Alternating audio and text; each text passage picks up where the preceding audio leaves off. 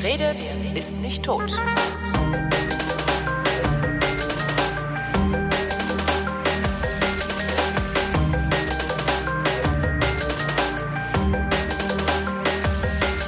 Ich rede mit meinem Hausökonomen, dem Steffen. Hallo Steffen.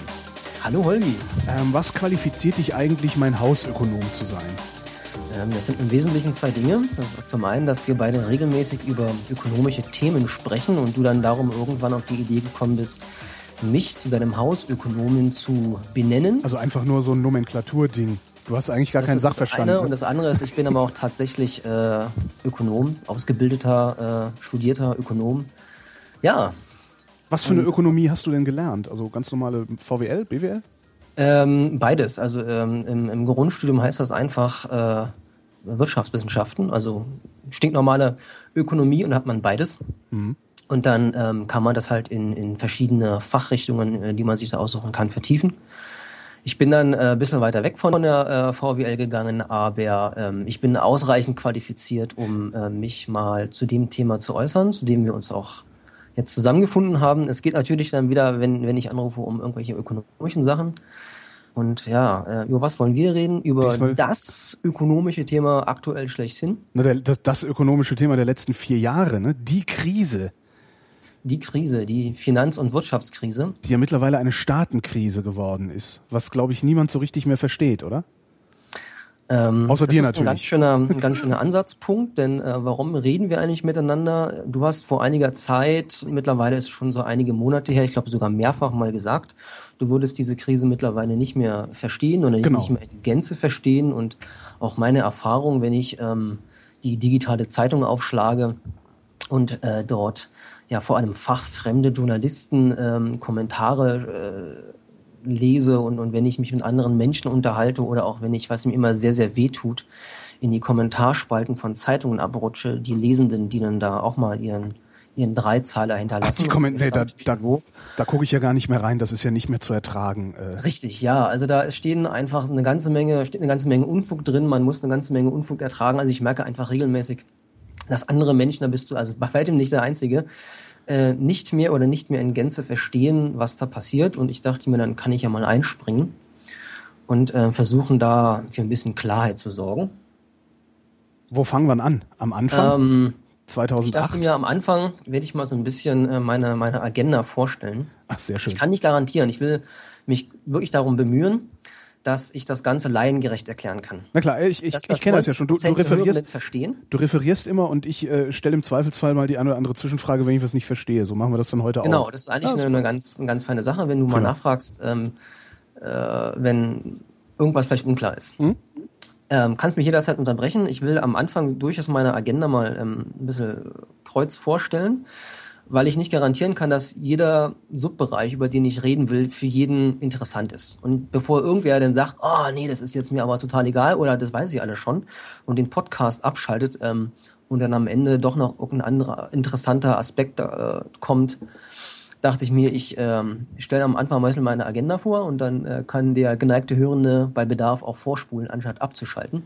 Jetzt, jetzt machst du, jetzt hinterher werden die Leute wieder sagen, ja, da wollen wir Kapitelmarken haben, dann muss ich Kapitelmarken machen. Ja, ähm, das tut mir leid, Holgi. ja, das Leben ist manchmal hart.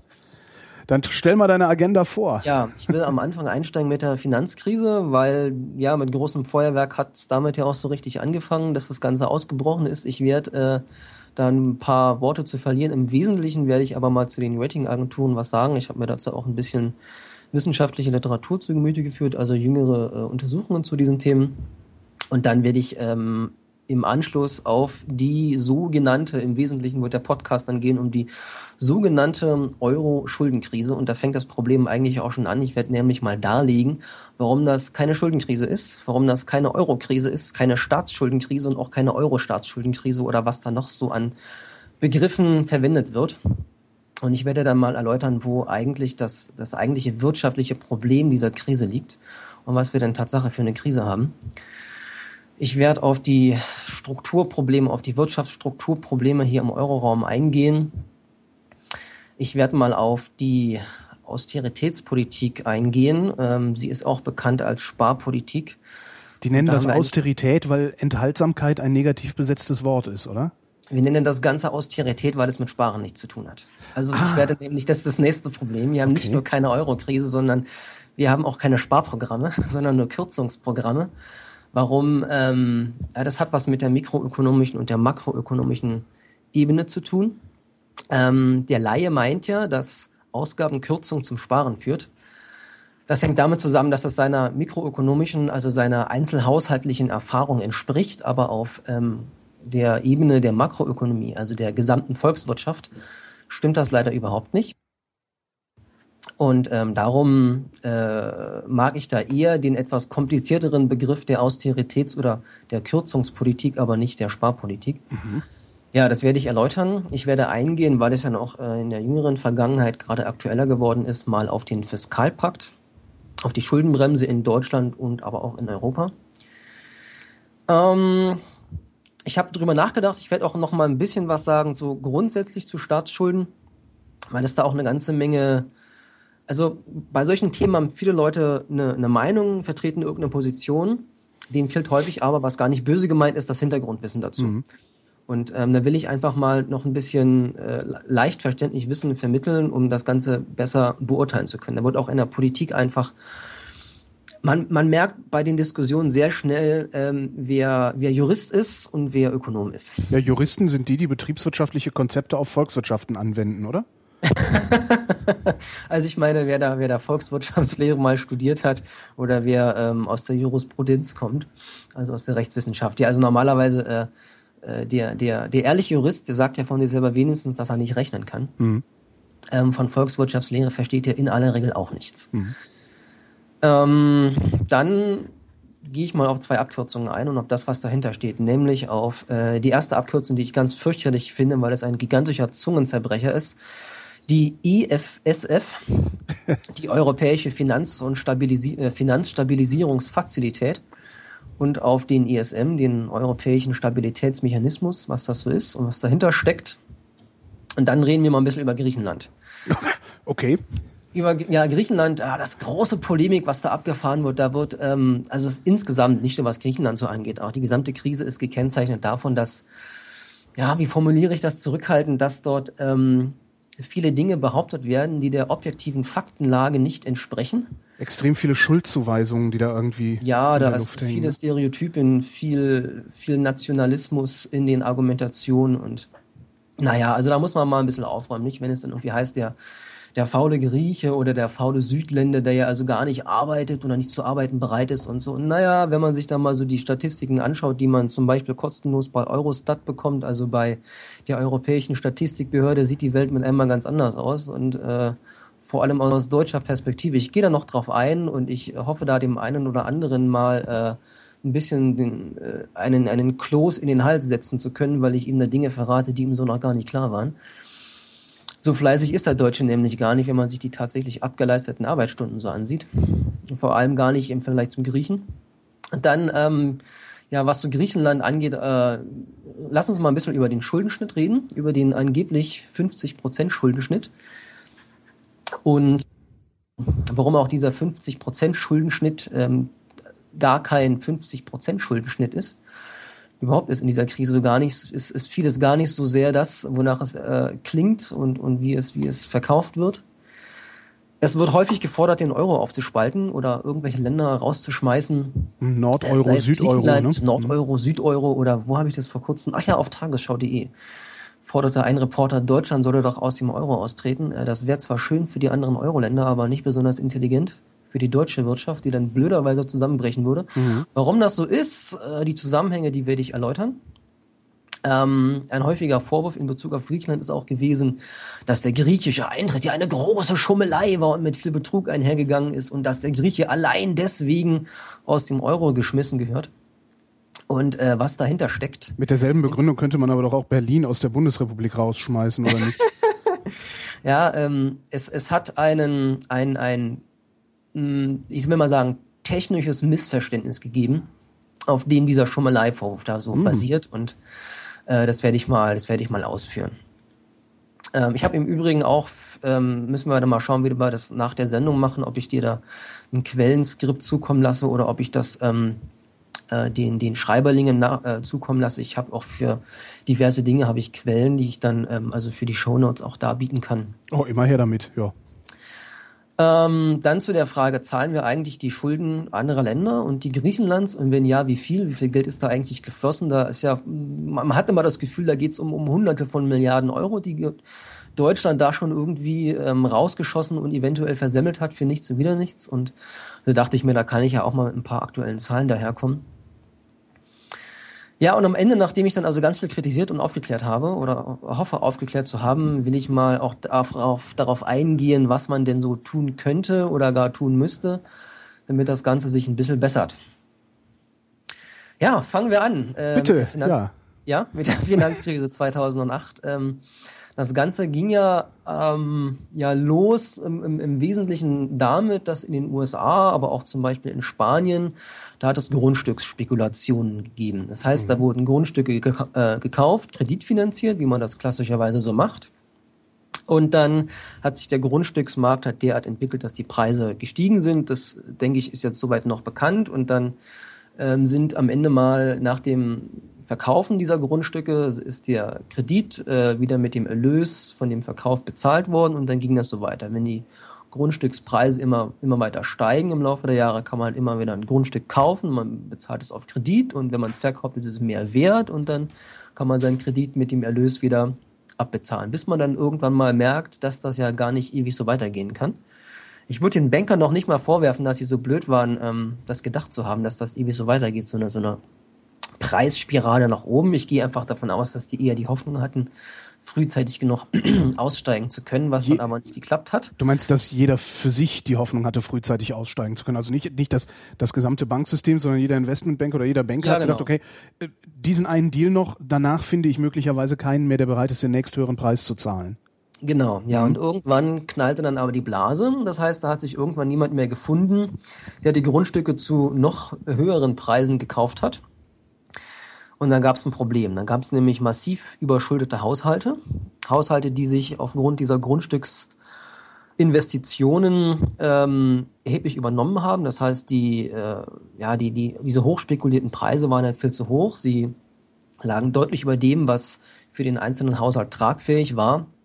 Und damit war dieser Haushalt nicht mehr in der Lage, weil er das Grundstück nicht hat verkaufen können oder weil er auch seinen Job verloren hat, diesen Kredit abzubezahlen. Aber das ist noch nicht ja, also wenn, wenn, wenn es bei einem passiert, ist es für die Bank doof. Aber es wird dann schwierig, wenn es mit vielen Kunden passiert, wenn es also systematisch passiert, das ist ein Problem. Weiß man, mit wie vielen Kunden das passiert ist, beispielsweise in Spanien?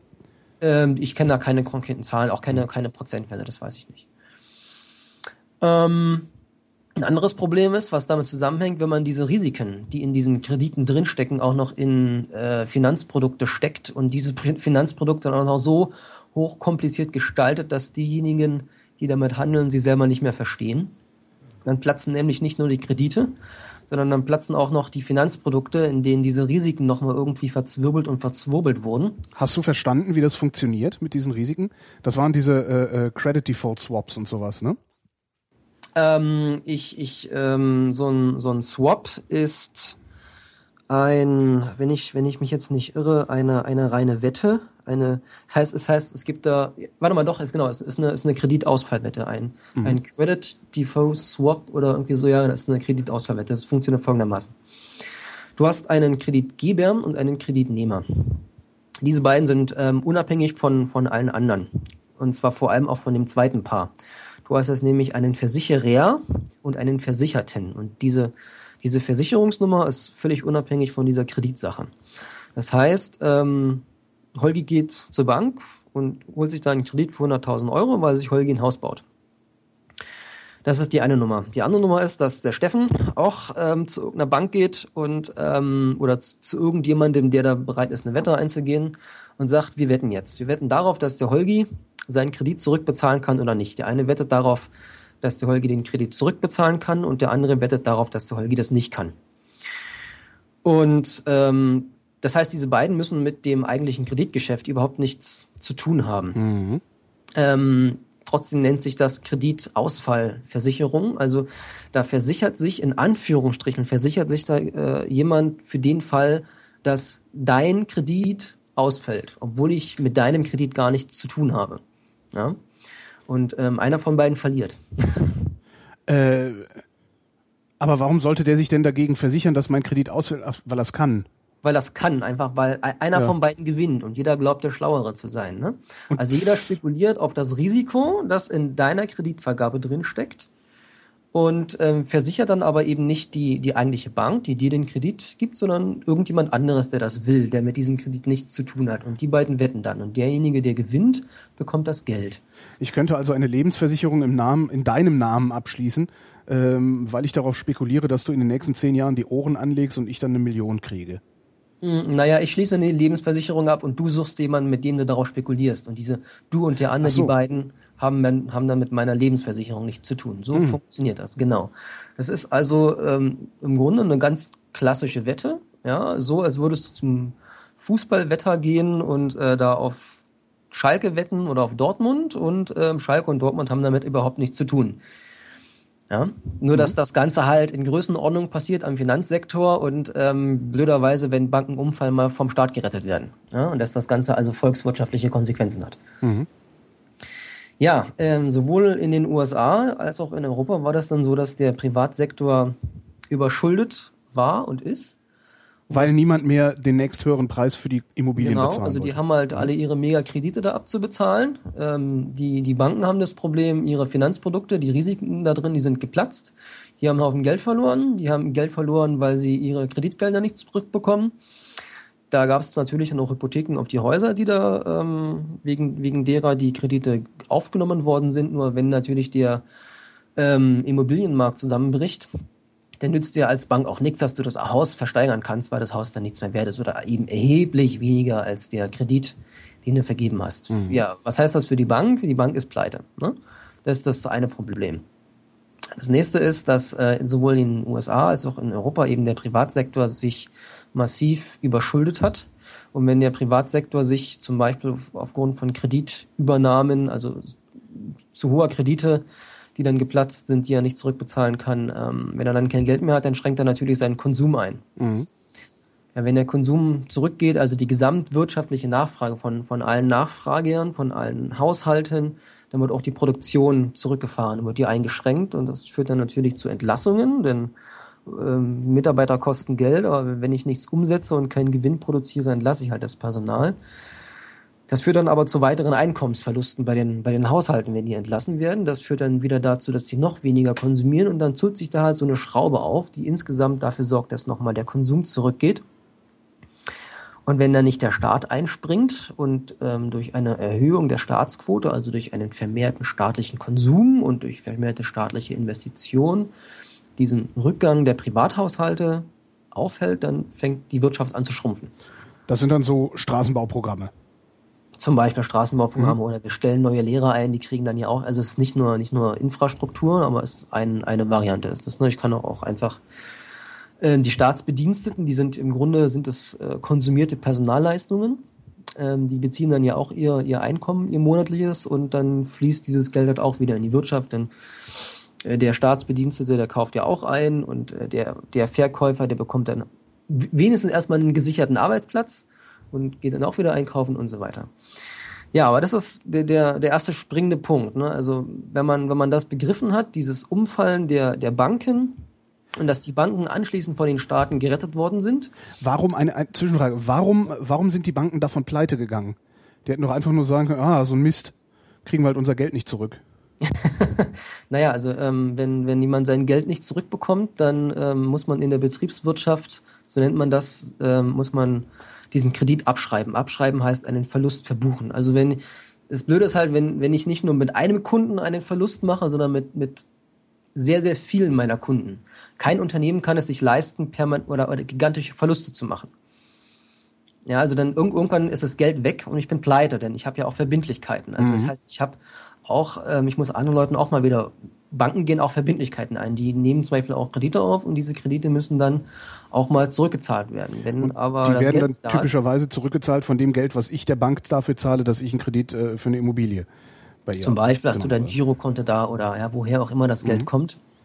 Oder von, vom Eigenkapital, also Geld, das sie in früheren Wirtschaftsperioden da hineingelegt haben und erwirtschaftet haben.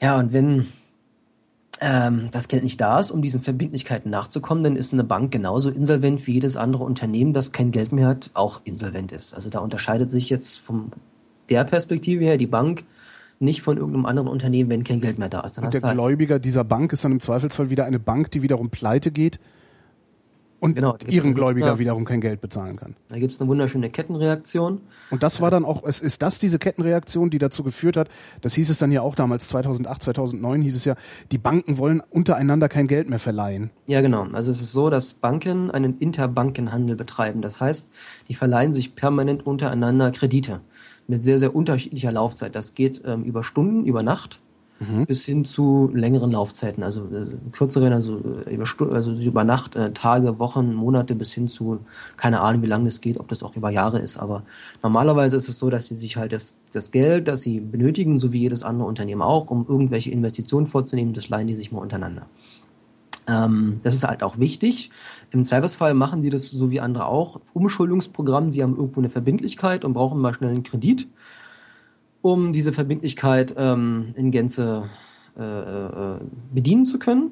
Und ähm, wenn die dann aber aufgrund eines eines großen Misstrauens zwischen den Banken, wenn dieser Interbankenhandel zum Erliegen kommt, wenn die sich untereinander kein Geld mehr leihen, kann es passieren, dass sie halt eine Verbindlichkeit haben, die aber nicht bedienen können. Mhm. Weil deren Kapital nicht ausreicht. Beziehungsweise, äh, wenn ich ein normal, stinknormales Produktionsunternehmen habe, dann habe ich ja auch nicht, nicht mein gesamtes Geld liegt in Form von Bargeld vor. Da habe ich ja auch Maschinen für Abermillionen Euro, die da irgendwo rumstehen, mit denen ich irgendwas produziere.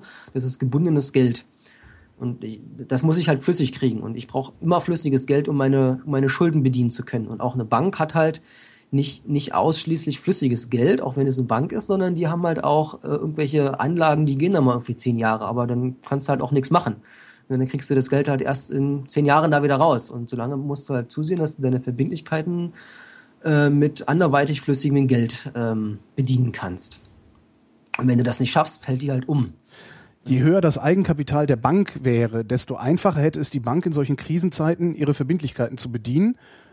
Und mhm. desto weniger Gefahr läuft der Schuldner dieser Bank, dass die Bank nicht zahlen kann und er darüber pleite geht. Und darum wollten die die Eigenkapitalquote erhöhen. Genau. Habe ich das richtig? Genau. Ah ja. Ist richtig, ja. Also habe ich das auch mal kapiert. Ähm, für, für, den, für den Nichtbetriebswirt, es gibt zwei Formen von Kapital für ein privates Unternehmen. Das ist das Eigenkapital, das ist das, was denen selber gehört. Das heißt, das haben die Unternehmenseigene eingelegt, zum Beispiel die Aktionäre bei einer Bank, oder das haben die auch einfach in früheren Wirtschaftsperioden erwirtschaftet. Und dann gibt es noch das Fremdkapital, das sind einfach Kredite. Mhm. Ja. Ja, und je höher eben das, das eigene Kapital, also eigenes Kapital behalte ich halt, das muss ich nicht zurückgeben. Ne? Mhm. Fremdkapital muss ich immer zurückgeben. Und je höher das Eigenkapital ist, umso mehr Kapital habe ich zu meiner ganz eigenen Verfügung, dass ich niemand anderem geben muss. Wenn ich ähm, 100% Fremdkapital finanziert bin oder 95% Fremdkapital finanziert bin, muss ich halt ständig anderen Leuten ihr Geld zurückgeben. Mhm. Und sitze auf nur einem winzig, auf, ähm, von einem Berg will ich gar nicht reden sitze ich auf einer kleinen Schippe von Geld, die dann Tatsache meins ist und über die ich dann freier verfügen kann. Ja, und ähm, in Summe, nachdem nun also die, die volkswirtschaftliche Nachfrage zusammengebrochen ist, weil die privaten Haushalte alle keine Geld, kein Geld mehr hatten, keine Kohle mehr hatten und auch äh, ja, also die, die, der, die Produktion darüber dann zurückgegangen ist, natürlich auch die, die Investitionen der Unternehmen, weil warum soll ich irgendwas als Unternehmer was investieren, wenn ich schon nichts mehr verkaufe und ich kein, richtigen, kein richtiges Einkommen mehr habe als Unternehmen? Dann ähm, geht halt, dann schrumpft die Wirtschaft. Und dann habe ich als, als Staat zwei Probleme. Erstens, ich muss Banken retten, oder ich muss nicht unbedingt, aber die, die Staaten haben Banken gerettet, das ist Fakt. Und das hat, die, das hat die Staaten aber Milliarden von Euro gekostet.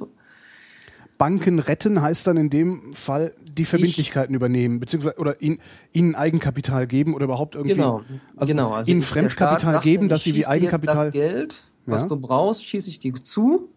Dann hast du mehr Eigenkapital, das heißt, der Staat steigt da ein als Anteilseigner. Mhm ähm, oder, oder im, im einfacheren Fall noch als Bürger, wenn er äh, quasi nur dahinter stehen muss und sagen, also im Falle eines Zahlungsausfalls äh, stehe ich dafür gerade. Wenn also die Zahlung noch in der Zukunft liegt, reicht auch eine Bürgschaft aus, aber ansonsten Banken retten heißt vor allem erstmal da Eigenkapital hineinschießen und dafür muss der Staat, mussten die Staaten weltweit alle Kredite aufnehmen. Und darüber ist dann schlussendlich die Staatsverschuldung Ja, ich will gar nicht von gestiegen reden, sondern eher von explodiert. Bei ähm, wem mussten die die Kredite aufnehmen? Also bei, von wem haben die das Geld gekriegt, das sie den Banken als Eigenkapital zur Verfügung gestellt haben? Ähm, von anderen der, Banken? Der Staat, der gibt Staatsanleihen raus. Und ähm, das ist ein, ich habe mir das einmal äh, für, für einen deutschen Vorgang angeschaut. Das war ein sehr kleines Grüppchen von Unternehmen, von international tätigen Unternehmen irgendwie 30 Stück oder so waren es bloß, ähm, die das aufgekauft haben. Das greifen wir schon ein bisschen vor. Da gibt's, das ist der sogenannte Primärmarkt. Ähm, das ist eine, ist eine kleine Runde von ähm, Versicherungen und von Banken. Also in, in diesem Dokument, was ich da gelesen hatte, war das zum Beispiel äh, Goldman Sachs und äh, die Allianz und die Deutsche Bank und so. Also die Dickschiffe. Mhm. Also ziemlich große Flaggschiffe der Finanzindustrie, die kaufen dann Staatsanleihen auf. Ähm, von welchem Geld machen die das? Im Zweifelsfall machen die das von, von Geld, das sie vorher von der, äh, im, im europäischen Falle von der EZB, von der Europäischen Zentralbank bekommen. Da gehen die einfach hin und sagen, hey Zentralbank, ich brauche Geld. Und dann sagt die Zentralbank, ja, okay, alles klar, was hast du mir dann als Sicherheit zu bieten? Und dann gibt es eine Reihe von Sachen, die die Zentralbank so als Sicherheit annimmt und dann hinterlegst du da irgendwas als Sicherheit und dann bekommst du so viel Geld, wie du haben willst. Wie du Sicherheiten hast. Oder wieder haben. Ja, also natürlich dann beschränkt über die Sicherheiten in der Höhe, aber ähm, in Zweifelsfall machst du daraus halt eine, also die, die EZB nimmt zum Beispiel Staatsanleihen. Mhm. Und wenn du Staatsanleihen hast in deinem, in deinem Tresor, dann sagst du halt, na hier, ich habe hier so Staatsanleihen von, keine Ahnung, Frankreich und Deutschland und Dänemark, äh, nimmst du die, sagt die EZB, ja, spitze, die liebe ich, und dann ähm, werden die rübergeschoben und dann äh, nimmst du als Bank das, das Geschäftsbank das Geld von der EZB, kaufst damit neue Staatsanleihen und die gibst du dann wieder der EZB und sagst, hier, ich habe mir gerade dänische und äh, deutsche und französische Staatsanleihen gekauft, willst du mir dafür nicht ein bisschen Geld geben? Und sagt die EZB, ja, super, klar, die liebe ich hier hast du das Geld dafür. Dann gehst du wieder zurück zu dem Staat und sagst, hey Staat, willst du nicht noch ein paar Staatsanleihen raus? Und dann sagt der Staat, na klar. Und dann gibt der Staat noch ein paar Staatsanleihen raus. Und dann sagt die Geschäftsbank, hey EZB, ich habe hier neue stabile Staatsanleihen, willst du mir nicht ein bisschen Geld geben? Das Warum gibt die EZB so ja eben? Warum gibt die EZB den Staaten nicht direkt Geld? sondern macht das über den Umweg. Äh, beziehungsweise darauf, darauf gehe ich, ich wollte mal nicht. Okay, ja, nee, wir bleiben, wir, wir bleiben in deinem Vortrag. Fragen, ja. Du stellst die richtigen Fragen, das ist sehr, sehr gut. Ah, klar. Ich bin noch nicht ganz verkommen, das ist gut. nein, nein. Ähm, ich mach dich, wenn wir hier eine, eine drei Stunden Sendung gefahren haben, dann bist du fertig am Anfang noch. dich mache ich fertig, genau. ja, auf jeden Fall ist dann zunächst einmal über die, die Konjunktur zusammengebrochen, weil die privaten Haushalte kein Geld mehr hatten, um es auszugeben. Die Staatsverschuldung ist explodiert, weil äh, der Staat ähm, die Banken gerettet hat und äh, gleichzeitig hat er die Nachfrage dankenswerterweise stabilisiert. Also das will ich da Tatsache überhaupt nicht ankreiden. Das war eine sehr vernünftige Sache. Wie hat er das gemacht? Ähm, der Staat hat die Nachfrage stabilisiert, indem er seinen eigenen Konsum erhöht hat. Also hier in Deutschland also gab es die Abwrackprämie. Da gab es ah, also ja, ich erinnere mich. Geschossen, dass du dir ein neues Auto kaufst und da wurde, wurden Straßenbauprogramme wurden aus der Schublade geholt, die schon so fertig waren, wo nur noch das Geld fehlte, um die umzusetzen. Also der Staat hat ein großes Konjunkturpaket auferlegt. Wir haben ja dann ähm, ein, ein Wirtschaftszusammenbruch von, oh, wie war das, 5,4 Prozent, glaube ich, erlebt, also in einem Ausmaße, wie wir ihn seit dem Zweiten Weltkrieg nicht mehr gehabt haben in Deutschland. Und der wäre noch schlimmer geworden, wenn der Staat ähm, diese Konjunkturpakete nicht auferlegt hätte. Und insbesondere, wenn gleich die Wirtschaft in einem massiven, Ma äh, in einem massiven Ausmaße in Deutschland zusammengebrochen ist, haben sich die sozialen Folgen gemessen an dem, was da wirtschaftlich passiert ist, noch wirklich in Grenzen gehalten. Denn ähm, über die ähm, äh, über die, die Lohnsubventionierung, die der Staat ja auch vornimmt. Kurzarbeit, ne? War das? Genau, über die Kurzarbeit. Das heißt, der Staat zahlte einen Teil des Entgelts, sind die Leute nicht entlassen worden, weil die Unternehmen dadurch entlastet worden sind und das wäre ansonsten, wäre das alles noch, noch viel übler gewesen. Also wenn gleich der Staat sich dafür hat verschulden müssen, ähm, war das äh, wirtschaftlich eine, eine, äh, eine vernünftige Sache. Also die würde ich um Gottes Willen nicht kritisieren wollen. Das wäre sonst noch alles noch viel schlimmer geworden. Ja, aber das ist ja auch Sinn der Sache, ne? Dass der, also das ist ja Sinn des Staates, dass er sich in solchen Fällen verschuldet, um das ganze Ding am Laufen zu halten.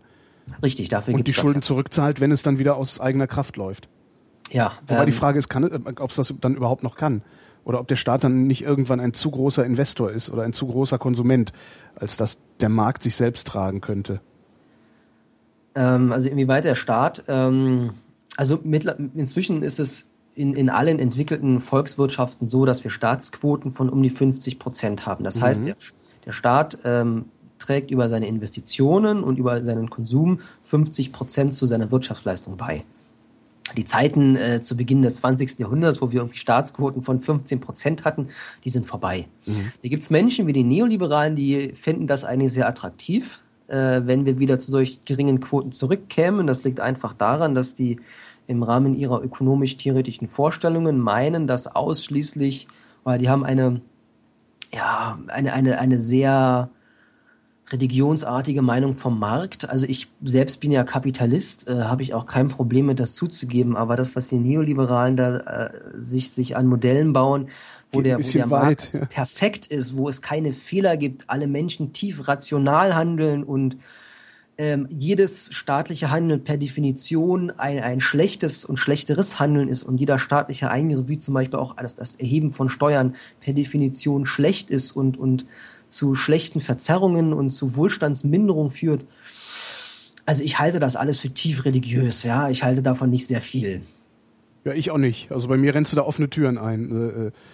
Das, ja, ich bin sogar, ja, ich bin quasi religiös, quasi religiös davon überzeugt, dass äh, ein, ein solches System langfristig zum Scheitern verurteilt ist, weil es äh, ja dann irgendwann auch nur noch Polizei für diejenigen zur Verfügung stellt, die dafür bezahlen können und alle anderen können zusehen, wo sie bleiben. Ja, auf jeden Fall. Also ich sehe jetzt kein Problem darin, dass wir in entwickelten Volkswirtschaften Staatsquoten von 50 Prozent haben, mhm. weil ich halt keinen Grund dafür, dafür sehe, warum die sinken sollen. Insofern äh, sehe ich da kein Problem. Das größere Problem ist, dass ja, weil es Steuern, ja? Steuern kostet. Ne? Also die Neo Neoliberalen sagen halt, es kostet viel Steuern. Wir sehen nicht ein, so viel Steuern zu bezahlen. Wobei ich ähm, auch da. Ja, die, die, sehen vor allem nicht ein, überhaupt Steuern zu zahlen. Ja, also wobei ich auch da denke, dass sie das Pferd von der falschen Seite aufzäumen. Also, also sie, sie, äh, aber vielleicht verlieren wir uns gar nicht so sehr darin, ja, sondern ähm, beschränken uns an der Stelle mal darauf zu sagen, dass diese äh, theoretischen Vorstellungen dazu geführt haben, dass wir bis heute noch keinen regulierten Finanzmarkt haben. Mhm. Bis heute nicht. Also da hat sich ja, äh, die Bundesregierung stellt sich zwar gelegentlich gerne mal hin und, und verweist so auf ähm, so ein bisschen Stückwerk, aber es hat sich ja nichts Grundsätzliches getan. Das ist das, was mich auch so nachhaltig irritiert an dieser ganzen ja, also Sache. Ähm. Alle Parteien haben sich hingestellt, ähm, waren ja auch mehrere in der Vergangenheit in der Regierungsverantwortung und haben gesagt, also Finanzmärkte müssen reguliert werden. Ja, die SPD, als sie noch während der Krise in, äh, in, in Regierungsverantwortung war, hat sich hingestellt hat gesagt, wir müssen die regulieren, sie haben nichts gemacht, jetzt äh, wo sie in der Opposition sind, stellen sie sich wieder hin und sagen, ha, aber wenn wir in der Regierung sind, dann werden die wieder reguliert und naja, äh, Okay, Na, immerhin, immerhin. Damals haben sie, als sie dereguliert haben, irgendwann Ende ja. der 90er, also um die Jahrtausendwende rum, haben, haben Rot-Grün ja dereguliert. Da haben äh, CDU und FDP applaudierend dabei gestanden.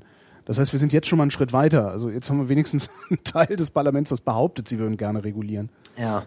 Aber ja, das, das sollte man zumindest, wenn man sich dann für die äh, für das politische Handeln der Parteien interessiert, sollte man sich auch darüber bewusst sein, dass äh, äh, diese, diese Deregulierung damals auch mit äh, breiter parlamentarischer ja. Mehrheit vollzogen ja, wurde. Die einzige Opposition dagegen war, glaube ich, die Linkspartei. Ne? Das meine ich auch so in Erinnerung zu haben, ja. Ähm, kommen wir mal zu den Ratingagenturen.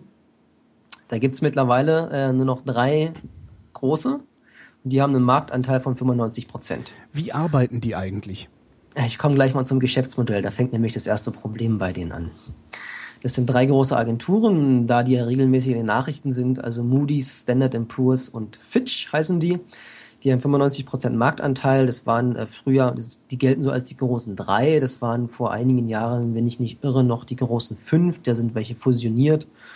Ähm, die sind mal gegründet worden nach der großen Depression in den 1930er Jahren. Nämlich mit dem Argument, wir müssen wissen, ähm, wenn wir am Finanzmarkt in etwas investieren, was für Risiken da drin stecken. Und ihr, wir brauchen jetzt irgendjemand, der diese Risiken bewertet. Also der Grundgedanke, der ist ein ganz vernünftiger. Es geht halt darum zu sagen, was ist investitionswürdig und was ist nicht investitionswürdig. Eigentlich sollten diese Agenturen darum auch solche Krisen, wie wir sie jetzt haben, vermeiden was offensichtlich nicht funktioniert hat. Äh, ein Problem dabei ist durchaus, dass es drei große Agenturen sind, also ein, ein Oligopol, das, die teilen sich 95 Prozent des Marktes, die restlichen 5 Prozent gehen auf ein paar kleinere, die sich in den jüngeren Jahren gegründet haben, aber die sind völlig zu vernachlässigen. Also erstmal gibt es zwischen diesen Agenturen schon mal überhaupt gar keine Konkurrenz. Das ist keine Kerne ernst zu nehmen. Aber ähm, dazu komme ich gleich noch. Fangen wir mal mit dem, mit dem ersten Problem, nämlich deren Geschäftsmodell an Hast du eine Ahnung oder wenigstens eine Vermutung, wie dieses Geschäftsmodell funktioniert? Sprich, ich, ich kann, also ja? ich würde, ja, ich würde denken, ja, so wie ich das versuchen würde zu bewerten. Ich gucke mir, weiß ich nicht, ein Unternehmen oder einen Staat angucke an, wie sind deine Einnahmen, wie sind deine Ausgaben. Äh, ja, mehr kann ich da ja eigentlich auch nicht machen. Von wem bekommst du das Geld? Also du, du, du äh, es gibt einen, es gibt äh, die die Ratingagentur, die bestellt, äh, die stellt die Information bereit, wie Kredit, äh, Quatsch, wie investitionswürdig zum Beispiel ein Unternehmen ist und es gibt da den äh, potenziellen Investor, der will wissen, wie Kredit, äh, Quatsch, wie, wie investitionswürdig ein Unternehmen ist ähm, und ob es äh, äh, seinem, seinem äh, Risikogewahren äh, entspricht, mhm. ähm, dass, dass er sein Geld erst in dieses Unternehmen steckt. Also es gibt da einen, der will Informationen haben, es gibt jemand anderes, der will diese Informationen verkaufen. Und die Frage ist jetzt, wer bezahlt dafür? Naja, derjenige, der die Informationen haben will. Also es ist ja, diese, diese Ratingagenturen, die bieten ja eine Beratungsleistung an. Und wenn ich sage, genau. ich möchte gerne mein Geld irgendwohin investieren, gehe ich zu jemandem, der Ahnung davon hat und bezahle ihn dafür, dass er sich die Ahnung verschafft hat äh, und investiere dann äh, nach seinem, ja, möglicherweise nach seinem Das Hinweis. wäre sehr schön, wenn es so wäre, Holgi. Also ist das nicht? Nein, da Wer fällt zahlt jetzt denn? nicht zum ersten Mal die Kinder runter. Das war, ähm, das ist seit, seit längerer Zeit, erst ursprünglich war das mal so. Es ist auch sehr vernünftig, das Modell ja, so anzulegen, aber seit 1975 ist das nicht mehr so. Seitdem werden die Ratingagenturen nämlich bezahlt von demjenigen, den sie bewerten. Das ist also ungefähr so, als würde ich zu einem, als Schüler zu einem Lehrer hingeben und denen einen dicken Geldbatzen auf den Tisch legen und sagen, gib mir mal bitte eine Note. Da bleibt einem so ein bisschen die Spucke Ja, das, das, hätte ich, das hätte ich nicht gedacht. Also ich, ich überlege gerade, dass, dass, dass sowas in der Art hört man manchmal, so in Nebensätzen wurde das, glaube ich, auch schon öfter fallen gelassen. Aber in der Deutlichkeit war mir das überhaupt nicht klar. Das heißt, also wir haben da schon mal einen, einen Interessenkonflikt. Also wenn ich denjenigen. Das kann nicht funktionieren. Ja, das ist, das ja, kann ja, also prinzipiell okay, schon nicht funktionieren. Also offensichtlich gar nicht groß diskutieren. Nein, überhaupt nicht. Das ist, das ist prinzipiell nicht möglich. Also und ja, nee. Man kann ja? Okay, ja. Das, aber ist noch nicht alles. Ist noch nicht alles. Ähm, diese Ratingagenturen bieten auch ja, zusätzlich noch Beratungsleistungen an für die Unternehmen, die sie da auch bewerten. Und zwar gehen dann also auch zu denen hin und also da gibt's ähm, Kunden in verschiedenen Geschäftsfeldern ne? und die ähm, die bewerten nicht nur die Unternehmen und nehmen Geld von denen, sondern die gleichen Unternehmen, die beraten sie auch noch in Hinblick auf die Investitionen, die diese Unternehmen tätigen können. Da bildet sich nun ein ganz schwerer Interessenkonflikt. Warum bildet der sich? Naja, ähm, in dem einen Geschäftsfeld ähm, will ich ja, dass der Kunde mir am Leben bleibt, dass ich den auch künftig beraten kann, also ihn beraten kann, wohin er sein Kapital investieren soll. Das geht aber nur, wenn ich ihm in dem anderen Geschäftsbereich gute Noten gebe.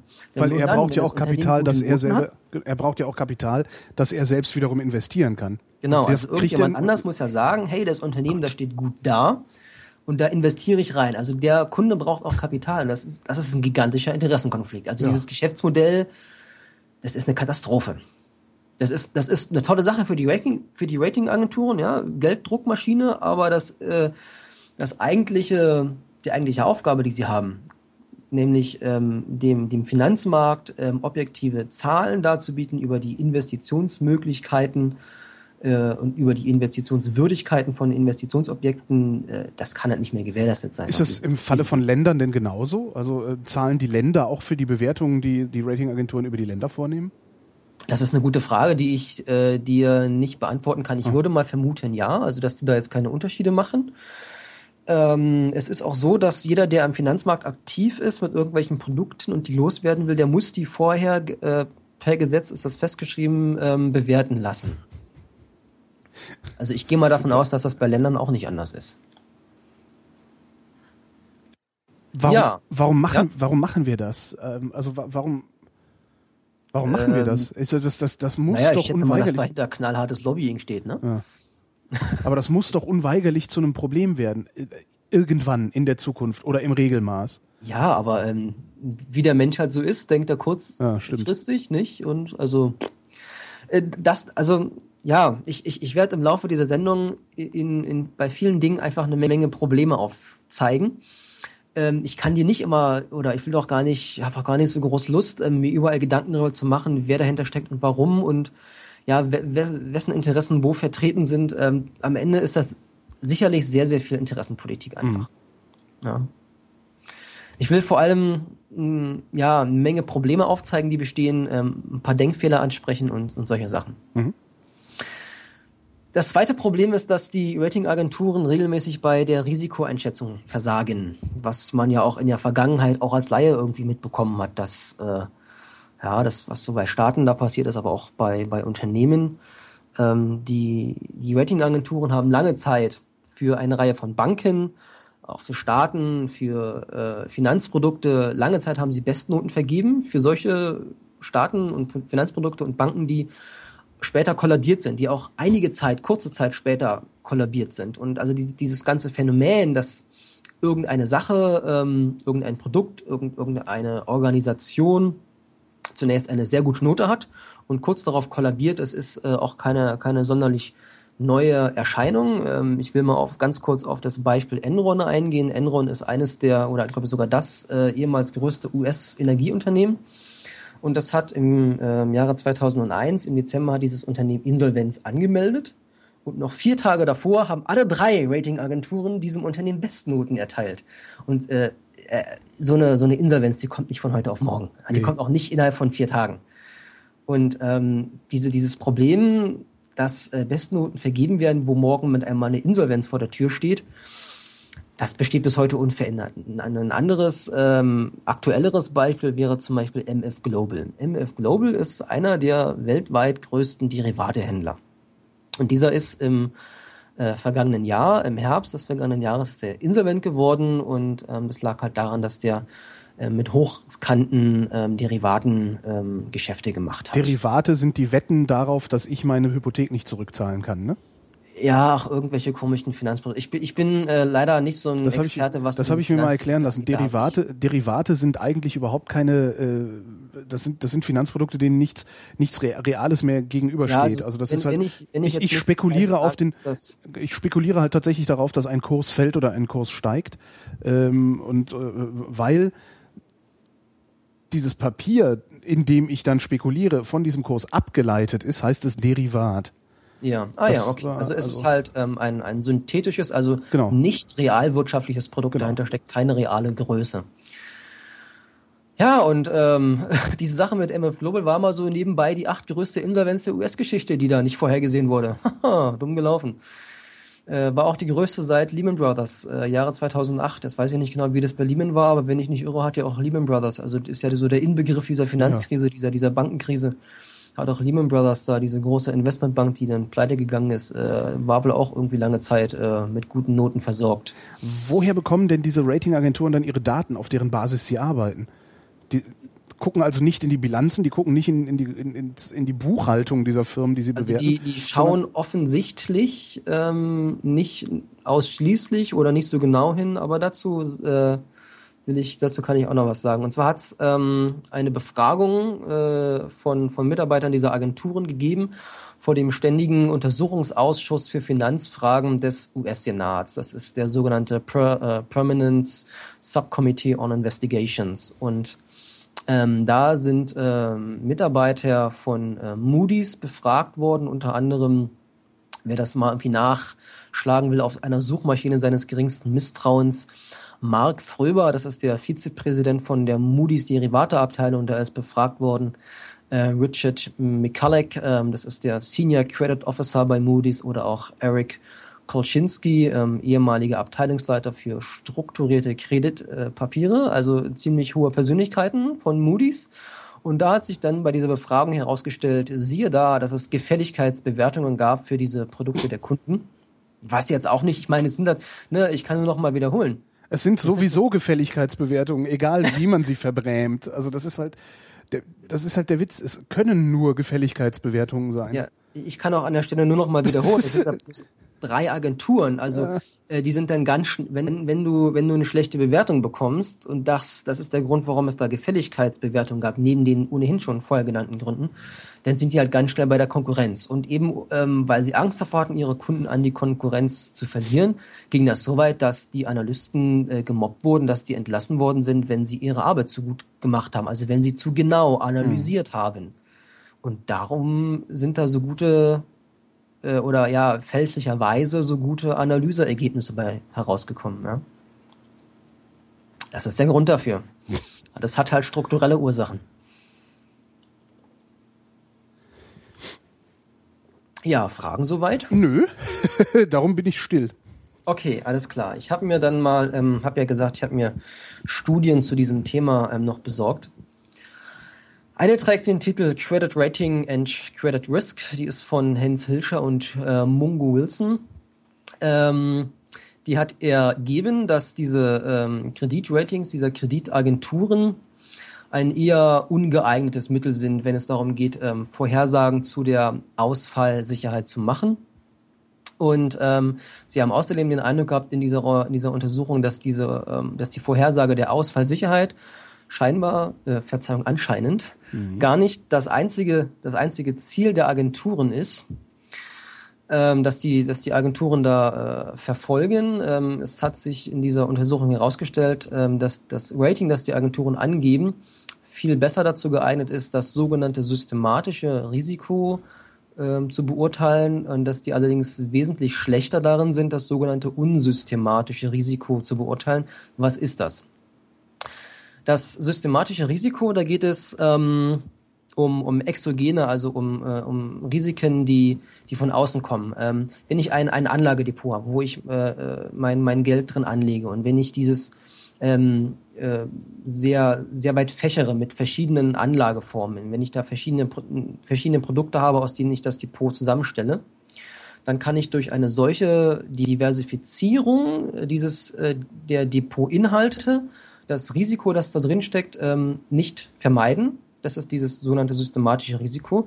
Das sind also solche Risiken wie zum Beispiel Naturkatastrophen. Wenn ich mhm. also in äh, ich habe einen, ähm, ähm, einen, einen äh, Industriepark und da sind zwei unterschiedliche Unternehmen, also in völlig unterschiedlichen Branchen, die miteinander nichts zu tun haben. Und ähm, die haben beide ein gemeinsames Risiko, nämlich dass da zum Beispiel eine Naturkatastrophe wie ein Hurricane drüber gehen könnte und die beiden Unternehmen völlig zerstört sind, ihren Produktionsanlagen. Na, das hat jetzt mit den, mit den Risiken, die innerhalb des Unternehmens liegen, also beim Management oder so, hat das nichts zu tun. Mhm. Und auch völlig egal, ähm, ob ich jetzt nun zwei Unternehmen von diesem, äh, in diesem Industriepark da mein, mein Geld investiere oder an fünf oder an, an verschiedenen Orten. Also alles, was so vom Paket her zusammengehört, wie zum Beispiel ein, ein Standort, ist halt von dem, oder auch ähm, ja, gleicher Standort im, im, im Sinne eines Landes. Innerhalb eines Landes gibt es überall die gleiche Inflation, also auch so Inflationsrisiken, politische Ereignisse wie Kriege oder so. Davon sind dann aber gleich ganze Länder betroffen, völlig egal, in was ich in ja, wie stark ich meine, meine Investitionen diversifiziert habe in diesem Land, die sind alle mit diesem, mit diesem äh, äh, Risiko, mit diesem exogenen Risiko, das außerhalb des Unternehmens liegt, im gleichen Maße betroffen und ich kann es nicht mindern, indem ich meine Anlagen diversifiziere. Mhm. Das ist dieses exogene Risiko und ähm, ja, bei, äh, bei, diesem, bei diesem exogenen systematischen Risiko, das können die ähm, deutlich besser beurteilen, die, die Ratingagenturen. Was nun das unsystematische Risiko angeht, ähm, das sind eben solche ähm, Risiken, die ich durch meine Diversifizierung des Anlagedepots vermeiden kann, weil das also Risiken sind, die in der Unternehmung selber liegen. Mhm. Also ähm, ein, ein investitionsspezifisches Risiko, also Missmanagement zum Beispiel. Ne?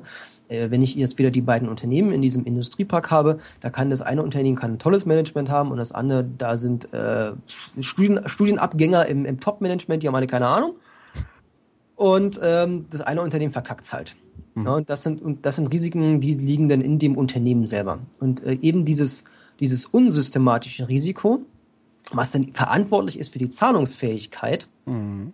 äh, was ich also eigentlich wissen will, was besonders interessant für mich ist, äh, diese Risiken können die Ratingagenturen eher schlecht beurteilen. Oder zumindest geben diese, diese Ratings, die sie abgeben, geben dieses unsystematische Risiko geben das nur sehr schlecht wieder. Und das ist eigentlich schon ein Problem, wenn, sagen wir mal, also irgendwie Naturkatastrophen und so politische Umstürze, damit muss ich halt überall rechnen. Eigentlich viel interessanter ist halt das Risiko, das in der Unternehmung als solcher liegt. Ne? Und wenn das nicht richtig wiedergegeben wird, dann ja, kommen die eigentlich ihrer, ihrer, ihrer Aufgabe nicht so richtig nach. Also das, was ich von ihnen erwarte. Aber alle glauben dran und so lange funktioniert's, oder? Ja. das ist der Trick. Ja. Ähm,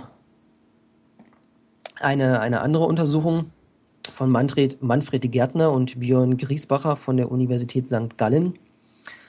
Ähm, die hat nun herausgefunden, dass ähm, ein wesentlicher Teil der Herabstufungen, die in der Vergangenheit vorgenommen worden sind, insbesondere was äh, Staaten angeht, diese Herabstufungen basieren auf einem anderen neuen Bewertungsmuster als zu dem Zeitraum vor der Krise.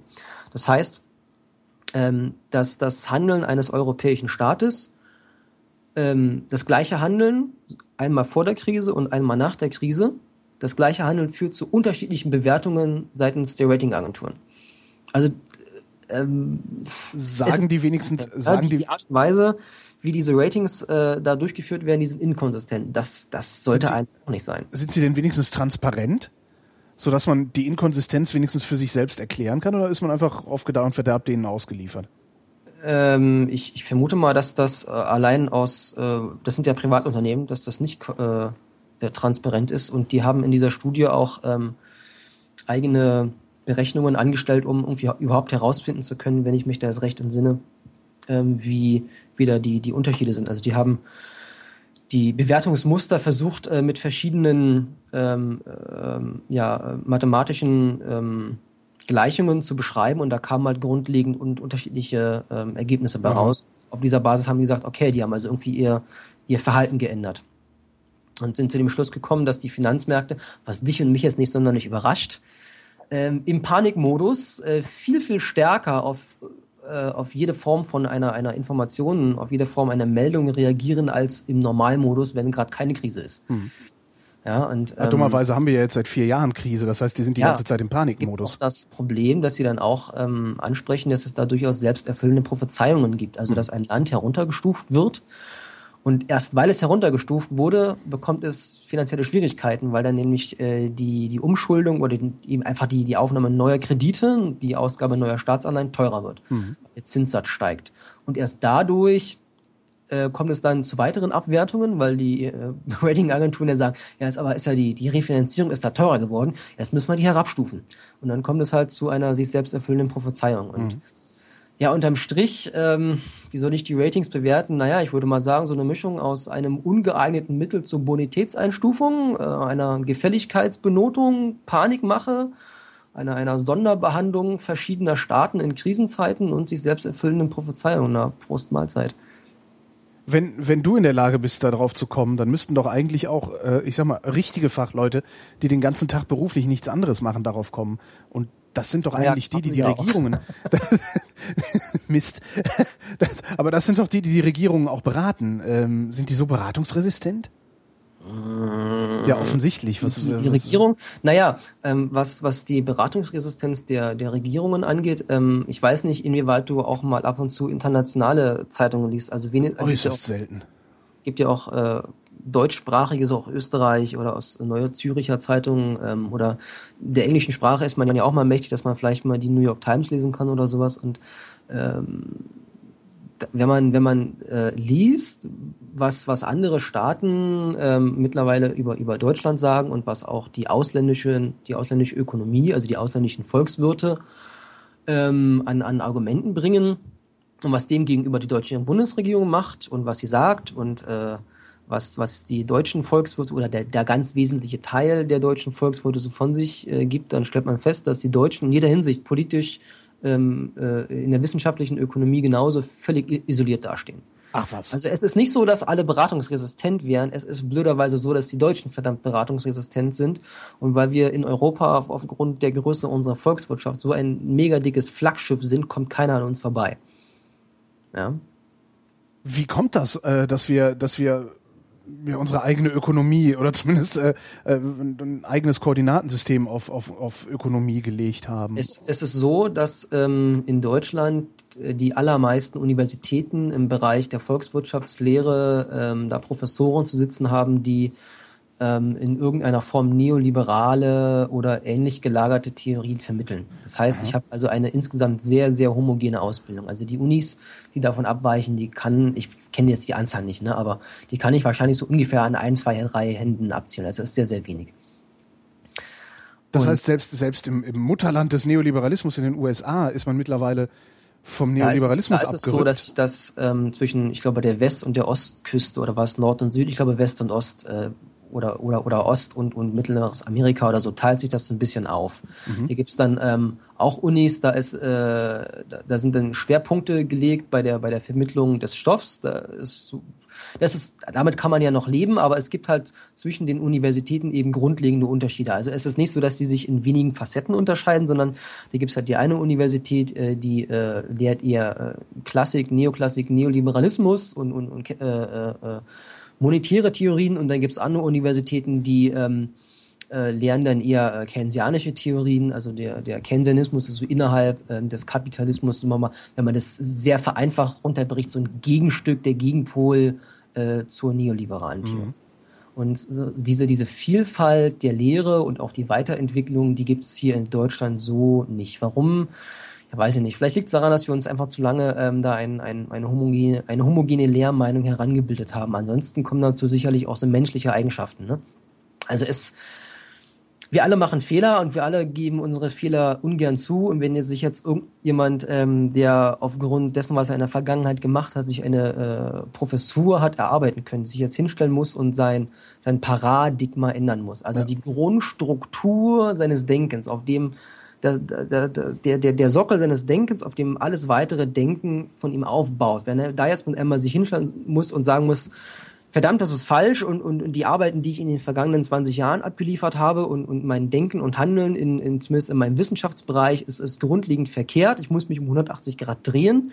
Das macht halt auch keiner gerne, ne? Nee. Also da sollten wir vielleicht auch einfach diese menschliche Komponente mit betrachten. Ein bisschen Mitleid haben mit unseren Ökonomen. Naja, Mitleid weniger, aber machen wir uns denn äh, da gerade, machen wir uns da gerade unbeliebt? verstehen, warum das so ist. Hm? Ja, machen wir uns da gerade unbeliebt? wenn du sagst, äh, das Ausland redet ganz anders über uns? Wir machen uns gerade mega unbeliebt. Also, aber ich finde es ja äh, auch wieder schön, dass du diese Frage stellst, denn ähm, also ich habe äh, kein, da ich ab und zu mal ausländische Zeitungen lese, bin ich mir immer nicht ganz sicher, in welchem Maße andere mitbekommen, wie unbeliebt wir mittlerweile sind. Also es, äh, die äh, die, die Anzahl der Hakenkreuze in ausländischen Zeitungen und in ausländischen Karikaturen, die schwankt zwar, da gibt es immer mal so Hochphasen, also äh, während der Krise meine ich. Mhm. Aber also es ist schon äh, auffällig, was da also mh, ähm, ich kann, ich kann Ihnen das gar nicht mal so verübeln, was da aber auch so viel Polemik betrieben wird und, und dass die dann immer so auf äh, den der, der, der Nazi-Vergangenheit so rumreiten. Naja, es ist das Einfachste, ne? Ja, es ist einfach. Ansonsten ähm, wenn sich halt Deutsche hinstellen, deutsche Politiker und laut darüber nachdenken, sie könnten ja mal wieder ein paar deutsche Beamte nach Griechenland schicken, dass der Grieche sich da irgendwie an vor 60 Jahren erinnert fühlt, als es da schon mal gab, kann man auch den Griechen vielleicht nicht so ganz verübeln. Ja? ganz und gar nicht. Ähm, haben, äh, was, was werfen die uns denn eigentlich konkret vor? Ähm, dass wir den Euro kaputt machen, dass das Eurosystem und dass wir uns ähm, notwendigen Reformen verwehren. Was das ist, dazu kann ich jetzt kommen, machen wir einen schönen Übergang. Kommen wir mhm. mal zur sogenannten Euro-Schuldenkrise. Und dann will ich gleich mal erklären, warum es gar keine Euro-Schuldenkrise ist.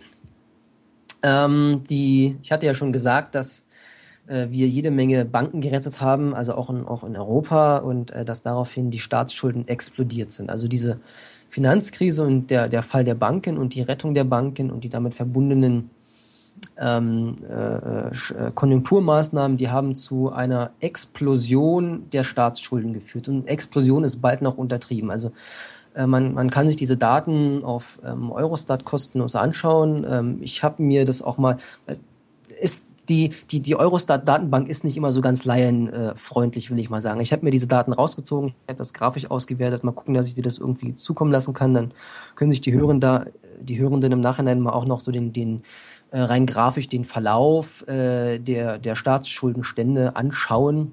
Und da macht's ab äh, zum Beginn der Eurokrise, so ab 2008, geht's mit einmal bei vielen Staaten in einem, in einem Maße senkrecht nach oben. Also wenn das ein Aufzug für eine Achterbahn wäre, ich hätte Angst mitzufahren. Okay. Ich bin ja, gespannt, das, ja. Das, das ist wirklich sehr, sehr heftig. ähm, wichtig ist an der Stelle aber eben auch wirklich zu, zu begreifen, dass es keine Staats- oder keine Schuldenkrise ist, keine Staatsschuldenkrise, weil das Wort Schuldenkrise suggeriert, dass die Schulden für die Krise verantwortlich sind. Aber die Schulden sind nicht der Auslöser der Krise, sondern die Schulden sind die Folge der Krise. Ja, und allein dieser Aspekt geht an vielen Menschen komplett vorbei. Du musst nur die Nachrichten anschauen. Ich muss nur ja. äh, irgendeine beliebige Zeitung aufschlagen. Ähm, ich, ich, ich muss nur äh, äh, öffentlich-rechtliches Fernsehen schauen, egal welcher Sender, überall ist die Rede von der Eurokrise, von der Schuldenkrise und all diese Wörter suggerieren, dass die Krise gemacht worden ist äh, von der Gemeinschaftswährung. Also dass, dass es auch nicht anders geht, ne, als dass die Gemeinschaftswährung dafür die Verantwortung trägt oder wenn das Wort Schuldenkrise gebraucht wird, dass also die Staatsverschuldung die Ursache ist, aber es ist eben nicht Ja, den die Eindruck- Ursache, sondern es ist die Konsequenz und das zu begreifen ist wahnsinnig wichtig. Den Eindruck hat man aber, dass es die Ursache ist, ja, ja.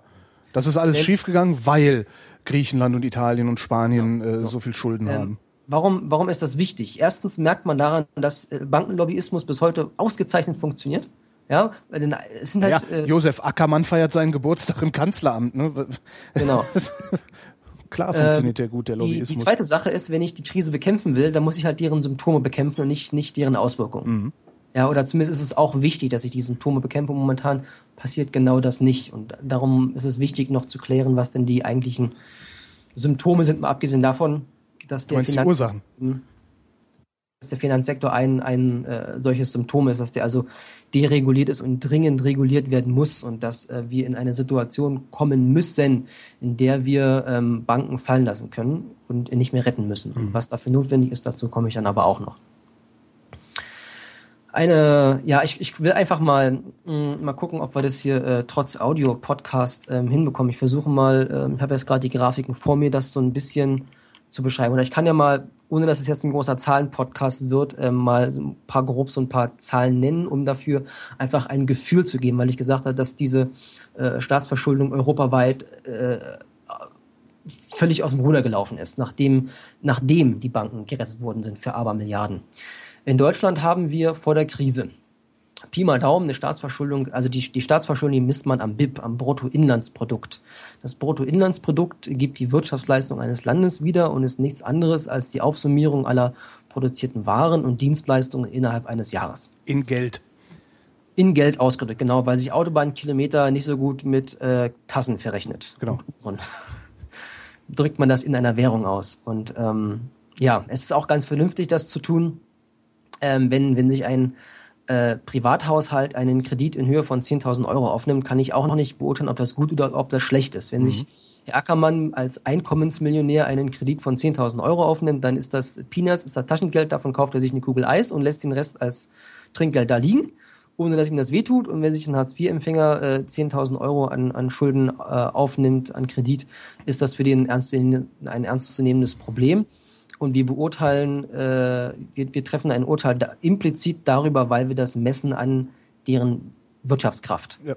Ja, und äh, so macht man das auch beim Staat, nur dass man das beim Staat explizit in äh, Prozent der Wirtschaftsleistung ausdrückt. Also darum äh, kann ich auch immer nur den Kopf schütteln und dafür, davor warnen, dass man die Staatsverschuldung eines Staates in, in absoluter Währung, in Zahlen äh, ausdrückt. Äh, das ist mindestens Meinungsmache und es ist auf jeden Fall nicht zielführend. Das ist halt so, als würde ich sagen, der, der Privathaushalt ist doof, weil der 10.000 Euro Schulden hat, ohne mir anzugucken, ähm, was steckt eigentlich für ein Vermögen und Einkommen dahinter. Ja, klar. Ich könnte auch sagen, wie viel Schulden ich habe, da wird's auch, äh, würde ja auch schlecht werden, weil es ist sechsstellig. Ähm, dass da eine Immobilie mitfinanziert wurde, äh, interessiert niemanden in dem Moment, ja. Hm? So, okay, also fangen wir mit Deutschland mal an. Deutschland hatte vor der Krise Pi mal Daumen eine Staatsverschuldung von 65 Prozent. Das heißt, wir haben so ungefähr, wenn man das, wenn wir mal ein bisschen großzügig sind, haben wir ungefähr 60 Jahre gebraucht, um auf einen Verschuldungsgrad von 60 Prozent zu kommen. Wir liegen 2011 bei äh, 81, sagen wir mal 80 Prozent. Das heißt, wir haben innerhalb von vier Jahren 20 Prozentpunkte draufgelegt. Also sagen wir mal großzügig 15 Prozentpunkte. Ja, wo wir also vorher 60 Jahre für 60 Prozent gebraucht haben, haben wir danach nochmal vier Jahre für 20 Prozent gebraucht. Das heißt, wir haben das mit dem fünffachen Tempo gemacht. Ja, also es ist ähm, unwahrscheinlich. Ein anderes, noch dramatischeres Beispiel. Nehmen wir Irland. Irland ist ja auch eines der sogenannten Problemländer. Irland hatte äh, Mitte der 90er Jahre eine ziemlich hohe, oder das heißt ziemlich, hatte, hatte eine höhere Staatsverschuldung. Die lag bei 80 Prozent Mitte der 90er Jahre. Die haben die reduziert bis Mitte äh, der 2000er Jahre so auf 30 Prozent und ähm, waren dann ähm, kurz vor der Krise so bei 25 Prozent. Das war im Jahre 2007. Im Jahre 2011 sind sie bei 108 Prozent. Von 24 auf 108. Ja? Das ist extrem. Also wie gesagt, wenn es eine Achterbahnfahrt wäre, ich würde nicht mitfahren wollen. Und das ist nur passiert, weil Irland sich Geld leihen musste, um das seinen Banken zu schenken. Ja. ja, also ich, ich muss auch immer lachen. Also es ist nicht anders zu ertragen. Ja, eben, also das klingt doch völlig, also ich finde, das klingt Es völlig ist absurd. Ja. Spanien. Spanien wird ja immer geklatscht. Spanien hat, äh, will ich gleich vorab vielleicht mal sagen, Ähm, Spanien hat vor der Krise, im Vorkrisenjahr, einen, einen Haushaltsüberschuss erwirtschaftet. Spanien hatte über lange Zeiträume hinweg und bis heute eine niedrigere Staatsverschuldung als Deutschland das hat. Ähm, die Vorkrisenverschuldung lag bei so 35 Prozent und der Prozentsatz ist äh, bis zum Jahre 2011, 12 hat sich verdoppelt.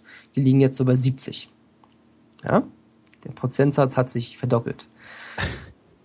es ist völlig pervers. Großbritannien. Großbritannien hat große Anstrengungen über lange Zeiträume hinweg ähm, getan.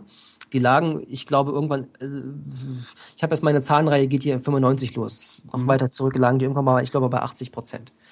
Die haben ähm, sich da sehr, sehr rausgearbeitet. Äh, mit, mit vielen Kürzungsprogrammen lagen im Jahre 2000 bei unter 40. Sie lagen ähm, in der, äh, im Vorkrisenjahr zumindest noch so bei 45 also Prozent. Also 2007 ist das, ne? Vorkrisenjahr. Genau. Mhm. Äh, die haben ihren Prozentsatz auch verdoppelt.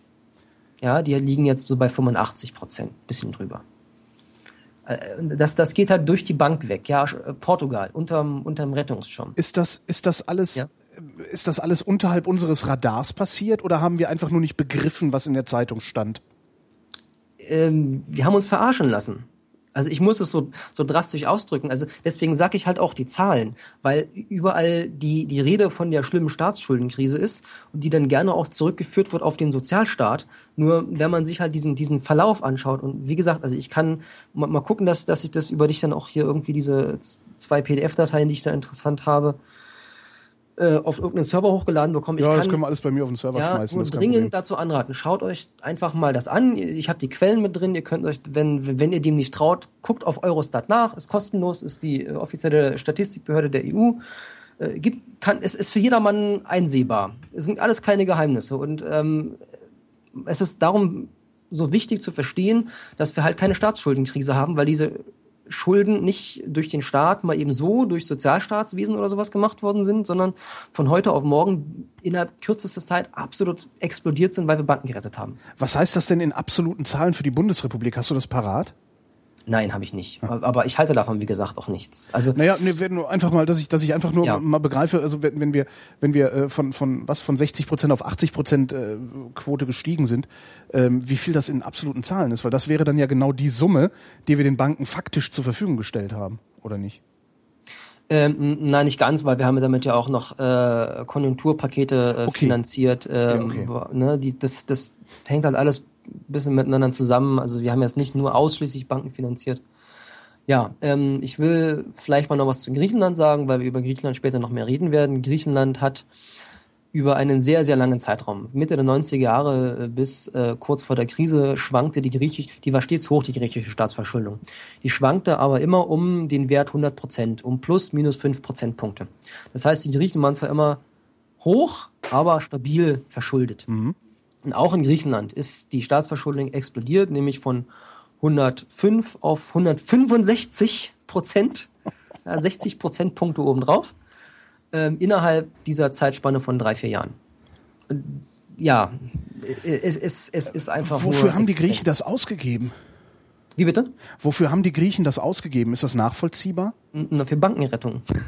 Also das, das Problem ist halt, dass man, wenn man keine Aber wenn wir doch, wenn wir doch so hat, brutal viel Geld für Bankenrettung ausgeben, dann müsste doch eigentlich jeden Tag in der Zeitung stehen, wir haben schon wieder sieben Milliarden überwiesen an äh, die Deutsche Bank oder die Commerzbank oder sonst wen.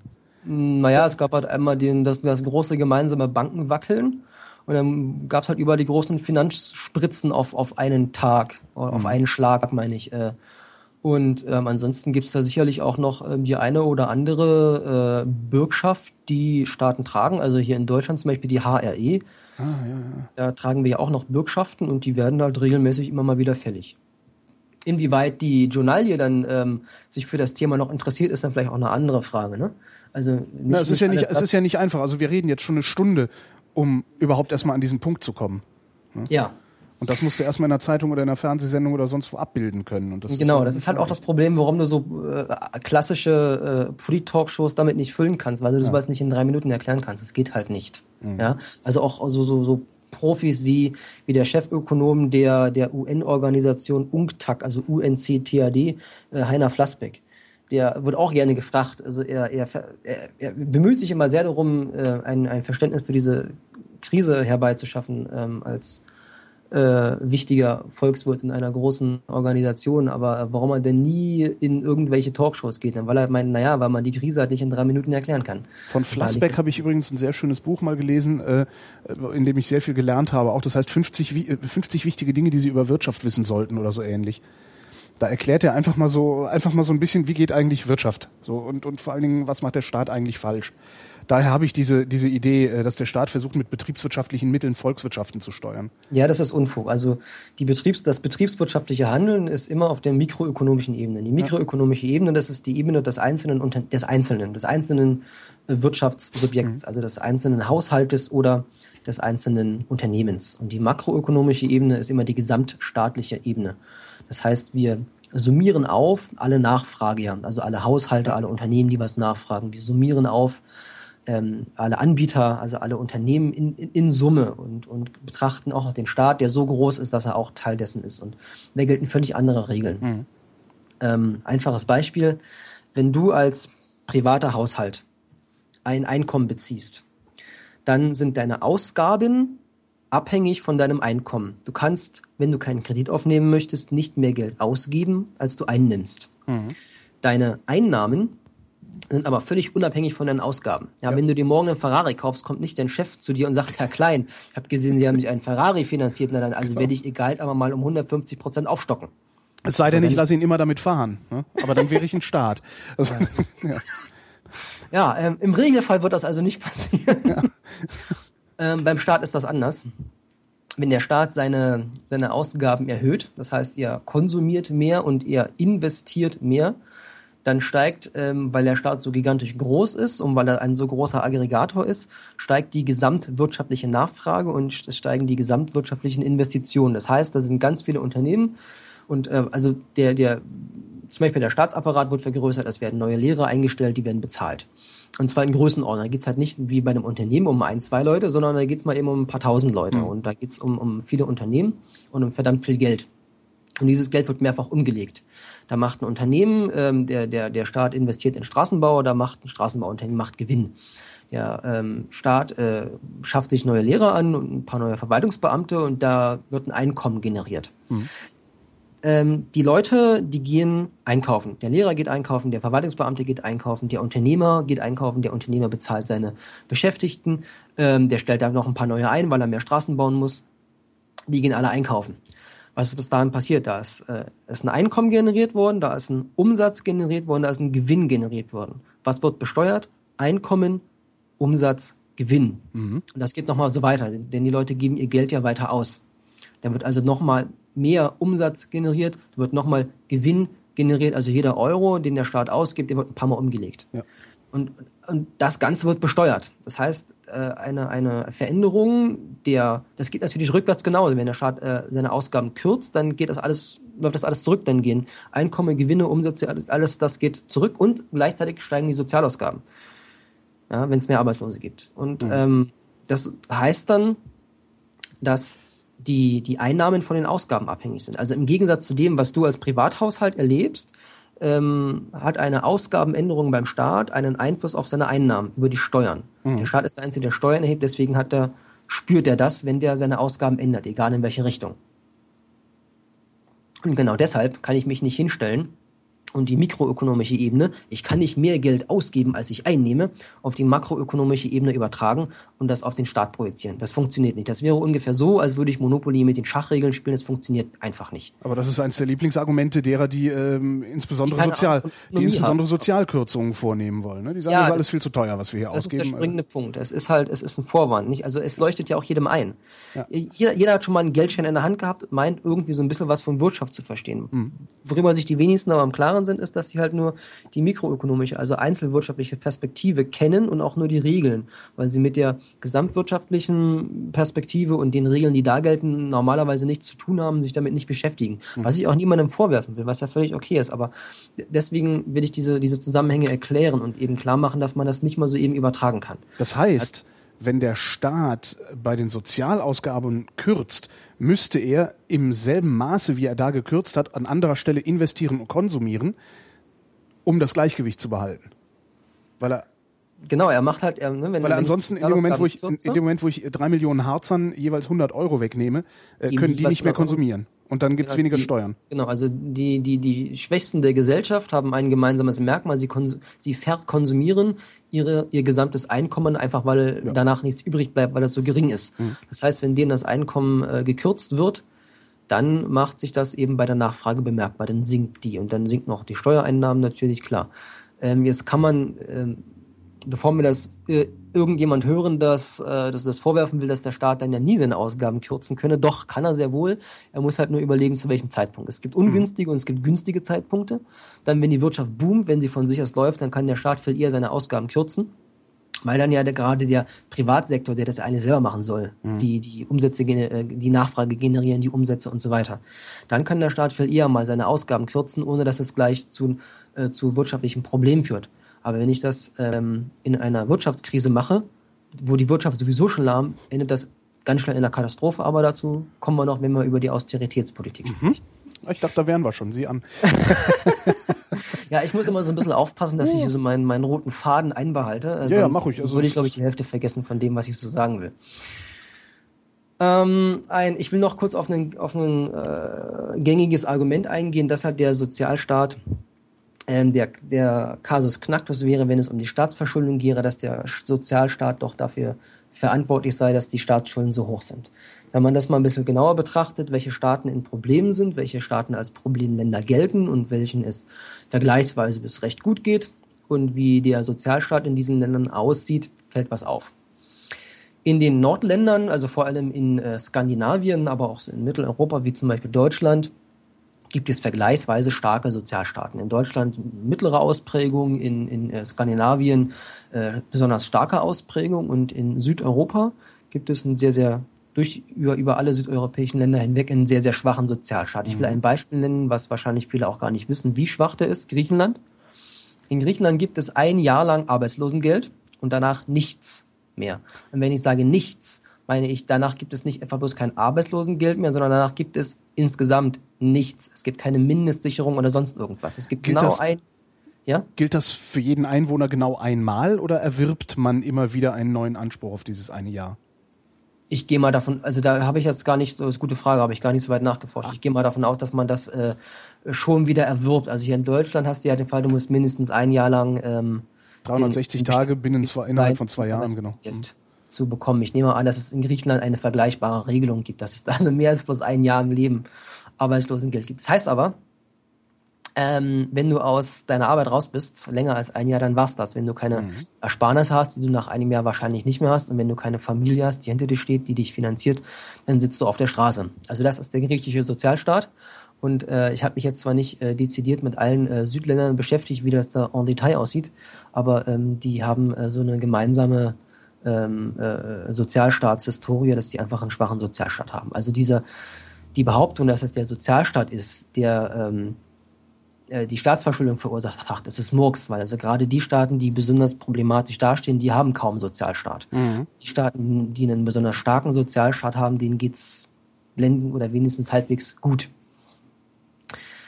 Ähm, dann wird gerne noch angeführt, dass also die, der Sozialstaat aber zumindest den Hauptteil der Schulden verursacht hätte. Naja, was ist die Antwort darauf? Der Sozial, äh, die, die, die, die Verschuldung, die ähm, vom Sozialstaat herrührt, ist zunächst einmal von Land zu Land sehr, sehr unterschiedlich. Ähm, dann ist äh, zu sagen, dass diese Altlasten über einen Zeitraum angehäuft wurden von Jahrzehnten. Mhm. Ne? Darüber haben wir gerade eben gesprochen. Wir haben in, in Deutschland 60 Jahre äh, für 65 Prozent gebraucht. Und ähm, hier reden wir über eine Explosion der Staatsschulden über einen Zeitraum von drei bis fünf Jahren. Ja. ja in, in, in einem äh, gigantischen Ausmaße. Und darüber hinaus sei gesagt, dass die bisherigen Staatsschulden ja auch nicht nur auf äh, einen Sozialstaat zurückzuführen sind, sondern auch auf äh, Investitionen, auf äh, Strukturmaßnahmen, auf, auf Wirtschaftssubventionen, auf Steuerentlastung im Übrigen ganz genauso. Ja, also immer dann, wenn man über äh, die Schulden eines Staates spricht, muss man auch über seine Einnahmen reden. Also das kommt ja nicht alles nur vom Sozialstaat. Also das ist einigermaßen Murks. Und ähm, auch dieses, dieses Argument eben, dass der Großteil davon stammt, naja, wenn wir uns Großbritannien anschauen, die von 40 auf 80 Prozent Verschuldung gesprungen sind, da sehen wir, dass der Großteil mal gerade nicht vom Sozialstaat kommt. Mhm. Ja, sondern ja, es liegt halt irgendwas, irgendwas unterhalb der Hälfte. Naja, ist ja auch bei, bei uns ja genauso. Also die Steuersenkungen unter Rot-Grün, äh, die da gemacht worden sind, das dürfte ja mittlerweile dann auch sich auf, auf einen mittleren zweistelligen Milliardenbetrag addieren, der uns da in den letzten zehn Jahren durch die Lappen gegangen ist. Ne? Ja, okay. Also, also wir, wir, wir merken uns, es ist nicht der Sozialstaat, es ist die Bankenrettung, die uns verdammt viel Geld gekostet hat. Die nächsten ähm, aktuelleren Beispiele, wo wir dann also so von Rettungen reden und, und, und Rettungsschirmen, ähm, Slowenien und Zypern ne, stehen da eigentlich auch bevor. Also Slowenien hatte ähm, 2000, zwischen 2001 und 2008 während des gesamten Zeitraums betrug die Verschuldung ca. 30 Prozent. Da sind 2000 bis 2012 nach der Krise dann sind 20 Prozentpunkte oben drauf gekommen, liegen jetzt also bei 50. Ist der potenziell nächste Kandidat für den Rettungsschirm. Die sind, wenn ich heute in den Nachrichten das richtig gehört hatte, sind die, glaube ich, wieder herabgestuft worden um, ich mhm. glaube, drei Noten oder so. Also die kommen da als nächstes. Zypern ist ja auch ein ganz junges Beispiel, auch ein aktueller Kandidat für den Rettungsschirm. 2008 lagen diese bei 50 Prozent, 2011 bei 70, 20 Prozentpunkte mehr. Und beide Länder kommen deswegen unter den Rettungsschirm, weil sie Probleme mit ihren Banken haben. Wobei Zypern ist jetzt nochmal so ein Sonderkandidat, ist einigermaßen empörenswert, denn Zypern ist ja eine Steueroase mitten im Euroraum, ne? Ach was? Ja, ja. Nicht gewusst? Nee. Ja, ja, wir haben ja, also wir brauchen gar nicht äh, zur Schweiz zu gehen. Wir haben mitten im Euroraum unsere eigene Steueroase, die heißt Zypern. Und was genau passiert da, wenn ich da mit meinem Geld hingehe? Äh, Na, es wird halt besonders wenig besteuert. Okay. Also weiß ich nicht, so, wenn ich da von Steuersätzen höre von 10% auf, auf Unternehmen und sowas höre. Oh. Also ich hoffe, es ja, hat mich nicht vertan, aber also insgesamt sind diverse Steuersätze dort sehr, sehr niedrig. Ich, man sollte vielleicht als Deutscher auch die Klappe nicht so sehr aufreißen. Hier ist, äh, also seit dem, seit dem Ende der Ära Kohl sind in Deutschland ja auch Steuersätze systematisch gesenkt worden und Steuern abgeschafft worden. Ähm, aber nichtsdestoweniger sei mal auf die Steueroase Zypern verwiesen, mhm. die also durch ein anderes Steuersystem durchaus mal ähm, Einnahmen generieren könnten und die eigentlich nicht zu dulden sind als, also nicht das Land Zypern, ich meine, sondern der, das, das Faktum, dass die eine Steueroase sind ja. innerhalb unserer Währungs, innerhalb unseres Währungsraums. Da müsste man eigentlich auch was gegen tun. Ja gut, wobei das genau, äh, letztendlich ist dann der Vorwurf der Steueroase an Zypern, ist sowas ähnliches wie der Vorwurf der Dumpinglöhner an uns. Ne? Das ist richtig, dazu kommen wir jetzt. Ah. ja, ähm, Manchmal denke ich mit. Dumpinglöhne sind ein sehr, sehr schönes Thema. Also weil letztendlich ist das ja auch, dass, dass der Grund in Deutschland äh, viel zu investieren ist. Das Produzieren kostet hier wenig. Und das ist äh, im Vergleich zu niedrigen Steuern in Zypern ist ja, ich weiß gar nicht, ist gar nicht so weit weg der Vergleich. Ne? Ähm, es ist auf jeden Fall ähm, die die deutsche Lohnpolitik ist die zweite Säule dieser Krise. Hast du ich habe übrigens neulich äh, kurzer ja. kurzer Exkurs fand ich total spannend äh, neulich im Deutschlandfunk gehört ähm, das Label Made in Germany ist von den Briten erzwungen worden nach dem Zweiten Weltkrieg um die heimischen, also um die, die, die heimischen Konsumenten darauf hinzuweisen, Achtung, Billo-Produkt bloß nicht kaufen. Dreckiges, mieses Produkt aus Deutschland. Ähm, die ja, hatten also gar nicht vor, die hatten gar nicht vor, das zum Qualitätsmerkmal zu machen. Das ist denen dann nur dummerweise entglitten. Ja, manchmal geht's voll nach hinten los. Musste ich sehr lachen. Ja, ja zurück, äh, zurück zur, äh, äh, ja. Auch das mit unseren Löhnen ist voll nach hinten losgegangen. Es gab in Europa eine massive Auseinanderentwicklung der sogenannten Lohnstückkosten. Mhm. Und ähm, diese, diese Auseinanderentwicklung hat dazu geführt, dass sich auch die Inflationsraten auseinanderentwickelt haben. Jetzt mache ich ähm, vielleicht ein bisschen dickes Fass auf, aber ich, ich werde das erklären. Das ist alles sehr, sehr leicht verständlich. Ich werde die Begriffe erklären oder den Begriff Lohnstückkosten. Was sind Lohnstückkosten? Ähm, ich fange vielleicht mal an mit einem schönen Beispiel. Das führen wir mal den Holgi ein bisschen auf Glatteis. Wir haben zwei Länder. In dem einen Land ist der Stundenlohn beträgt der 20 Euro. Mhm. In dem anderen Land beträgt der Stundenlohn 10 Euro. Und Holgi ist Produzent und will möglichst billig produzieren. Holgi, in welchem Land produzierst du? In dem Land, in dem ich für einen Euro am meisten rauskriege.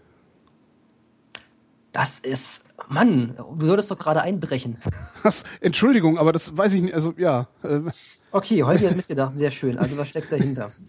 Ähm, Entschuldigung. Wenn ich, um, um, um, um, bei dem, um bei dem Beispiel zu bleiben, ähm, das 20 Euro Land nehmen, also es, es reicht nicht, wenn ich die, die Löhne zwischen Ländern vergleichen will, auf den Lohnsatz zu schauen, also auf den Stundenlohn, sondern ich muss auch die Produktivität hinzuziehen, denn ähm, Ich will wissen, welche, wie viel Teil von meinem Lohn am Ende in einem Stück, das ich produziert habe, in einem Stück Waren drin steckt. Denn Lohn ist für ein Unternehmen ist ein Kostenpunkt und Kosten legen Unternehmen auf den Preis um. Mhm. Das heißt, umso höher der, der Lohnanteil bei einem Produkt ist, umso höher ist der Preis. Mhm. So, kommen wir mal zurück zu diesem Beispiel, um das ähm, einfach mathematisch zu illustrieren. Uah, Mathematik. Ähm, ah, nee, hören da bloß Nerds zu, ne? Genau, also, hören bloß Nerds ähm, zu. Können wir über Mathe reden. Mittlerweile hat ähm, eh jeder abgeschaltet. Also wir können jetzt machen, was wir wollen. Wir können jetzt auch einen Revolutionsaufruf machen, Verschwörungstheorien verbreiten und so. In dem, in dem 20-Euro-Land haben wir eine, nehmen wir mal an, dass wir da eine, eine hohe Produktivität haben. Das heißt, wir können innerhalb kurzer Zeit viele Güter produzieren.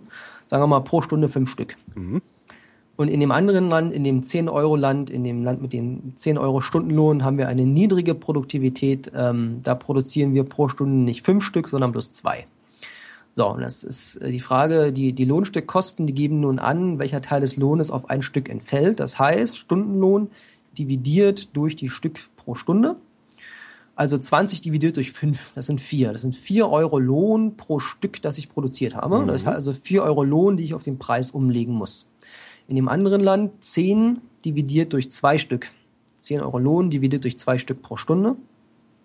Das sind 5. 5 Euro Lohn, die auf jedes Stück entfallen. Also 5 Euro Lohn, die ich auf den Preis umlegen muss. Das heißt, das 20-Euro-Land 4 Euro, das 10-Euro-Land 5 Euro, das 20-Euro-Land ist das mit den niedrigeren Lohnstückkosten, also damit vereinfacht ausgedrückt, das 20-Euro-Land ist das mit dem niedrigeren Lohn. Mhm. Das also ist ein, ist ein ach, haben wir gesagt, wir können über Mathematik reden, ist also ein klassischer Doppelbruch. Ne? Ähm, Lohnsatz ist ja Lohn pro Zeit und ähm, Produktivität ist Stück pro Zeit. Wenn man dann die Zeit rauskürzt aus diesem Doppelbruch, bleibt halt Lohn pro Stück. Mhm. Und auf diese Lohnstückkosten kommt es an. Genauer gesagt, äh, für die Leute, die irgendwie auf Wikipedia nachlesen wollen oder so, auf die realen Lohnstückkosten. So nennen sich die. Und ähm, die, da hat es eine Auseinanderentwicklung gegeben. Das ist ein Problem. Warum ist das ein Problem? Ähm, wenn ich in, in ähm, einem Land bin, das sehr niedrige Lohnstückkosten hat, wo ich also sehr, wo, wo, wo die Kosten, die ich auf den Preis umlegen muss, niedriger sind als in einem anderen Land und wenn ich das systematisch mache, wie das in Deutschland der Fall war, wo also die Lohnstückkosten ähm, von anderen Ländern permanent unterlaufen worden sind, die hier also in Deutschland, man konnte hier in Deutschland billiger produzieren. Mhm. Wenn ich das systematisch, also über einen langen Zeitraum mache, was wir getan haben, seit wir eine gemeinsame Währungsunion haben. Dann führt das dazu, dass sich alle anderen im Euroraum niederkonkurrieren. Ja.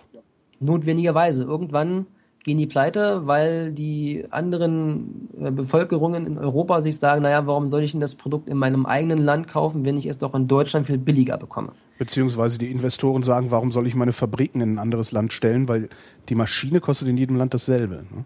Genau. Also kannst du höchstens noch über sowas wie äh, äh, billigen Strom in äh, südlichen Ländern, die viel Sonne haben oder irgendwie sowas argumentieren. Aber pff. also der, das, der, der springende Punkt ist, also auch wenn ich jetzt sage, okay, da kommen ja irgendwie noch äh, Materialkosten mit dazu, aber auch da stecken ja Personalkosten drin. Aha. Ja, also auch um Materialien, um, um, um Rohstoffe zu fördern, um Materialien irgendwie zu verwerten, um, um Baugruppen zu bauen, um Zwischenprodukte herzustellen, um Strom herzustellen, auch da habe ich einen Personalkostenanteil. Also alles das, was ich wirtschaftlich, äh, was ich an Aktivitäten habe, da stecken überall Personalkosten drin. Und die Personalkosten sind ein ganz, ganz wichtiger Teil der, der Gesamtkosten einfach. Und wenn ich die senken kann, die Personalkosten, dann ähm, kann ich andere niederkonkurrieren und das eben auch als ganzes Land, wenn das für ein ganzes Land gilt. Jetzt mache ich mal das nächste Dokument hier auf. Versuche das mal zu beschreiben, was ich hier vor mir sehe.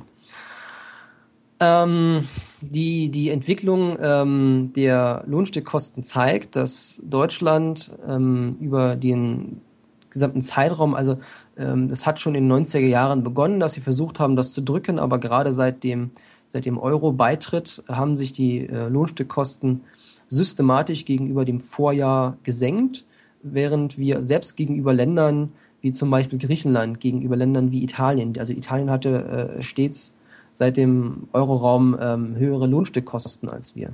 Ähm, selbst, selbst Portugal äh, lag da immer mal wieder gerne drüber. Also auch so, ja, deswegen sind das heute Problemländer, weil die halt niederkonkurriert worden sind.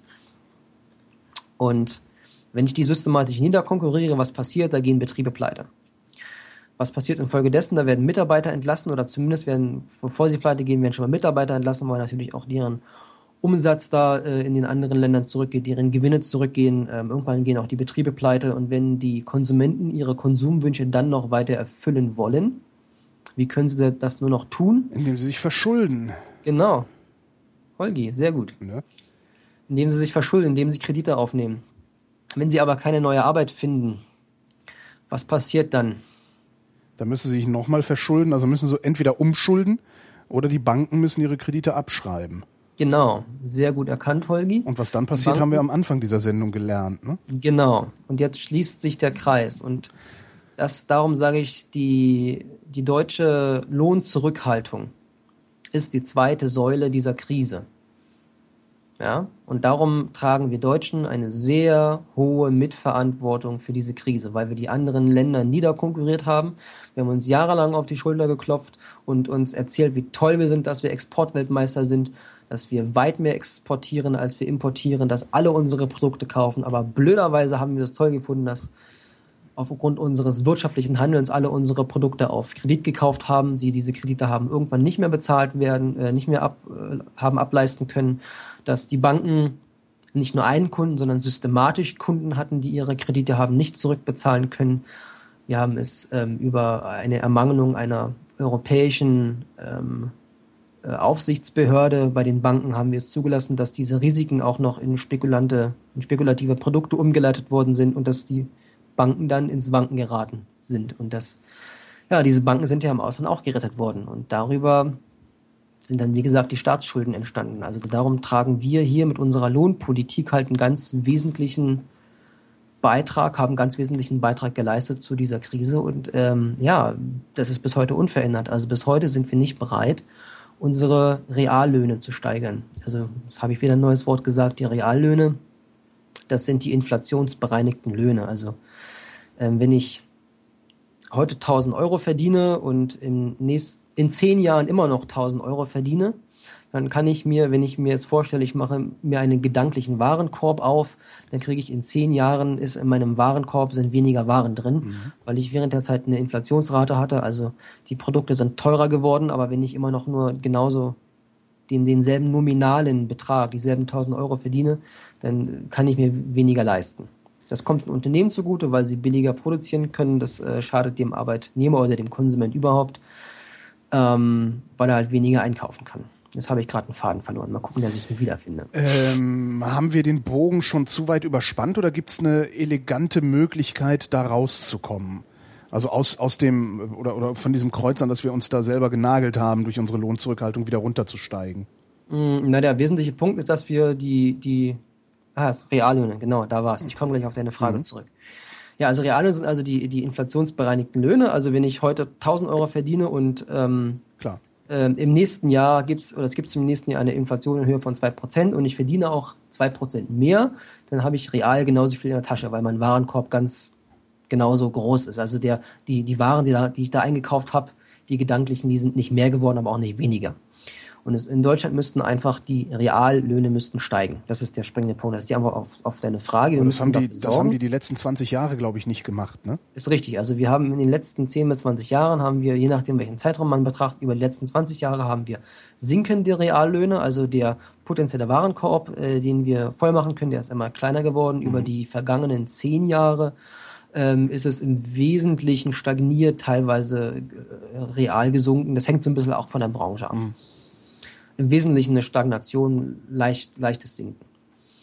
Da sind wir auch die einzigen in Europa, die äh, über die letzten zehn Jahre sinkende Reallöhne hatten. Alle anderen haben halt äh, steigende Reallöhne gehabt, weshalb ihre Produktion teurer geworden ist. Ähm, vor allem schwierig wird's, wenn der Lohn stärker steigt als die Produktivität. Ne? Das ist wieder die Sache mit den, mit den Lohnstückkosten. Wenn ich dieses Verhältnis habe zwischen den Löhnen und der Produktivität, wenn sich die Produktivität um, sagen wir mal, zwei Prozent erhöht, dann kann ich auch den Lohn um zwei Prozent erhöhen ohne dass die Kosten steigen. Mhm.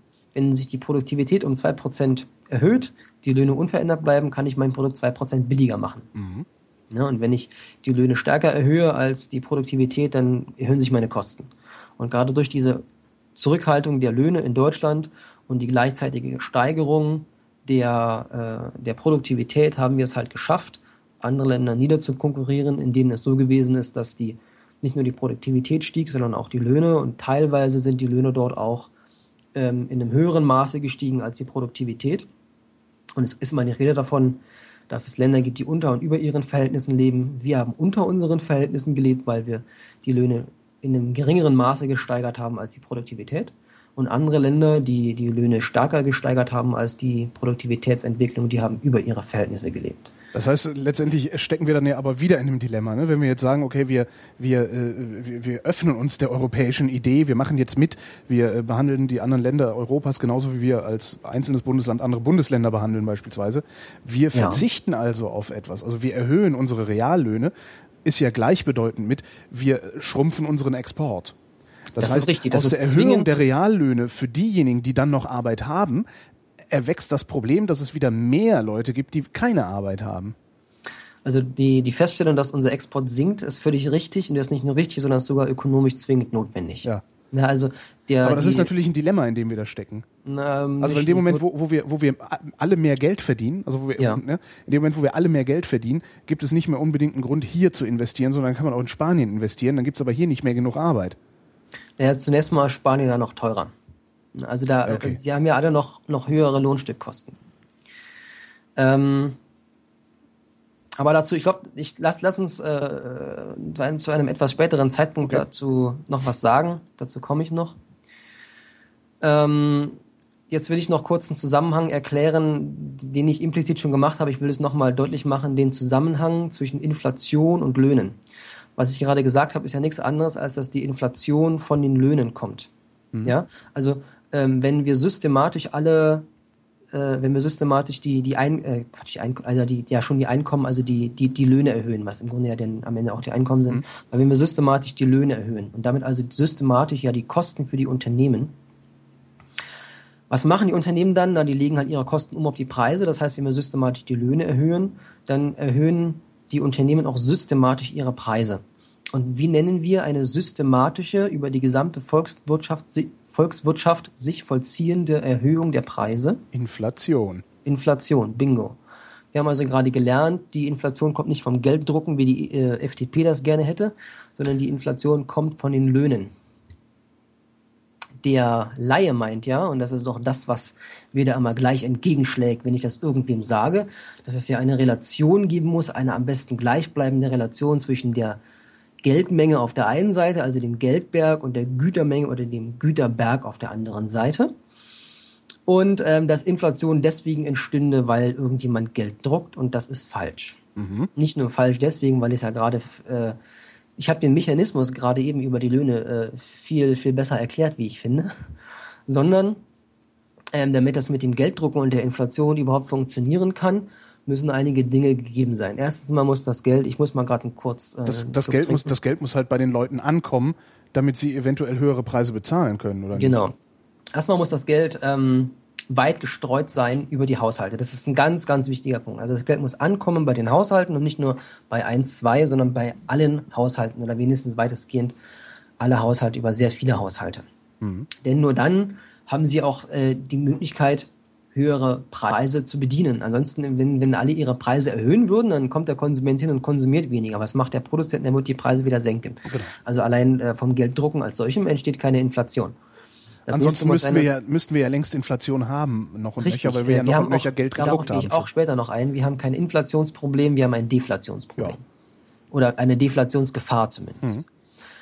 Damit über Gelddrucken äh, eine Inflation entstehen kann, muss das Geld außerdem noch langfristig im Markt sein. Ja, also auch der, der äh, Privathaushalt, der dann über mehr Geld verfügt, wenn es bei ihm ankommt, wenn es bei allen ankommt, der muss sich darüber im Klaren sein, dass er es länger hat, sonst spart er das eher. Mhm. Gibt es nicht aus. Ja, oder er muss halt, es muss, es muss wirklich lange da sein. Ähm, und es muss verdammt viel Geld gedruckt werden. Also es, von heute auf morgen entstehen nicht mit einmal Geldscheine, die sieben Nullen mehr haben oder acht oder neun. Ja, also eine Hyperinflation, da, da muss ich richtig was für tun. Das Geld muss, oder auch, also für, für eine Gelddruckinflation muss das Geld lange im Markt sein, es muss sehr viel sein und es muss bei allen Haushalten ankommen. Ansonsten funktioniert das nicht. Und Güterpreise, die entstehen durch Angebot und Nachfrage. Das kann man sich vorstellen wie auf einem kleinen Jahrmarkt. Mhm. Da sind Produzenten, die, die haben mit ihren, in ihren Buden und die rufen ihre Produkte und und Preisvorschläge aus und dann gibt es Konsumenten, die, die auf dem Markt sind, die einkaufen und die sagen, ja, hm, nee, also ein bisschen mehr, ein bisschen weniger. Ja, und ähm, erst dann, wenn das Geld bei den Haushalten Tatsache angekommen ist und sie in der Lage sind, mehr nachzufragen, ja, erst dann, wenn die mehr Geld auf den Markt tragen, können sie auch Tatsache sagen. Also äh, dann, dann streiten die sich sozusagen über die, über die Angebote, mhm. weil die Angebote noch nicht gestiegen sind. Und dann kann der Obsthändler und der Gemüsehändler, die können dann äh, die gleiche Menge zu einem höheren Preis verkaufen. Mhm. Und dann erst haben wir diesen Inflationseffekt und vorher überhaupt nicht. Und aktuell ist es sogar so, dass die ganzen, die, die EZB, die Europäische Zentralbank, gibt den Geschäftsbanken Geld und die Geschäftsbanken tun das Geld wieder zurück zur EZB und kriegen dafür Zinsen. Das Geld ist noch nicht mal im Markt, was da in den Markt geworfen wird. Das ist dem, dem Zyklus völlig entzogen. Mhm. Also da, da gibt es keine Inflationsgefahr.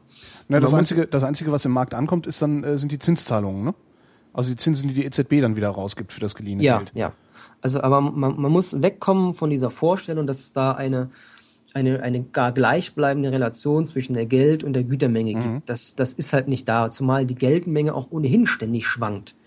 Das will ich mich nicht hier in Geldmengentheorie verlieren. Ähm, da gibt's drei Stück, ähm, M1, M2, M3, also, also Money 1, 2, 3. Mhm. Und ähm, die, die werden einfach unterschieden nach ihrer Liquidität, also nach ihrer Flüssigkeit, wie, wie, wie sehr das Bargeld ist sozusagen. Mhm. Die M1, das ist so das, was jeder äh, Laie unter Geld versteht. Das ist das Zentralbankgeld, also Bargeld. Bargeld nennt man auch Zentralbankgeld. Das sind, äh, das, ist, das sind Sichteinlagen, also Geld auf Girokonten, das ist Geld auf Tagesgeldkonten, das ich also innerhalb von ein bis drei Tagen flüssig habe. Das ist ähm, Geld, das angelegt ist bis hin zu drei Monaten, also sowas wie Sparkonten mit einer drei Monats Kündigungsfrist. Ähm, das ist diese Geldmenge M1. Dass ich also direkt sofort schon äh, flüssig habe oder dass ich innerhalb sehr kurzer Zeit liquide machen kann. Mhm. Und allein diese Geldmenge, die, die schwankt ja schon. Man muss sich nur überlegen, Holgi geht zur Bank, will sich einen äh, neuen Audi A8 kaufen, weil Holgi gerne mal Audi A8 fährt und sich deswegen einen 80.000 Euro Kredit besorgt und dann drückt die, äh, die Bank auf den Knopf und lässt da 80.000 Euro entstehen, die vorher nicht da waren. Mhm. Äh, noch nicht mal in Form von Zentralbankgeld, also die drucken das Geld nicht, sondern das ist dann nur sogenanntes Giralgeld, also Geld, das einzig und allein auf, in, in deren heute elektronischen Büchern drinsteht und das du bekommst, mit dem du wirtschaftest und das du zurückbezahlst und dann wird es wieder gestrichen aus dem System, dann ist das Geld nie da gewesen. Aber ne, durch, diesen, durch diese Vergabe von Krediten allein schon schwankt diese, diese Geldmenge. Mhm. Also diese, diese Vorstellung einer, einer, einer, einer gleichbleibenden Geldmenge oder einer gleichbleibenden Relation zwischen Geldmenge und Güterberg, vergesst es einfach. Ja, es, ist, es mag sehr leicht sein und sehr verständlich, aber es ist falsch. Ja, okay. Ähm, dann gab es halt da in, in, in, im Wesentlichen in, zwischen Nord- und Südeuropa im Prinzip aber vor allem zwischen Deutschland und dem Rest Europas einen, ein Auseinanderlaufen dieser, dieser Inflationsraten. Und das war halt so dass das andere Kernproblem, was wir jetzt gerade besprochen haben. Um das, äh, jetzt habe ich gerade Zahlen, muss man gerade kurz äh, schauen. Ähm, ich habe zum Beispiel Wachstumsraten, äh, was die Arbeitskosten angeht. Ähm, zwischen im Zeitraum 2000 bis 2010 betrugen die in Deutschland äh, im Schnitt 1,7 Prozent und im Rest Europas Pi mal Daumen das Doppelte in Prozentpunkten ausgedrückt. Mhm. Ja, und das ist dann auch der Grund dafür, warum wir ähm, so einen starken Export hatten, der ab äh, 2002 auch enorm äh, in, in die Höhe gestiegen ist, ganz exorbitant. Also das hat nichts mit der mit einer vermeintlich deutschen Qualität zu tun bei den Produkten, die es äh, durchaus auch geben mag, die will ich gar nicht in Abrede stellen, aber der wesentliche Faktor für unsere Exporte, die sind halt die niedrigen Löhne. Ja, also mhm. wenn ich im Ausland immer steigende Einkommen habe, dann ist irgendwo mal das deutsche Produkt billiger als das, als das inländische. Und wenn es dann auch noch tatsächlich gute Ingenieursarbeit ist, äh, ist der Kauf von Holz halt doppelt. Umso ne? gerne genommen, genau. Ne? klar. Und ähm, diese, wenn man ein bisschen Zeitung liest, dann ist da auch immer wieder was zu lesen von Leistungsbilanzüberschüssen, Leistungsbilanzdefiziten. Die Leistungsbilanz ähm, ist ein Maß für die Im- und Exporte eines Landes. Ich kann eine ausgeglichene Leistungsbilanz haben. Ähm, das heißt, ich exportiere ganz genauso viel, wie ich importiere. Dann ist die ausgeglichen. Das ist der wünschenswerte Fall. Ich kann aber auch einen Überschuss oder ein Defizit haben, was äh, jetzt nicht gleichbedeutend ist mit gut oder schlecht, sondern beides ist nicht wünschenswert. Ähm, über, also ich rechne die, die Exporte und ziehe davon die Importe ab. Mhm. Exporte minus Importe. Ich habe einen Überschuss, wenn ich mehr exportiere, als ich importiere. Deutschland hat ein gigantisches, hat einen gigantischen Leistungsbilanzüberschuss. Das heißt, wir haben über die vergangenen Jahre extrem viel mehr exportiert, als wir importiert haben. Und in anderen Ländern ist das genau umgekehrt, denn es ist ja immer, äh, es sind ja zwei Seiten ein und derselben Medaille. Mhm. Das, was für das eine Land die Exporte sind, das sind für das andere Land die Importe. Also gibt es andere Länder, die haben sehr, sehr hohe Leistungsbilanzdefizite, sprich, sie haben weit mehr importiert, als sie exportiert haben. Ja, das schlägt sich also auch dann in, in, in solchen ähm, ökonomischen ähm, Maßen wieder. Äh, was gibt es dazu hinzu, äh, noch zu sagen? Ich muss gerade mal schauen. Ja, das führt zumindest erstmal zu, zu massiven Verwerfungen. Und genau das ist, was wir vorher gesagt haben. Man müsste das umkehren. Über die, über die Lohnerhöhungen. Wir Deutschen müssten weniger exportieren. Wir müssten dafür über die steigenden Löhne, würde sich automatisch einstellen, müssten wir unsere Binnenkonjunktur ankurbeln. Wir müssten unsere Binnenkonjunktur, die seit zehn Jahren real lahmt, da tut sich nichts. Die Zeitungen schreiben zwar gerne mal bei dem realen, also inflationsbereinigten Wachstum von 0,3 Prozent von einem Boom, aber unter einem Boom, unter einem Wirtschaftsboom verstehe ich was anderes. Ja, da ähm, muss man mal in die 70er Jahre gucken, als irgendwie sowas, so, so Lohnsteigerungen noch so um die 10 Prozent teilweise äh, stattgefunden haben, wie die Leute da gekauft haben, wie blöde. Ne? Ja, also äh, wir müssten halt äh, die Löhne erhöhen, darüber unsere Binnenwirtschaft, also unsere inländische Wirtschaft stärken. Mhm also unsere Produkte im Inland verkaufen und dafür den Export zurückfahren und das ganze System umkippen. Diese Leistungsbilanzen, die müssen wieder ausgeglichen werden. Das heißt aber, bevor die ausgeglichen sein können, müssen wir sie erstmal wieder im Umkippen abbauen. Also unsere Überschüsse abbauen und andere Länder Defizite abbauen. Dafür müssen diese anderen europäischen Länder nach Deutschland ihre Produkte verkaufen. Was nur geht, ähm, wenn deren Lohnsteigerungen und damit deren Inflation, wie ich ja erklärt habe, in den nächsten, naja, bestimmt 20 Jahren langsamer laufen. Mhm. Und dafür unsere äh, Lohnsteigerungen und damit auch unsere Inflation über die nächsten wahrscheinlich 20 Jahre höher sind als deren. Und es, ist am, es, es zeichnet sich nicht ab, dass da was passiert in die Richtung. Bislang nicht. Also ich habe nicht das Gefühl, dass ich, e dass ich mehr Geld verdiene äh, seit nee, ein paar ja, Jahren. Sehe seh ich auch noch nicht. sehe ich auch noch nicht. Ja. Schön wär's. Ich, ich gönn's dir auch, Holger. Ach, danke. Bitte. Nee, ich, ähm, ich habe ja einen Teil meiner, einen Teil, einen Teil der Arbeit, die ich mache, ist ja äh, richtig auf Tarifvertrag. Ähm, bei, ah, den, ja? bei den Sendern, also wenn ich, Redakteur, wenn ich so Redakteursarbeit mache, äh, das ist eine tarifvertraglich geregelte, äh, ein tarifvertraglich geregeltes Honorar. Und da kann ich immer ganz gut dran erkennen, äh, wie da so die Entwicklungen sind. Und das ist erstaunlich langsam in der letzten ja, ja. Zeit. Also, Man äh, sollte sich davon seinen Gewerkschaften auch nicht verarschen lassen. Ah ja, das ja sowieso nicht. Also die, die, also ja. Da, da trete ich nur nicht aus, weil ich die prinzipiell für eine gute Idee halte.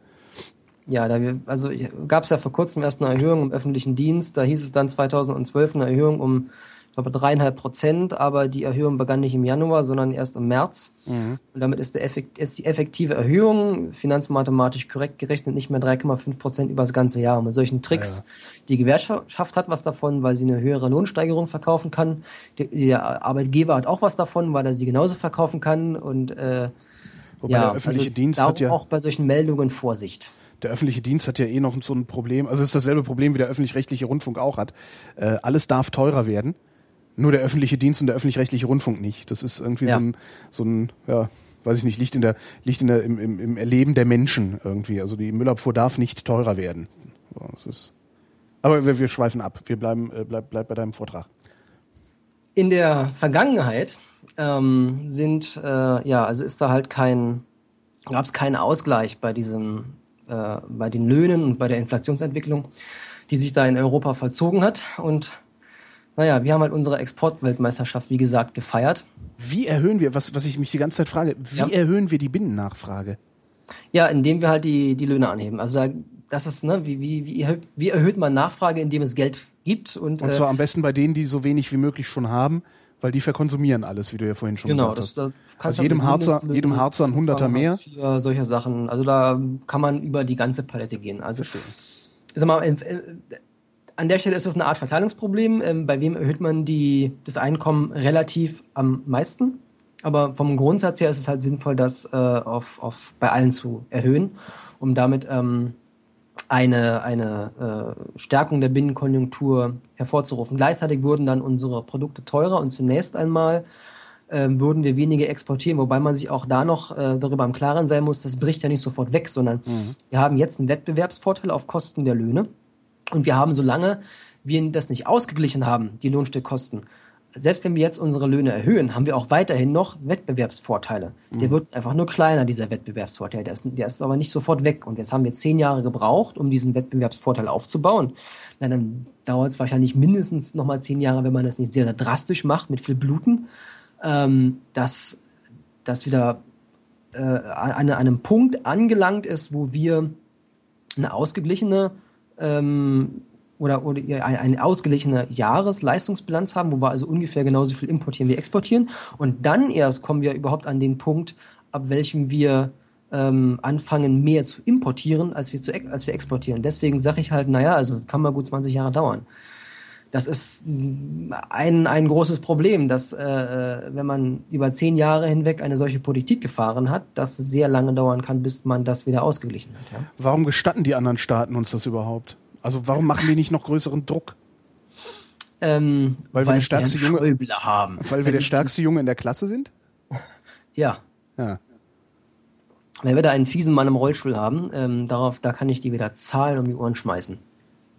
Es ist so, dass äh, die anderen europäischen Länder grundsätzlich schon erkannt haben, dass das mit den Leistungsbilanzverwerfungen, also diesen Ungleichnissen bei Im- und Exporten, dass das ein Problem darstellt. Und dass es da Regeln auf EU-Ebene ähm, geben muss, die dieser, dieser Fehlentwicklung ähm, begegnen. Blöderweise hat es da einen Herrn äh, Finanzminister Schäuble gegeben, der äh, gesagt hat, nee, aber nicht mit mir. Und ähm, dann sind diese Regeln verbessert worden. Und in welchem Ausmaße und, und, und äh, wie widersprüchlich das ist, das will ich dir jetzt an den äh, Zahlen klar machen. Ich habe ja gesagt, dass das zwei Seiten einer Medaille sind. Die, das, das einen Exporte sind des anderen Importe. Mhm. Das heißt, wenn man jetzt sagt, äh, man, man setzt eine Obergrenze fest für, einen, für eine unausgeglichene Leistungsbilanz, also für ein Defizit, für einen Überschuss, gemessen an gemessen am BIP, gemessen an der Wirtschaftsleistung, dann müsste das ja, weil es ja zwei Seiten einer und derselben Medaille sind, vernünftigerweise der gleiche Prozentwert sein. Mhm. Also zum Beispiel sagt man also nicht mehr als 5% Defizit und damit aber auch nicht mehr als 5% Überschuss. Wäre jetzt, äh, so könnte man denken. Praktisch umgesetzt worden ist allerdings, dass es verboten ist, ein Defizit größer als 4% zu haben. Mhm. Mehr als 4% gelten problematisch. Ein Überschuss, also das, was wir Deutschen haben, gilt erst ab 6% problematisch wo es ähm, zum ersten Mal wirr wird. Wenn man jetzt weiß, dass Deutschland zu diesem Zeitpunkt einen Überschuss von 5,9 Prozent mhm. hatte und damit als unproblematisch galt, dann weiß man auch, warum der, der, der Wert bei 6 Prozent gelegen hat. Ja? Dafür ist äh, Herr Minister Schäuble verantwortlich. Der hatte dann nämlich keine Lust drauf, dass wir als Exportnation äh, mit einem Mal uns eingestehen müssten, dass wir was falsch machen oder dass wir das korrigieren. Ja? Im Grunde müsste man sagen, diese Werte müssten spiegelgleich sein, entweder mhm. spiegelgleich für alle, oder aber man ähm, macht das Ganze länderspezifisch. Wobei man, also warum länderspezifisch? Nun, ähm, es geht hier um, um Prozentwerte, um relative Werte. Und ähm, wenn man das in absoluten Werten ausdrückt, manchmal kann es ganz interessant sein, auch mit absoluten Werten zu arbeiten der ähm, Überschuss von 5,9 Prozent von Deutschland ist in absoluten Zahlen ausgedrückt, nämlich 400 mal so hoch wie das 5,4 Prozent Defizit von Malta. Mhm. Ja? Also dadurch, dass wir eine so gigantische Volkswirtschaft sind, ähm, machen bei uns kleine Prozentsätze verdammt viel Waren aus. Ja. Und ähm, weil alle anderen Volkswirtschaften in Europa kleiner sind, trifft die das eigentlich gleich noch, noch härter. Ja, ähm, die, es ist so, dass äh, der, der deutsche Überschuss, der entspricht der Hälfte aller EU-Defizite. Oder wow. entspricht auch ähm, der Defizite aller verwandten neuen EU-Staaten. So groß ist unser Überschuss. Also einfach nur, ja, hat, hat, hat die Größe. Und an all, die, an all die haben wir auch verkauft, ne? Und ein bisschen ja, an die klar, Chinesen. Ja, ja. Ähm, ja, und darum wichtig ist vor allem auch, dass diese Überschüsse eigentlich in absoluten Zahlen sinken müssten. Ähm, denn wenn sie nur in relativen Zahlen sinken, könnten sie gleichsam in absoluten, also wenn sie nur im, äh, äh, äh, gemessen in Prozent sinken, könnten sie in absoluten Zahlen trotzdem wachsen. Ähm, das kann man sich ähm, ein, ein Beispiel, wir haben vorher meinetwegen, sagen wir mal, 6% exportiert und künftig exportieren wir nur noch 4%, dann ist es äh, relativ gesunken. Wenn allerdings in dem Zeitraum auch unsere Volkswirtschaft größer wird, und da wir das ja in Prozent am BIP messen, mhm. könnte es sein, dass diese 4% vom BIP heute größer sind als die 6% vom BIP gestern. Mhm. Ja? Oder um es bildhaft auszudrücken, wenn ich einen Muffin habe und einen Kuchen, dann sind drei Viertel von einem Muffin immer noch weniger als ein Viertel von einem ganz normalen Kuchen. Ja. Ne? Das ist das Problem. Und darum sage ich, es wäre eigentlich auch nicht verkehrt, das nicht nur spiegelbildlich zu machen, sondern wenn man da ähm, landesspezifische Werte festlegen würde. Mhm. Da sind wir aber auch noch weit von entfernt. Da sind ne? wir weit von weg. Also die, die EU, diese EU-Regeln zu den Importen und Exporten, ähm, die führen diese ganze, diese ganzen Probleme also völlig ad absurdum. Ja? Wenn Deutschland sinnvollerweise und auch notwendigerweise seine Exportanteile stark senken würde, sprich ähm, ein, ein äh, Leistungsbilanzdefizit von mehr als vier Prozent äh, verursachen würde, wie es eigentlich wünschenswert wäre, dann würden wir Deutschen dafür bestraft werden von der EU. Ja? Also da, deswegen sage ich, es wird halt völlig ab absurdum geführt, weil es äh, da wird etwas verboten, was eigentlich sinnvoll ist. Also mhm. deswegen ist diese, diese äh, Angabe Zumindest da situativ sinnvoll wäre. Ja, es, es, es ist ein bisschen schwierig. Also deswegen eigentlich wäre es sinnvoll, das ein bisschen landesspezifischer oder an, an irgendwie anders zu messen. Ähm, mhm. Naja. Ja, also damit gilt äh, eine, eine starke äh, relative Abnahme der deutschen Exporte nach diesem Regelwert als problematisch. Ja. ja eine ähm, relativ genauso starke Zunahme der deutschen Exporte ist natürlich aber erlaubt, ne? wegen dieser 4%, 6% Regel. Super. Es, es, es, es ist völlig wirr. Es ist völlig wirr. Ja, ähm, ja eigentlich müsste Deutschland seine, seine Exporte viel stärker senken dürfen, als andere das tun dürfen. Ja? Und, ähm, ja, und es würde den, es würde den Schwachen, es würde den Schwachen im, im eigenen Land auch noch gut tun, ne? Ja, ja, eben. Also es, damit, damit führen diese, diese EU-Regeln aber auf deutschen Druck, wie sie veranlasst worden sind, dazu, dass diese Probleme noch verschärft werden, mhm. anstatt dass diese Probleme gelöst werden. Ja? Und ähm, eine, eine andere Sache ist, ähm, des Weiteren muss man sehen, ähm, dass dieses äh, EU-Regelwerk insgesamt den Export befördert, denn es erlaubt ja mehr Exporte gemessen am BIP als Importe. Ja. Nur wenn jetzt alle exportieren, was man ja auch sagen könnte, ne? alle, alle in der EU oder alle, alle Euro-Staaten wenigstens, die fangen an zu exportieren, nur wer importiert denn dann? Na, die es Chinesen auch, und die Amerikaner. Ja, es muss immer irgendwen geben, der auch importiert. Und mhm. ähm, jetzt muss man unterscheiden zwischen einer Währungsunion und normalen Ländern. Innerhalb der Währungsunion, oder man fangen wir mit dem normalen Land an. Ein normales Land hat eine äh, Zentralbank, über die es der Herr ist und diese Zentralbank ist Herr über die eigene Währung und kann darüber selber bestimmen. Eine Zentralbank kann über die Auf- und Abwertung einer Währung entscheiden. Mhm. Das geht im Euroraum nicht. Also das könnte höchstens die Europäische Zentralbank, die macht das nicht, darf das auch nicht.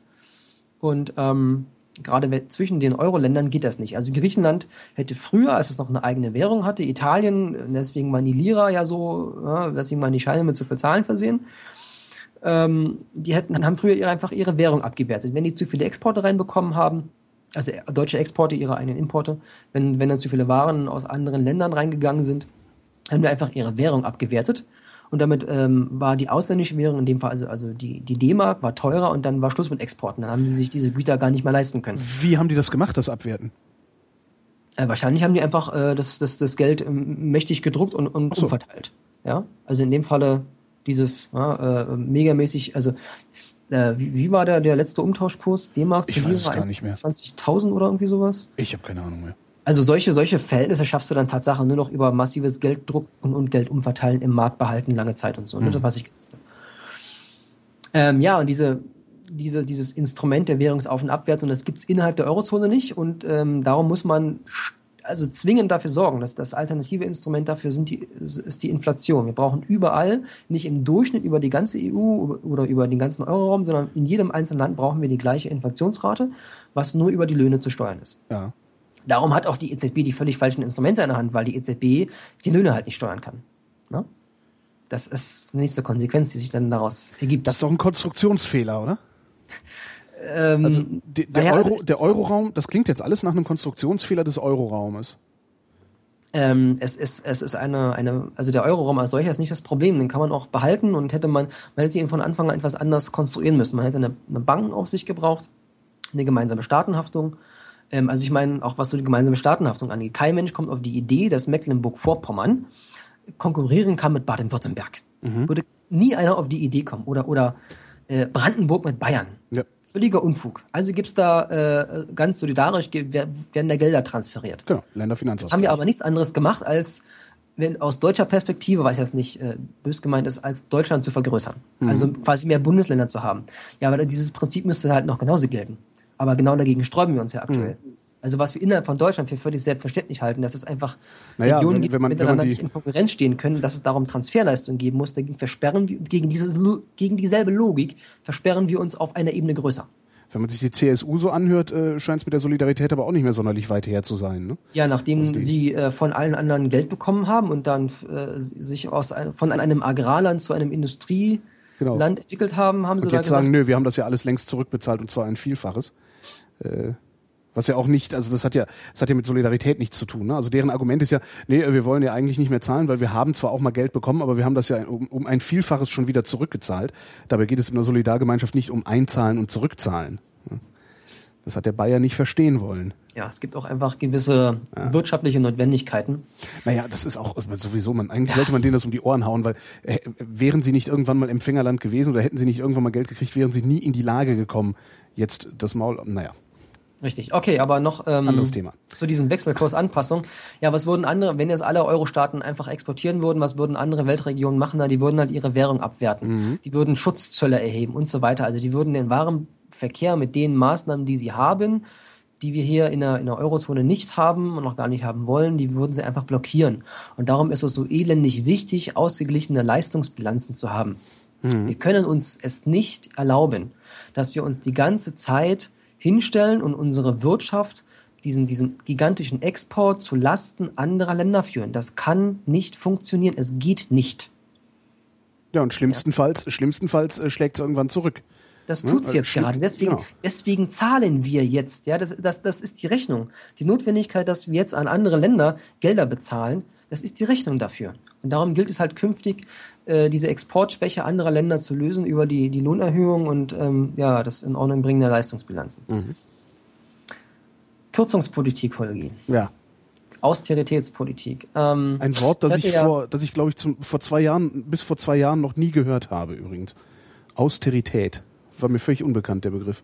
Ja, ja, weiß ich gar nicht, weil mir der zum ersten Mal unter die Augen gekommen ist. Ähm, ja, ich hatte ja am Anfang erklärt, weshalb ähm, staatliches Sparen zu einem staatlichen äh, Rückgang bei seinem Konsum und, und zum Rückgang der staatlichen Investitionen führt und wieder die, die ähm, Zusammenhänge zwischen Staatseinnahmen und Staatsausgaben sind, dass das im Gegensatz zum Privathaushalt beides miteinander verflochten ist und mhm. nicht nur wie beim Privathaushalt einseitig. Ja, damit ist halt natürlich aber auch, wenn der Staat dann aufhört äh, zu kon oder sein, seinen Konsum, seine Investitionen senkt, ist halt dieses staatliche, ist die staatliche Sparintention schnell verfehlt. Ja, weshalb mhm. eben eine Kürzungspolitik nicht automatisch eine Sparpolitik ist. Und ja, deswegen kann man sich halt die, diese Metapher auch von der schwäbischen Hausfrau, die so sparsam ist, die kannst du sonst wohin klemmen. Ja. Die zeugt einzig und allein von einem mangelnden volkswirtschaftlichen Verständnis, aber von nichts anderem.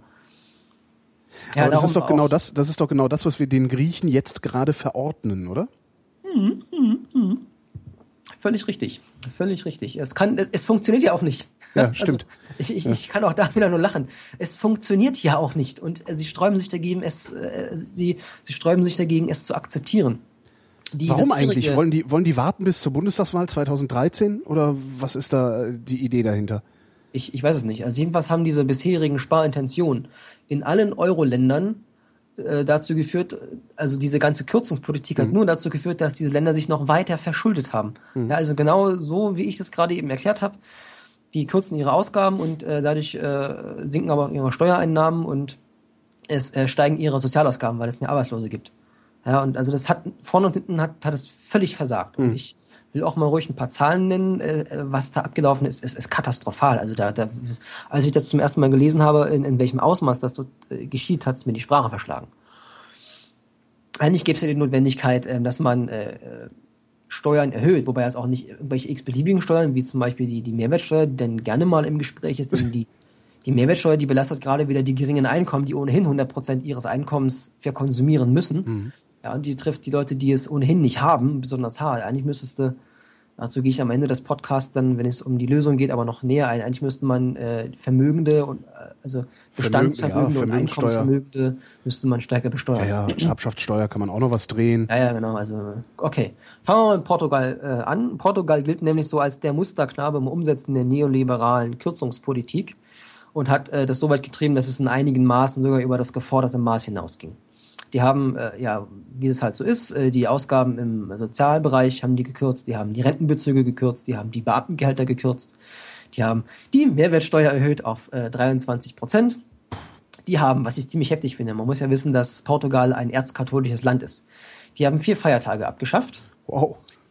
Die haben äh, abgeschafft ähm, den Tag der Loslösung von Spanien, also deren Unabhängigkeitstag also ich, ich, vielleicht ist es ein bisschen schwierig, wenn ich das jetzt sage, man würde hier in Deutschland den 3. Oktober abschaffen. Aber nee, den, das begreift keiner. Vor, aber, sie, Weihnachten. Ja, Weihnachten, genau, Weihnachten oder die Amis den Unabhängigkeitstag, ja, ja das ist so das, äh, in der Größenordnung. Unglaublich. Ähm, sie haben, wie gesagt, äh, Spanien, äh, Verzeihung, Portugal ist erzkatholisch, da sind über 80 Prozent Katholiken. Und die, die Jungfrau Maria wird da, wird da verehrt wie hierzutage äh, die Geldwertstabilität und die mhm. Inflationsangst. Ja, die haben Maria Himmelfahrt als Feiertag abgeschafft. Wow. Die haben den ähm, freien Karnevalsdienstag in Trullo haben die abgeschafft. Das ist so der Höhepunkt der, der Karnevalsfeiern. Also das sind nicht jetzt irgendwelche nur noch 15 Feiertage. Ne? Mhm. Portugal hat ähm, darüber hinaus in diesem Jahr im April als allererstes Land den äh, Fiskalpakt unter, unterschrieben. Ähm, und diese Maßnahmen, die da umgesetzt worden sind, sind halt komplett gescheitert. Der Konsum ist massiv zurückgegangen. Die Industrieproduktion hat einen Rückgang erlebt, gegen, verglichen mit dem Vorkrisenhoch, halte ich fest, um 26 Prozent. Wow. Die Industrieproduktion hat einen Rückgang erlebt um 26 Prozent. Nebenbei bemerkt, wenn wir bei der, bei der, beim Rückgang der Industrieproduktion sind, Spanien, was ja auch eines der Problemländer ist, die aktuell groß, ähm, von denen groß gesprochen wird, Spanien hat einen Rückgang erlebt, verglichen mit dem Vorkrisenhoch um 29 Prozent, also fast ein Drittel. Die Industrieproduktion ist um fast ein Drittel zurückgegangen. Wahnsinn. In gesamt Südeuropa ist die Industrieproduktion eingebrochen in, ein, in einem gigantischen Ausmaß. Mitte, 2000, Mitte diesen, diesen Jahres hat äh, Mitte diesen Jahres herrscht in Südeuropa das Niveau von 1990. Das ist ein Rückwurf um über 20 Jahre. Das ist komplette Deindustrialisierung, die Südeuropa gerade durchmacht.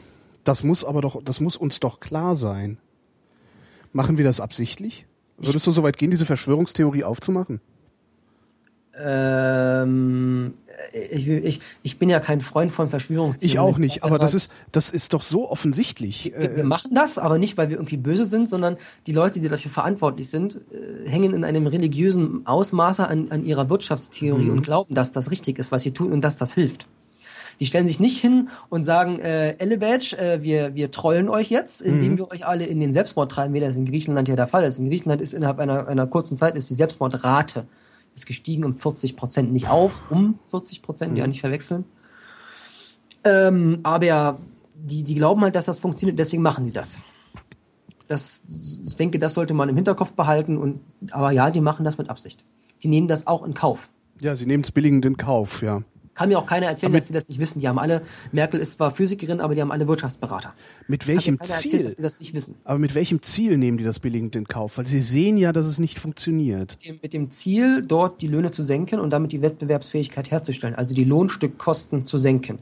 Man könnte natürlich auch einfach die Lohnstückkosten, also ja, es ist A, ja, ja, es in einem kurzen Zeitraum zu tun, ist immer brutal, geht nur mit einer Wirtschaftskrise einher. Das, das geht nicht anders. Du kannst sowas nicht von heute auf morgen machen, was du zehn Jahre lang verhauen hast. Mhm. Das ist das eine. Und das andere ist, was man sich auch immer überlegen muss, man kann halt nicht nur in den einen Ländern Löhne senken, sondern man kann auch in anderen Ländern, in Deutschland, Söhne, äh, Söhne, genau, Söhne die Löhne erhöhen. Ja, und das würde, würde allen Beteiligten weniger wehtun. Genau, das würde halt auch zu demselben Ergebnis führen. Ja, aber außer den Reichen jetzt. Also die müssten ein bisschen abgeben dann Ja, ich. die müssten halt mal, aber äh, über die vergangenen zehn Jahre sind die Reallöhne in Deutschland, die sind stagniert und die Einkommen aus Kapital und Unternehmenstätigkeiten, mhm. die sind um 38 Prozent gestiegen. Ja. Also ist jetzt nicht so, dass es den, die waren auch vorher verdammt reich. Das ja, ist nicht so, dass den, wirklich wehtun würde. Ich habe mir Zahlen vom DIW angeschaut, vom Deutschen Institut für Wirtschaftsforschung. Die sind unverdächtig, ja Ähm, die äh, bringen seit einiger Zeit, ich glaube, da hat sich an der Spitze was getan, seitdem bringen die wieder interessante, interessante Sachen raus. Ja. Ähm, die vermögendsten Deutschen, wobei das gesamte, nicht nur das Geldvermögen, das gesamte Vermögen wurde versucht zu erfassen. Ähm, 2,5 Prozent der vermögendsten Deutschen besitzen 44,7 Prozent des gesamten Vermögens. Mhm. Die höchsten, die, die, die äh, obersten 10 Prozent äh, besitzen irgendwas um die 60, 65 Prozent. Also man sieht man auch an der Stelle nochmal, innerhalb dieser obersten 10 Prozent ist auch äh, da nochmal eine, eine starke Konzentration hin nach ganz oben. Die ähm, äh, ärmsten 50 Prozent der Bevölkerung teilen sich, glaube ich, 1,5 Prozent mhm. des Vermögens. Also es ist, es ist bloß ein Umverteilungsproblem, aber ähm, warum das ähm, jetzt nicht nur irgendwie moralisch, meinetwegen, ja, ich, ich, ich mag es nicht moralisch zu argumentieren, es taugt nichts, äh, warum es nicht nur moralisch meinetwegen ein, äh, ein Problem ist, sondern warum es auch ein Problem, ein Umverteilungsproblem im volkswirtschaftlichen Sinne ist ganz knallhart äh, erkläre ich äh, ein bisschen später. Es ist, es ist im Übrigen auch ein ähm, soziologisches Problem. Äh, die, äh, jetzt nagel mich nicht fest, ich, wer, wer hat's denn es gab kürzlich eine Arbeit darüber. Die Schweizer haben es erfunden. Die Schweizer waren es, ich weiß es gar nicht. Es gab kürzlich eine Arbeit darüber. Ähm, ich glaube in Darmstadt oder so. Darmstadt, ich glaube in Darmstadt an der Uni war das. Ähm, eine Arbeit darüber, äh, wie Gleichheit sich auf ähm, den Wohlstand einer gesamten Population auswirkt. Äh, und das kannst du, das kannst du auf alles Mögliche übertragen. Das, das funktioniert in Schulklassen ja? Mhm. Äh, je weniger Extreme es bei der Benotung gibt, desto besser ist die Klasse insgesamt und das kannst du auch auf, volkswirtschaftlichen, äh, auf Volkswirtschaften ausweiten. Je weniger Extreme es gibt, desto prosperierender ist die Volkswirtschaft insgesamt. Das ist ein ganz interessantes Ding gewesen. Ich weiß gar nicht, äh, wahrscheinlich werde ich es nachher wieder, ich, ich schreibe es mir mal auf, dann kann, kann ich es in die Shownotes hauen. Jo. Dann habe ich einen Vortrag, bei, beim SWR gibt es eine Sendung, Aula heißt die, und da hat nämlich äh, einer dieser Forscher hat das vorgetragen. Das war sehr interessant. Ja, ja. Ich habe habe heute äh, äh, einen Artikel gelesen, da ging es um eine Forschung, die hat herausgefunden, dass das Einkommen der Eltern ähm, die Entwicklung der Intelligenz des Kindes bereits im frühen Kindesalter beeinflusst. Mhm. Da haben die Kleinkinder, glaube ich, untersucht, äh, wie die so und, und, und kleinere Kinder, wie gut die lesen können, wie gut die aber auch Muster erkennen mhm. können, keine Ahnung was alles. Und ähm, haben wir mal geschaut, in inwieweit der, äh, die, die elterliche Fürsorge als solche da einen Einfluss drauf hat und inwieweit es das Einkommen ist. Und da zeigt es sich halt auch, dass ähm, das Einkommen, dass also die zur Verfügung stehenden Ressourcen, ähm, die dem Kind dann zugutekommen, in, in seiner Entwicklung ähm, einen ganz wesentlichen ja. Faktor ausmachen. Ja. Ähm, ja, auch in der Privatwirtschaft hat es ja, um, um, wieder zu den Kürzungen zurückzukommen, hat es ja dann ähm, auch äh, Forderungen nach Kürzungen gegeben, die dann immer mit dem Wort äh, Strukturreformen betitelt werden, wo ja auch nichts anderes dahinter steckt als ein Abbau der Arbeitnehmerrechte, mhm. Lohndumping wie in Deutschland etc. pp. Und ja, die, die, das Ziel ist halt, äh, dass man da ganz äh, das restliche Europa oder die Eurozone in so ein, in so ein Lohndumping reinträgt. Das tut man ja aktuell momentan auch durch die massive Kürzung der Löhne und die Notwendigkeit, über die haben wir gerade gesprochen, die daraus resultiert, nämlich eine Exportorientierung ganz Europas, wie das aktuell in Deutschland der Fall ist. Und ähm, ja, wie gesagt, es muss halt immer irgendwen außerhalb der Eurozone geben, der die Produkte kauft, aber da haben die halt alle Mechanismen, um sich dagegen zu wehren. Also hm. das, es kann nicht funktionieren, es kann einfach nicht es geht nicht, dass jeder auf Billiglöhne setzt und auf den Export. Ähm, es muss halt immer auch irgendwen geben, der das, der es sich leisten kann und der gewillt ist, es mhm. zu importieren. Ähm, eine andere Sache ist, dass diese EU-weiten Forderungen und die Umsetzung nach Lohnkürzungen natürlich ähm, es für die, für die Haushalte, für die Privathaushalte Haushalte unwahrscheinlich schwieriger machen, ihre noch bestehenden Kredite zu tilgen. Also auch Leute, die noch Arbeit haben, die haben auch Kredite, die haben auch Häuser, ja, man denke nur an die Spanier, die da gebaut haben, bis sie, bis sie umgefallen sind. Mhm. Ähm, das heißt, da wird über diese, diese Kürzungspolitik werden die ohnehin maroden Banken noch maroder gemacht, weil sie nicht nur Kredite abschreiben müssen von Leuten, die schon längst arbeitslos sind, die die schon lange nicht mehr zurückbezahlen können, sondern sie machen auch noch stabile oder mehr oder weniger stabile Kredite, machen sie marode, indem sie den Einkommen über die Lohnkürzungen die Möglichkeit nehmen, diese Kredite zurück zahlen zu können. Und das führt am Ende dazu, dass sich die Bankenkrise verschärft und dass die Staaten noch mehr Banken retten werden. Hallo? Mhm. Denkt da einer nach? Mit Sicherheit denkt da, denkt da einer nach. Die Frage ist halt, zu welchem Ergebnis kommt der? Also ich, ich, ich weiß nicht, ich kann immer nur mit dem Kopf schütteln. Also, ja. naja, ähm, dann nächste Problem ist, wir sind als Deutsche ein, eine Exportnation aktuell. Äh, 60 Prozent unserer Exporte gehen in den Euro, äh, gehen, in, gehen in die EU und 40 Prozent der Exporte gehen in den Euroraum, in die Eurozone. Mhm. Nur wenn wir dafür sorgen, über die ganzen Lohnkürzungen, über, über die Austeritätspolitik, dass die ganzen EU-Wirtschaften alle schrumpfen, ja, dann geht das auch zulasten unseres Exports notwendigerweise. Ne? Also das sieht ja. man dann auch im D-Staates, also äh, D-Staates ist äh, die, das äh, Statistische Bundesamt. D-Staates hat zum Beispiel im vergangenen Jahr, im Dezember, gemeldet, dass es einen Rückgang der Ausfuhren um 4,3 Prozent gegeben hat, was ja an sich ganz schön ist, aber es hat blöderweise auch einen Rückgang der Einfuhren ähm, gegeben um, um 3,9 Prozent jeweils gegenüber ähm, dem, dem Vorjahresmonat. Das heißt, es ist nichts passiert. Also ist halt, ne, es gehen zwar, ja, es, es tut sich halt grundlegend nichts. Mhm. Es ist ja. Ähm, wenn jetzt, wenn jetzt die anderen EU-Staaten, äh, also die anderen Euro-Staaten als ähm, Importeure ausfallen, sind wir halt gezwungen, irgendwo anders unseren Kram hinzuverkaufen, ne? Ja, aktuell geht das auch noch halbwegs. Wir exportieren aktuell in Länder außerhalb der Eurozone, weil der Euro momentan ja auch an Kurs verloren hat. Mhm. Und dadurch wäre mit der äh, es gibt ja immer Leute, die, die schreien so danach, man müsse, man hätte die D-Mark behalten sollen, was eine sinnlose Diskussion ist, die Zeit ist vorbei. Das ist, oder ja, aber das ist Nostalgie. Wie alt bist du? Ich bin 26 oder werde also, dann, dann hast du dann, dann bist du noch nicht so tief in die D-Mark reinsozialisiert worden. Ich kann das schon nachvollziehen, dass die Leute das gerne hätten, weil ich kenne halt ich, ne, ich bin mit der D-Mark 30 Jahre groß geworden. Ja. Äh, und ich habe heute noch sentimentale Gefühle, wenn ich mal irgendwie beim Aufräumen eine Mark finde.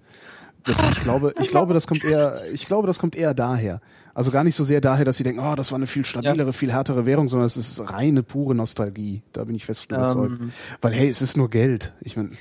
Ja, aber das, das, also ich, ich will gar keine so harte Währung haben. Man kann sich das in der Schweiz anschauen. Also auch ja. die Forderung, jetzt soll man wieder eine, eine, eine D-Mark einführen, abgesehen davon, dass es nach äh, Expertenmeinung ungefähr ein Jahr dauert, eine neue Währung einzuführen. Das kannst du auch nicht von, also da, dazu gehört mehr als nur Geld drucken. Mhm. Ja? Und, und Münzen prägen. Ähm, das kannst du dir anschauen, was in der Schweiz passiert ist. Die Schweiz haben ihren sehr, sehr starken Schweizer Franken. Dahin flieht weltweit insbesondere europäisches Kapital, also mhm. Euro. Die, der Schweizer Franken ist völlig überbewertet. Ja, Angebot und Nachfrage bestimmen den Preis. Auch Währungen bestimmen sich nach Angebot und Nachfrage. Und ähm, die Nachfrage nach dem Schweizer Franken ist exorbitant gestiegen. Der ist heute wahnsinnig teuer. Das heißt aber für die Schweizer Exportunternehmen, sie können kaum noch was exportieren. Die Schweizer haben ein gigantisches Exportproblem, das die gar nicht haben wollen. Mhm. Einfach weil die eine so stabile, hoch bewertete Währung haben. Dasselbe würde uns mit dem Euro heute, äh, mit, dem, mit der D-Mark genauso gehen. Was können die Schweizer denn eigentlich unternehmen, damit das aufhört? Eigentlich doch gar nichts, oder? Die können hoffen, mehr nicht. Nee, es ist wie mit den Amerikanern, die es auch ankotzt, dass die Euro-Krise Auswirkungen auf die US-Wirtschaft hat mhm. und die äh, Merkel am liebsten den Kopf kürzer machen würden wenn man so die Zeitung liest, ist das jedenfalls so das, was drin steht. Ja, nee, die, die können da nichts machen. Was willst du machen? Ähm, geht nicht. Also äh, es ist halt auch. Aber wie, wie könnte die Schweiz ihre Währung instabiler machen, sodass sie keiner mehr haben will? Massiv Geld drucken, massiv Geld in Umlauf bringen und das mhm. langfristig in Umlauf lassen. Aber ja, also das, das wäre in Deutschland ja auch ohnehin völlig undenkbar. Ja. Das, wenn, ich habe mich vor einigen Monaten äh, während, während einer Autofahrt mit einem Unternehmer unterhalten. Und da sprachen wir auch über Inflation und wir sprachen über eine Inflation in Deutschland von, von 3%. Also wir waren, wir waren auf der Autobahn. Ich hätte dem eigentlich gar nicht sagen können, dass wir über die nächsten zehn Jahre, wie ich das vorhin erklärt habe, eigentlich eine Inflation von drei bis vier Prozent bräuchten. Oder vielleicht sogar 4,5 oder sowas. Mhm. Ja, die hätte einen Herzinfarkt bekommen und ich wäre, äh, hätte mich da um den nächsten Baum gewickelt. Der hat, der hat schon das Zittern angefangen, als ich mit äh, ihm nur über eine dreiprozentige Inflation sprach.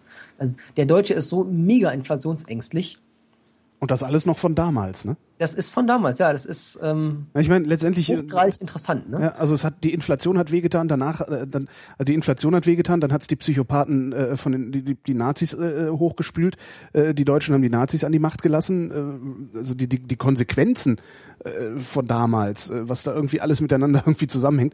Ich kann schon verstehen, dass die Schiss haben. Also. Ähm, wenn wir wenn wir von damals reden, dann will ich vielleicht noch einen kurzen Kommentar anbringen. Und zwar der äh, letzte Reichskanzler der Weimarer Republik, Kanzler Brüning. Mhm. Der hat im Wesentlichen die gleiche Wirtschaftspolitik gefahren im, in der Weimarer Republik, die heute in Europa gefahren wird. Kürzung von Sozialausgaben, hm. Kürzung der Staatsausgaben insgesamt, Senken der Löhne. Ich will jetzt nicht sagen, dass wir neue Nazis bekommen. Naja, aber die, sie werden lauter, ne? Ja, sie werden lauter und sie werden die Populisten lauter schreien. Ich will einfach nur klar machen, dass das damals in eine wirtschaftliche Katastrophe geführt hat. Ja. Und es gibt nicht, nicht so, dass alle Politiker und Ökonomen, aber insbesondere deutsche Politiker und Ökonomen wiederholen ihre Forderungen und, und die praktische Umsetzung dessen, was wir damals schon mal gemacht haben und was damals schon nicht funktioniert hat und was damals in einer Katastrophe geendet ist. Also, Wer hat denen gesagt, dass es diesmal funktioniert? Die haben ein bisschen an ihren Modellen rumgebastelt, aber nichts Grundlegendes mhm. geändert. Ja, derjenige, der damals kam, das war John Maynard Keynes. Der Keynes, der hat gemerkt, dass die Modelle der damaligen Zeit nicht funktioniert haben und er hat die komplett neu entwickelt und hat dann innerhalb eines einer kapitalistischen Weltordnung oder innerhalb eines kapitalistischen Wirtschaftssystems, wollen wir es nicht übertreiben, und ähm, hat dann ein anderes Konzept aufgemacht. Und daraus ist der sogenannte, oder das nennt man den Keynesianismus. Das, mhm. das, das was ich vorhin sagte. Das Deficit das, Spending und so. Das das Gegenstück, ähm, ja, da geht's dann halt mehr um ein Staatsversagen, dass das äh, es akzeptiert wird, dass es äh, Verzeihung, um, um einen Markt, nicht um einen Staats, um ein Marktversagen, dass es akzeptiert wird, dass es ein Marktversagen gibt, dass es dass nicht jeder alle Informationen hat, die er eigentlich mhm. bräuchte. Äh, da geht es dann darum, dass es irrationales Verhalten gibt, Herdentriebe und so weiter und so fort. Das will ich mich daran nicht vertiefen. Wen das interessiert, äh, der äh, kann Volkswirtschaftslehre studieren. Äh, bitte nicht in Freiburg, da sitzen die ganzen Neoliberalen. Naja. Ja. Wo geht man denn hin? Wo, wo ist denn, wo wird denn eine moderne Volkswirtschaftslehre betrieben? Ähm, also modernere gibt es auf jeden Fall in Chemnitz. Mhm. Wo noch, weiß ich gar nicht genau. Also da. Ähm, warte mal, ist in, in, in, Duisburg, wo sitzt denn der Bofinger? Der ist einer weiß der einzige Intelligente da unter den Wirtschaftsweisen. Ich weiß gar nicht. Ist und das ist, das, das heißt es von dem schon sehr lange. Das hieß es schon vor der Krise, dass der Bofinger der Einzige ist, der einen Kopf zum Denken hat. Ja, der ist halt auch der, er ist derjenige, der dann dafür sorgt, dass in den, den Berichten der Wirtschaftsweisen immer noch eine, eine Minderheitenmeinung drinsteht. Mhm. Und der ist halt, ähm, ich will ihn jetzt beim besten Willen nicht vergleichen mit Paul Krugman.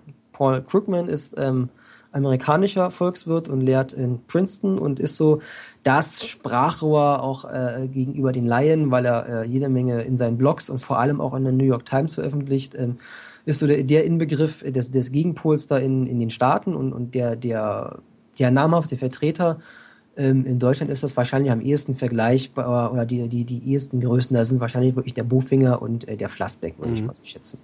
Ja, aber die haben hier in Deutschland nicht das Gewicht, wie der Krugman das in Amerika hat. Mhm. Lass uns mal über den Fiskalpakt und über die Schuldenbremse reden, also ja. über den nächsten Murks. Schuldenbremse.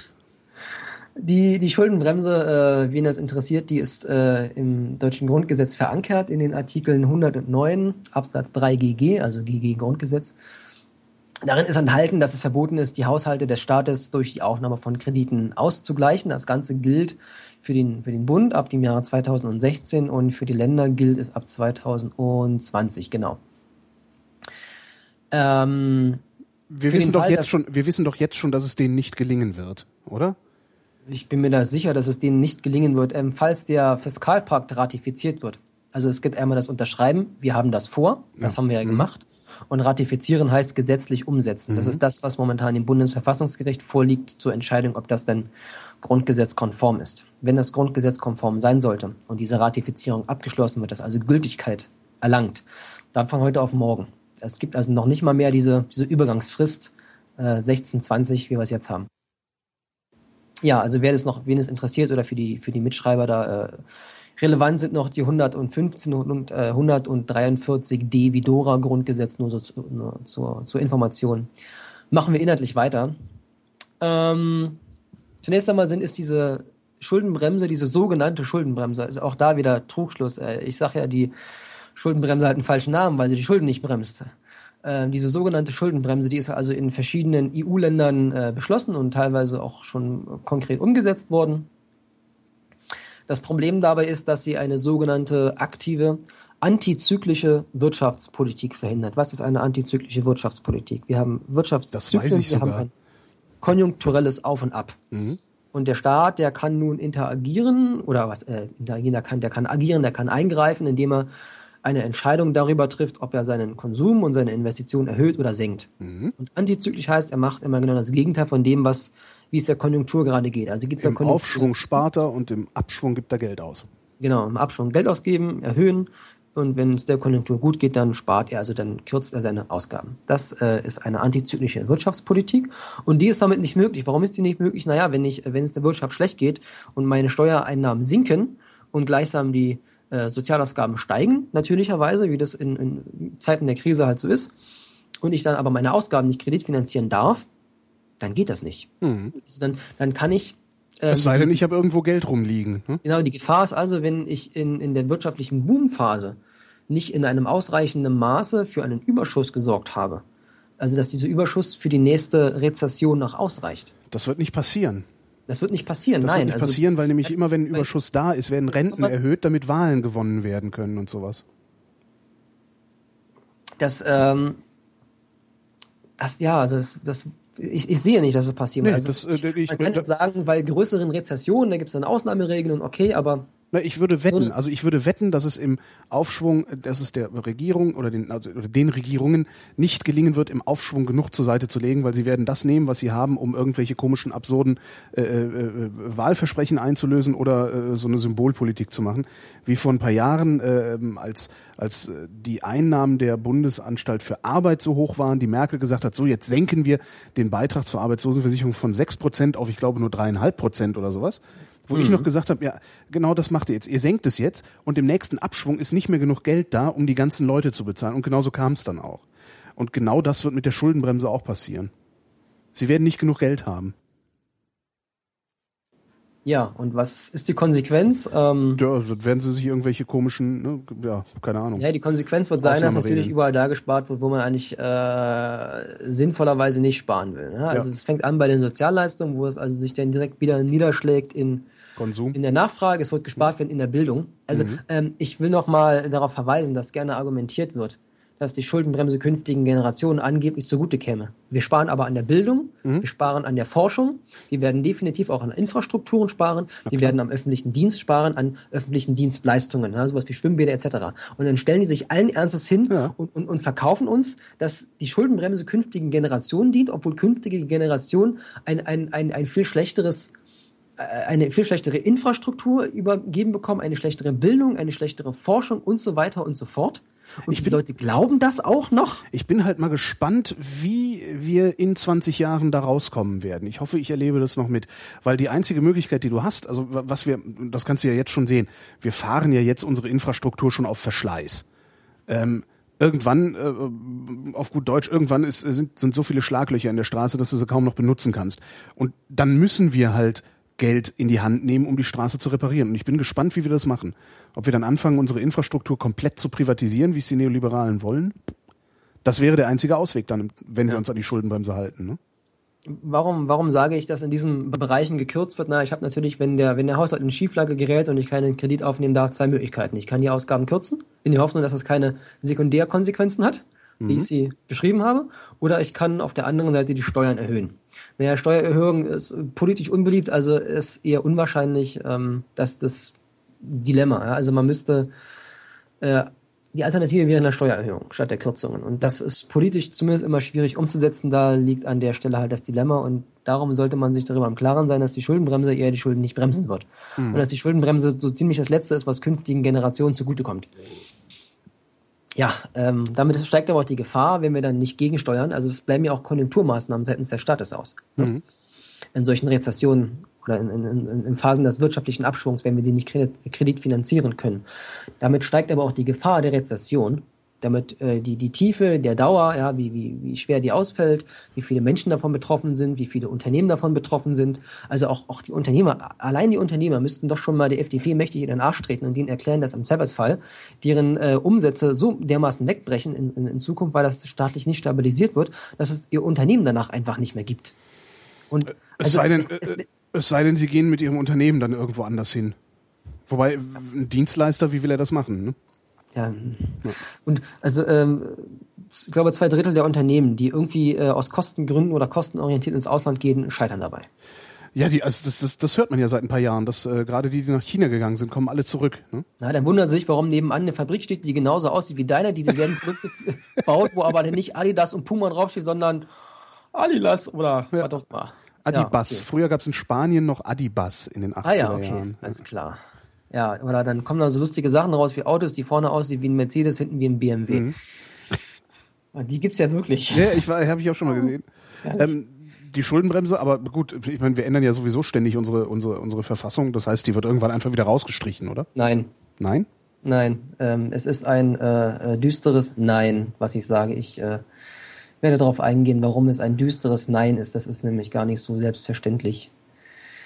Ähm, ja, also zusammenfassend, ne, erstmal noch äh, Wegfall der Zukunftsinvestitionen, so als so ein großer, ein großes Manko bei dieser Schuldenbremse, das also vor allem eine Belastung der ähm, künftigen Generationen entsteht. Ähm, jetzt zu diesem Problem mit der Schuldenbremse, die Verfassungsrang hat. Also das ist ja das wesentliche Element und das kommen wir auch zum europäischen Fiskalpakt.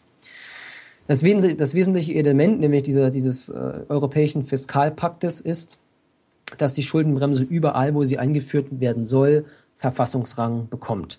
Ziel des Ganzen ist ja einfach durchschaubar. Es soll verhindert werden, dass bei einem künftigen Regierungswechsel die neue Regierung sagt, wir äh, schaffen mal eben ein Gesetz, Schuldenbremse ab. Atomausstieg. Ja. Hm? Gleich meine Verfassung ändern und normalerweise brauchst du dafür eine Zweidrittelmehrheit. Mhm.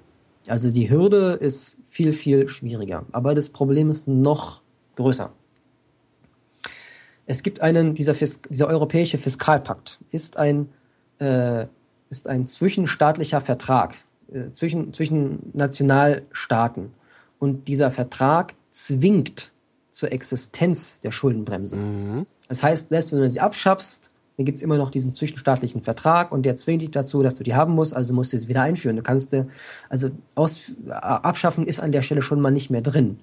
Einfach weil dich dieser Vertrag, der immer noch Gültigkeit hat, dich dazu zwingt, ja. ähm, dass du sie hast. Und der EuGH, der Europäische Gerichtshof, der ist dafür verantwortlich zu prüfen, dass alle die angemessen implementiert haben. Ansonsten wirst du auch noch auf EU-Ebene verklagt. Also du musst diese Schuldenbremse haben. Mhm. Ja, also ist, das Problem, was hier ist, also besteht, ist, dass ähm, gerade auch weil es keine Kündigungs- oder irgendeine andere Form einer Ausstiegsklausel gibt, ist der Ausstieg praktisch unmöglich oder zumindest extrem schwer.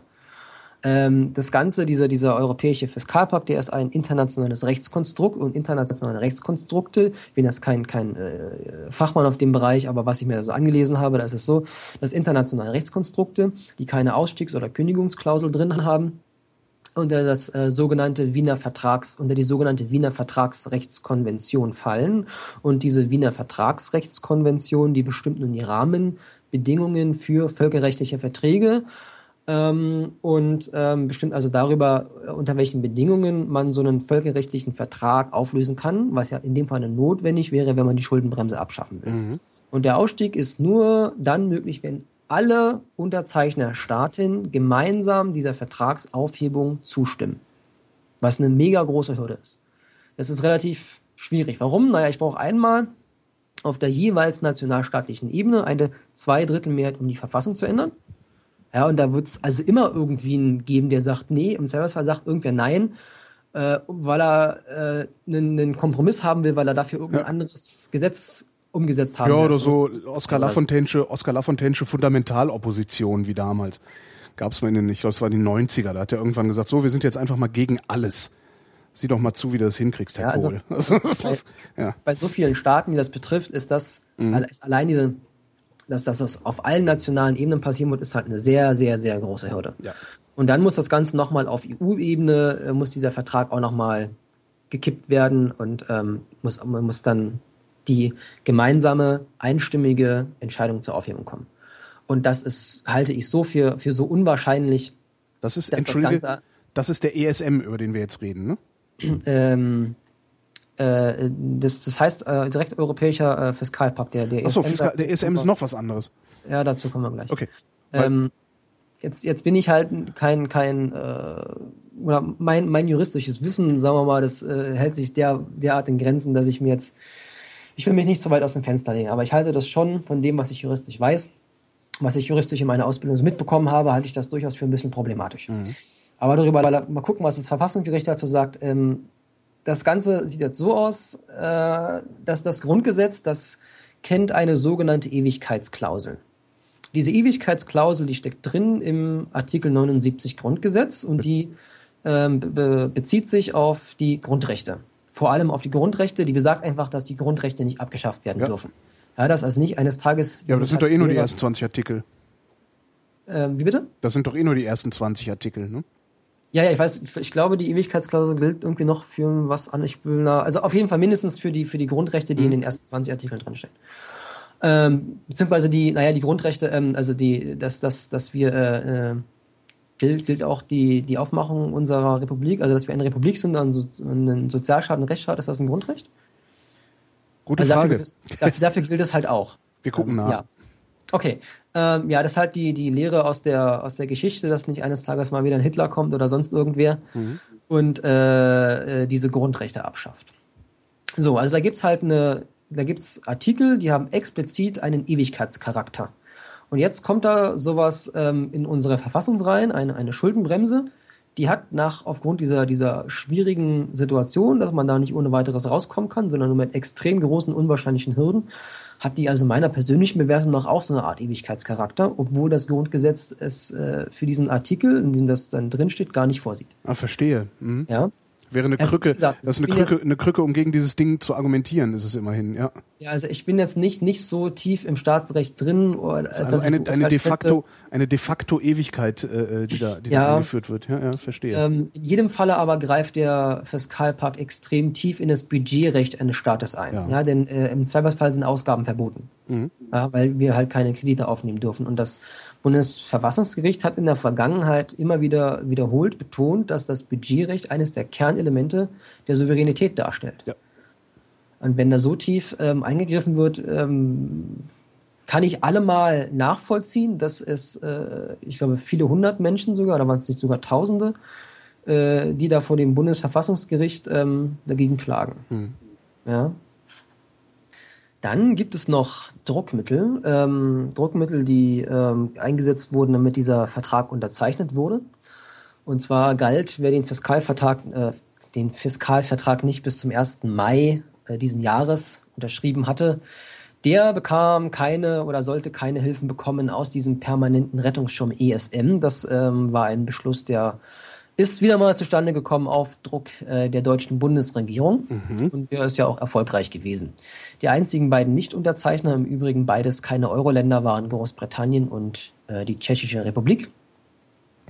Ja, also der weitere Vertragsinhalt ist halt, ähm, dass äh, Defizitverfahren äh, drohen, wenn denn also Staatsdefizite zu hoch wären, dass sie dann vor dem Europäischen Gerichtshof verklagt werden ähm, was man sich an der Stelle nur auch mal durch den Kopf gehen lassen muss. Wir haben ja schon äh, solche Defizitkriterien im Rahmen der Maastricht, äh, des Maastricht-Vertrages. Die drei Prozent, die berühmten, ne? Da werden so Neuverschuldungsregelungen von drei Prozent am BIP festgelegt und nicht mehr als 60 Prozent Staatsverschuldung. Hallo, das hat in der Vergangenheit schon nicht funktioniert. Warum soll denn das mit einmal, wenn die Regeln noch strenger werden, jetzt funktionieren? Das ist so, so typisch neoliberal. More, mhm. more of the same. Ja, einfach, äh, bist mit dem Kopf gegen die Wand gelaufen, naja, komm, jetzt rennst du noch mal ein bisschen schneller dagegen, vielleicht geht's ja dann besser. Mhm. Ja. okay, ähm, jetzt sind wir an dem Punkt angelangt, wo ich mal ein bisschen was Grundsätzliches zu Staatsschulden sagen will, weil es da halt auch immer wieder ähm, ja Fehlschlüsse gibt, komische Argumentationen, unzureichende und und und da so die eigene Erfahrung des Privathaushaltes übertragen wird auf den Staat und solche, solche Sachen. Auffällig ist, dass äh, bei Diskussionen um die Staatsverschuldung das Ganze einseitig ähm, ausgelegt wird, ähm, nämlich auf die Schulden, dass also die Vermögensseite völlig ausgeblendet wird. In einem Unternehmen, in jedem privatwirtschaftlichen Unternehmen wird an die Bilanz aufgestellt. An die Bilanz hat zwei Seiten. Die linke Seite ist, sieht aus wie eine normale äh, äh, Tabelle mit, mit äh, zwei Spalten. Hat, ähm, also wenn man das vereinfacht darstellt, hat zwei Seiten. Hat die linke Seite ist die sogenannte Aktivseite oder auch aktiver und auf der rechten Seite ist die Passivseite oder auch passiver. Die Passivseite sagt, wo das Geld herkommt. Das war das, wo ich vorhin bei dem Unternehmen von Eigenkapital und Fremdkapital sprach. Also es sagt, das, das Geld ist von mir selber oder stammt von anderen. Und bei den Staatsschulden geht es ah, in, in diesen Diskussionen ausschließlich um diese Passivseite, um die Frage, wo kommt das Geld her? Alle schreien rum, ah, ist ja Fremdkapital, äh, sind äh, also alles Kredite, die da aufgenommen worden sind. Kein Mensch redet über die Aktivseite, kein Mensch redet darüber, was mit dem Geld gemacht wird, was ähm, auf der Aktivseite steht. Kein Mensch redet darüber, was mit diesem Geld angestellt wird, dass der Staat das nicht in den nächsten Häcksler oder in den nächsten Hochofen mhm. schmeißt und das Geld verbrennt, sondern dass damit äh, Projekte gefördert werden, dass damit Einkommen generiert wird, dass damit Unternehmen subventioniert werden, dass damit äh, äh der, der Staat seinen verfassungsrechtlichen Aufgaben ähm, gerecht wird und, und, und. Ja, das wird komplett ausgeblendet. Mhm. Und also, also die, die Früchte dieser kreditfinanzierten Investitionen, die kommen am Ende auf der einen Seite zwar den künftigen Generationen, zum Beispiel in Form von einer Infrastruktur, äh, zugute, auf der anderen Seite wird es aber völlig verschwiegen und es wird nur darauf äh, abgezählt, dass das ja eine Kreditfinanzierung ist und nicht, was mit dem Geld angestellt wird. Also es, es ist völlig irrsinnig. Es ist eine völlig unzureichende De Debatte, die da regelmäßig geführt wird. Es sind unzureichende Argumente, das ist ein ernsthaftes Problem. Das, das, es geht halt nicht. Ich kann nicht so derart unzureichend argumentieren. Und, ähm ja, ich finde, man kann das immer sehr leicht aushebeln, wenn man in so einer Argumentation oder in so einer Diskussion steckt, ähm, indem man einfach als Modell, also einfach nur die Polizei äh, nimmt und sagt so, äh, wir brauchen eine bestimmte Summe, um die Polizei in der Art, Art und Form und äh, mit der Reaktionsfähigkeit aufrechtzuerhalten, die wir jetzt haben. Wenn wir da jetzt 30 Prozent rausnehmen, dann kommt die Polizei nicht mehr, wenn du überfallen wirst. Beziehungsweise kommt die dann 30 Prozent langsamer. Beziehungsweise kommt sie zu den Leuten, die selber viel Geld haben, ein bisschen schneller, weil die können sich ihre eigene Polizei besorgen. Richtig, und damit, richtig. damit, also das ist irgendwie, da, da fangen dann auch die Leute an zu verstehen, was das Problem dabei ist, ähm, die, die, die Einnahmen immer weiter zurückzufahren. Das nächste ist, wenn sich irgendjemand hinstellt und sagt, der Staat hat so hohe Schulden. Ähm, jeder Schuldner hat einen Gläubiger. Dann gibt es auf der anderen Seite also einen Gläubiger, der hat, ja, es ist eine Medaille mit zwei Seiten, dann stellt derjenige sich automatisch auch hin und erklärt, der Staat hat zu viel, äh, Verzeihung, da gibt es auf der anderen Seite einen Gläubiger, der hat zu viel Vermögen. Mhm. Wenn der Staat zu hohe Schulden hat, muss es irgendwo anders jemanden geben, der zu viel Vermögen hat. Ich gehe darauf ähm, in, in Kürze noch ein bisschen näher ein und werde das mal ein bisschen auf die gesamte Volkswirtschaft mit einem einfachen ähm, äh, metaphorischen Beispiel näher erklären. Ähm, das nächste ist, wir leben noch in einer, in einer Marktwirtschaft. Wenn ich mir Staatsanleihen kaufe, dann ist das doch ein freiwilliger Akt. Wo liegt denn in einer Marktwirtschaft das Problem, dass irgendjemand Staatsanleihen kaufen möchte und das auch tut?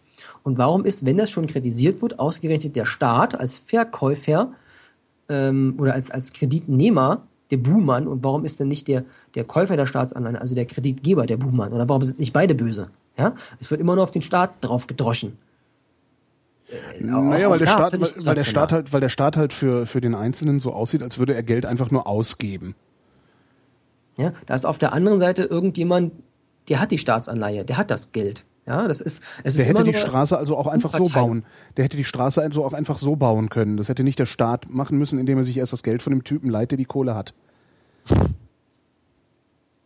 Ja, das ein, ein, ein ganz grundlegendes Wobei Problem. das ein kommunistischer Ansatz wäre.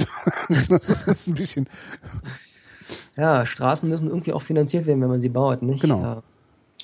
Okay, ähm, ein, ein ganz grundlegendes, eine, eine grundlegende Vernachlässigung ist halt, wenn über Staatsausgaben äh, gesprochen wird, dass äh, man kann bei diesem Thema davon nicht reden, äh, losgelöst von der Finanzierung. Ja, also ähm, ein, ein vom Staat aufgenommener Kredit, ähm, der dient zur, zur Finanzierung der Staatsausgaben.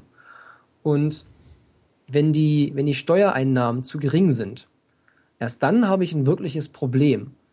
Ja, also ich, die Frage ist doch, wie finanziere ich diese Kreditaufnahme? Mhm.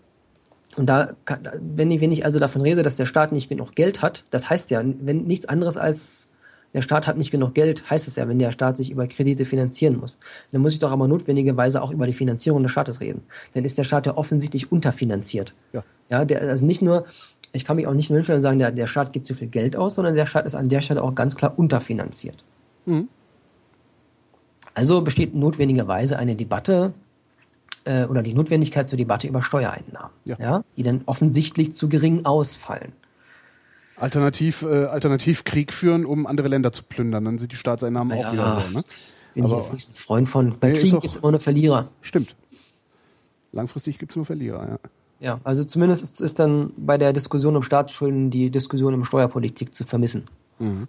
Ja, und ähm, das nächste ist, wenn wir uns mal anschauen, was gerade in Deutschland passiert. Deutschland ist äh, das, das Land der letzten Zuflucht, wie es so schön heißt. Das heißt, ähm, vielen anderen europäischen Ländern wird nicht mehr ausreichend vertraut. Da steigen und steigen die, äh, die, die Zinslasten für neue Staatsanleihen, die, die imitiert, also die ausgegeben werden. Und wenn Deutschland aktuell Staatsanleihen imitiert, also in den Markt rausgibt, dann kriegen wir Geld geschenkt. Wir kriegen deswegen Geld geschenkt. Ist das immer noch so? Ich dachte, das wäre ja, ja. nur ganz kurz zwischendurch mal gewesen. Wir kriegen deswegen Geld geschenkt, weil die Nachfrage dann noch so hoch ist, dass wir das Angebot, also wir haben nicht genug Staatsanleihen. Wir können, das, wir können diese Nachfrage mit dem Angebot nicht bedienen.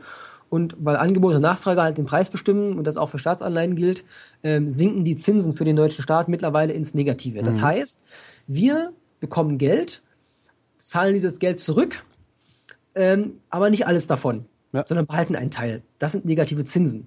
Und es ist völlig irrational, einen Staat dafür zu geißeln, dass er, dass er Kredite aufnimmt, wenn er Geld geschenkt bekommt.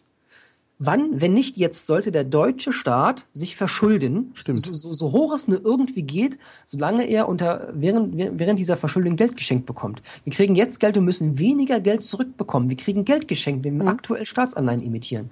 Es gibt überhaupt gar keinen besseren Zeitpunkt, als sich jetzt zu verschulden, zumindest aus der Perspektive des deutschen Staates. Aber warum tun wir es nicht? Völlig irrational. Weil noch haben wir keine Schuldenbremse. Das heißt, wir könnten das auch einfach tun jetzt. Richtig. Das ist dann sogar noch ein Argument dafür, es unbedingt jetzt zu tun. Ja. ja? Wir, wir, müssen halt weniger Geld zurück, also es bleibt für uns Geld übrig, obwohl wir uns, ja, also, also etwas, das, das, das kriegst du als Privatperson nicht hin. Nee. Ja? Ja, doch ja. über die Inflation. Also äh, über die Inflation, wenn du dir das Geld für sehr, sehr lange leist. Obwohl, nee, da musst du auch so viel Zinsen zahlen, dass sich das auch nicht lohnt. Naja, normalerweise hast du das irgendwie flexibel. Also ja. wenn, wenn eine Bank das, das kann mal bei einem einzelnen Kunden passieren. Wenn das systematisch passiert, gibt es die Bank nicht mehr. Ne? Ja, stimmt. Also ja, okay. Ähm, wir sehen daran allerdings auch, dass so dieses Vertrauen in einen Staat oder in, in die Zahlungsfähigkeit eines Staates, das ist das A und O. Denn äh, das Geld wurde halt in Deutschland angelegt, weil anderswo ist das Vertrauen weg, dass das mhm. Geld äh, nach so und so vielen Jahren, äh, dass wir das wiederbekommen. Dass überhaupt nur die Kohle zurückfließt irgendwann mal, ja. Genau. Ähm, und dass das ähm, eine Frage des Vertrauens ist, sieht man an Japan. Japan ähm, hat auch äh, eine, einen massiven Anstieg der Staatsverschuldung erfahren. Mittlerweile ist Japan, wir hatten schon mal drüber gesprochen, äh, es ist noch nicht so lange her, da betrug der Wert 180 Prozent. Mittlerweile ist Japan bei über 100, äh, bei über 200 Prozent Staatsverschuldung an BIP. Mhm. Gleichzeitig, das sei auch mal dazu gesagt, ähm, zahlt Japan aber seit 20 Jahren die niedrigsten Zinsen auf seine Staatsschulden. Was also ein zu viel an Staatsschulden ist, äh, ist immer vertrauensabhängig und ist von Staat zu Staat sehr, sehr unterschiedlich. Ja, also Spanien gilt als Problemland äh, zu einem Zeitpunkt schon, als die eine 60-prozentige, 70-prozentige Verschuldung hatten und ähm, Japan äh, zahlt und, und, und die, die Zinshöhe ist ja immer ein Ausdruck des Vertrauens des Marktes. Mhm. Japan zahlt bei über 200 Prozent Staatsschulden die niedrigsten Zinsen seit 20 Jahren und das, obwohl Japan noch nicht mal ein AAA-Rating hat. Das heißt, der, der, der, der Markt ist im Prinzip auch vorurteilsbelastet. Der faule Spanier, der den ganzen Tag in der Sonne liegt, dem leihe ich lieber mal kein Geld, egal wie viel Zinsen er zahlt. Aber der fleißige Japaner und der fleißige Deutsche, den kannst du sogar noch Geld hinterherwerfen, weil die arbeiten es mit Sicherheit ab irgendwann. Da ist also durchaus so ein irrationales Kalkül dabei. Ja, ja das, muss ja ähm, irrational sein. Bei, bei Japan sehr vielleicht noch dazu gesagt, Japan finanziert sich auch über seine Zentralbank. Also ist in Japan auch nicht die einzigen. Ähm, ich komme später nochmal darauf zurück. Äh, an der Stelle sei auch mal gesagt Japan, äh, gesagt, Japan finanziert sich länger schon über seine Zentralbank. Deswegen kommen die auch auf diese 200 Prozent so, so relativ unproblematisch, weil es im Zweifelsfall die Zentralbank ähm, aufkauft. Japan hat aber keine Inflation. Japan hat seit vielen, vielen Jahren eine Deflation. Mhm. Also auch so viel zum Thema ähm, Gelddrucken führt zur Inflation. Mhm. Ähm, habe ich neulich erst ein Gespräch über, über, dieses, über dieses Thema geführt und da ist mir wieder mal aufgefallen, klar geworden, dass viele wenigstens implizit den Eindruck haben, die Staatsschulden müssten ja irgendwann mal auf Null gesenkt werden. Ja, das ist Murks. Warum ist das Murks? Ja, ein Staat hat halt keine natürliche Mortalität. Wenn ich als Privathaushalt einen Kredit aufnehme, habe ich wenigstens irgendwie vom guten Gewissen her, vom moralischen Anstand oder was auch immer, oder weil ich äh, mein, mein Haus, wenn ich es vererbe, nicht noch mit einem Kredit belastet vererben will, ähm, habe ich den Eindruck, ich müsse also unbedingt ähm, meine Schulden auf Null tilgen, bevor ich den Löffel abgebe. Ja, aber ein Staat gibt halt den Löffel nicht ab. Der hat ja keinen natürlichen Zeitpunkt, zu dem er mal stirbt. Und so wie es für einen normalen Menschen halt normal ist, dass er solange er lebt, also Schulden haben kann, so ist es halt auch für einen Staat völlig normal, dass er immer Schulden haben kann. Es gibt überhaupt gar keinen vernünftigen Grund, warum ein Staat seine Schulden jemals auf Null zurückfahren müsste. Das Einzige, worauf ein Staat achten muss, ist, dass sie nicht zu hoch werden, dass also die Schulden stets finanzierbar bleiben. Er kann auch ständig neue Schulden aufnehmen. Er musste dann ab und zu auch mal ein bisschen abtragen. Daran wird er dann langfristig nicht umhin kommen. Aber er muss nie auf Null kommen. Mhm. Ja. Da, dafür gibt es keinen Grund. Und ähm, warum müssen, das ist so ein gängiges Argument, ähm, dass das künftige Generationen dann ja höhere Steuern oder gar extrem hohe Steuern, Steuersätze befürchten müssten.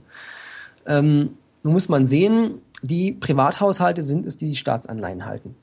Ja, also die, die, die, die Privathaushalte sind diejenigen, die das Geld geben und es wird halt nicht nur, es werden nicht nur künftige Generationen haben dann ähm, äh, werden in einen Staat hineingeboren, der Schulden hat, sondern auch künftige Generationen werden in Privathaushalte geboren, die Staatsanleihen halten. Mhm. Also auch diese Staatsanleihen und damit das Vermögen, die Forderungen, die werden ebenso weitergegeben und nicht nur Verbindlichkeiten.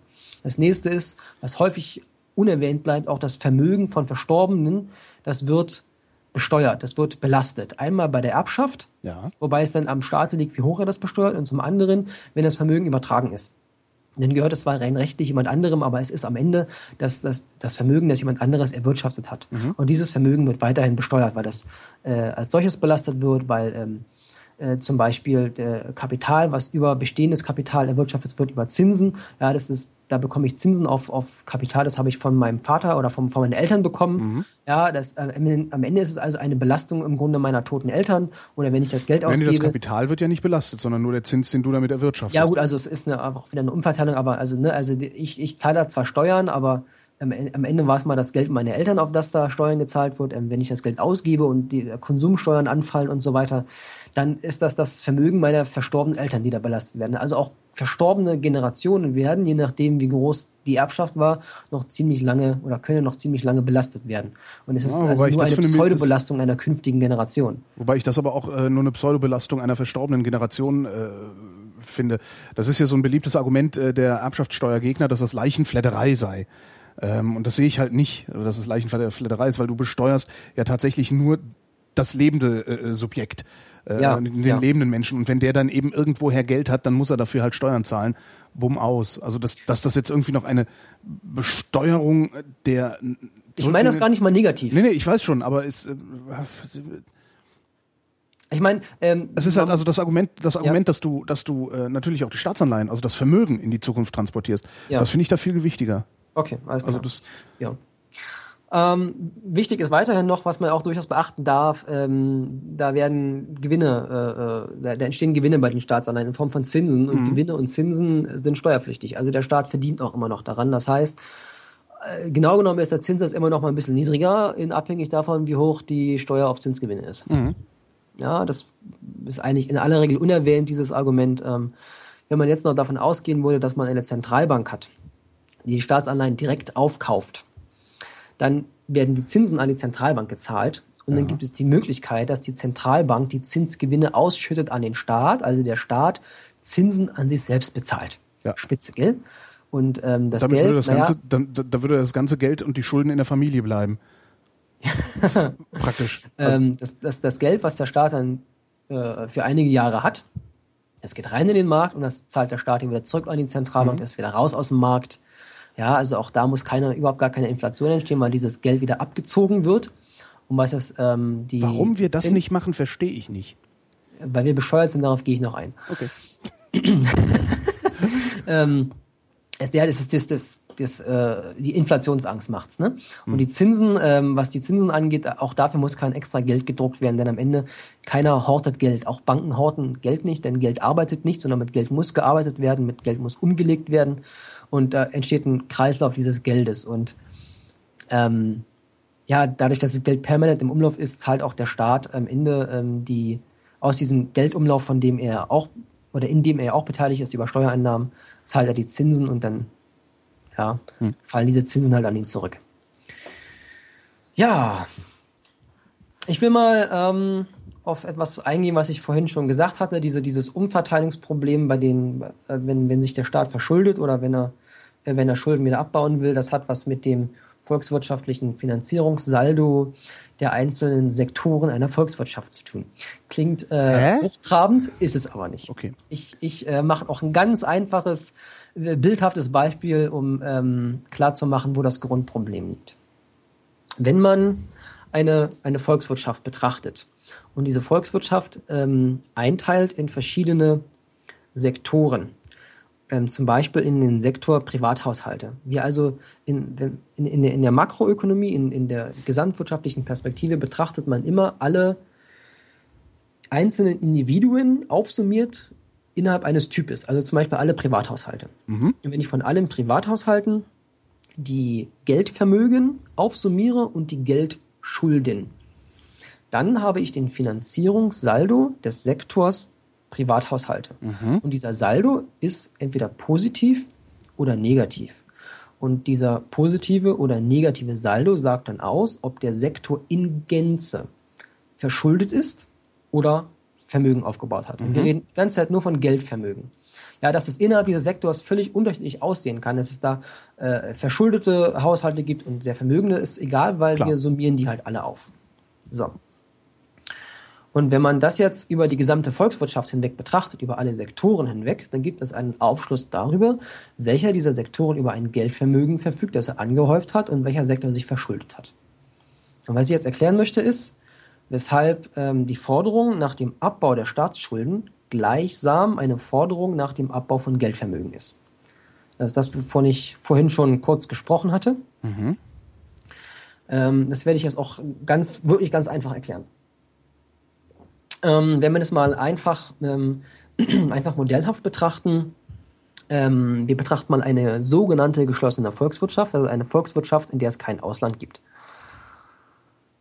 Holgi, was schätzt du denn, wie groß ist denn die Summe Gott. aller Geldvermögen in einer Volkswirtschaft? Such dir die Währung aus, ich kenne die Zahlen für alle Währungen dieser Welt. Äh, äh, äh keine Ahnung, ich nehme äh, norwegische Kronen und äh, was, die Summe aller Vermögen?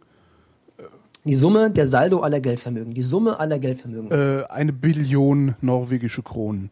Leider falsch, es ist null. Ach so. weil, weil die ja. genauso viel Schulden haben? Äh, jeder, es gibt genauso viele Schulden, wie es Geldvermögen gibt. Okay. Und wenn ich das saldiere... Auch in Norwegen? Auch in Norwegen. naja, nee, weil die ja Öl haben. Ich dachte, da wäre das dann vielleicht nochmal ein bisschen anders.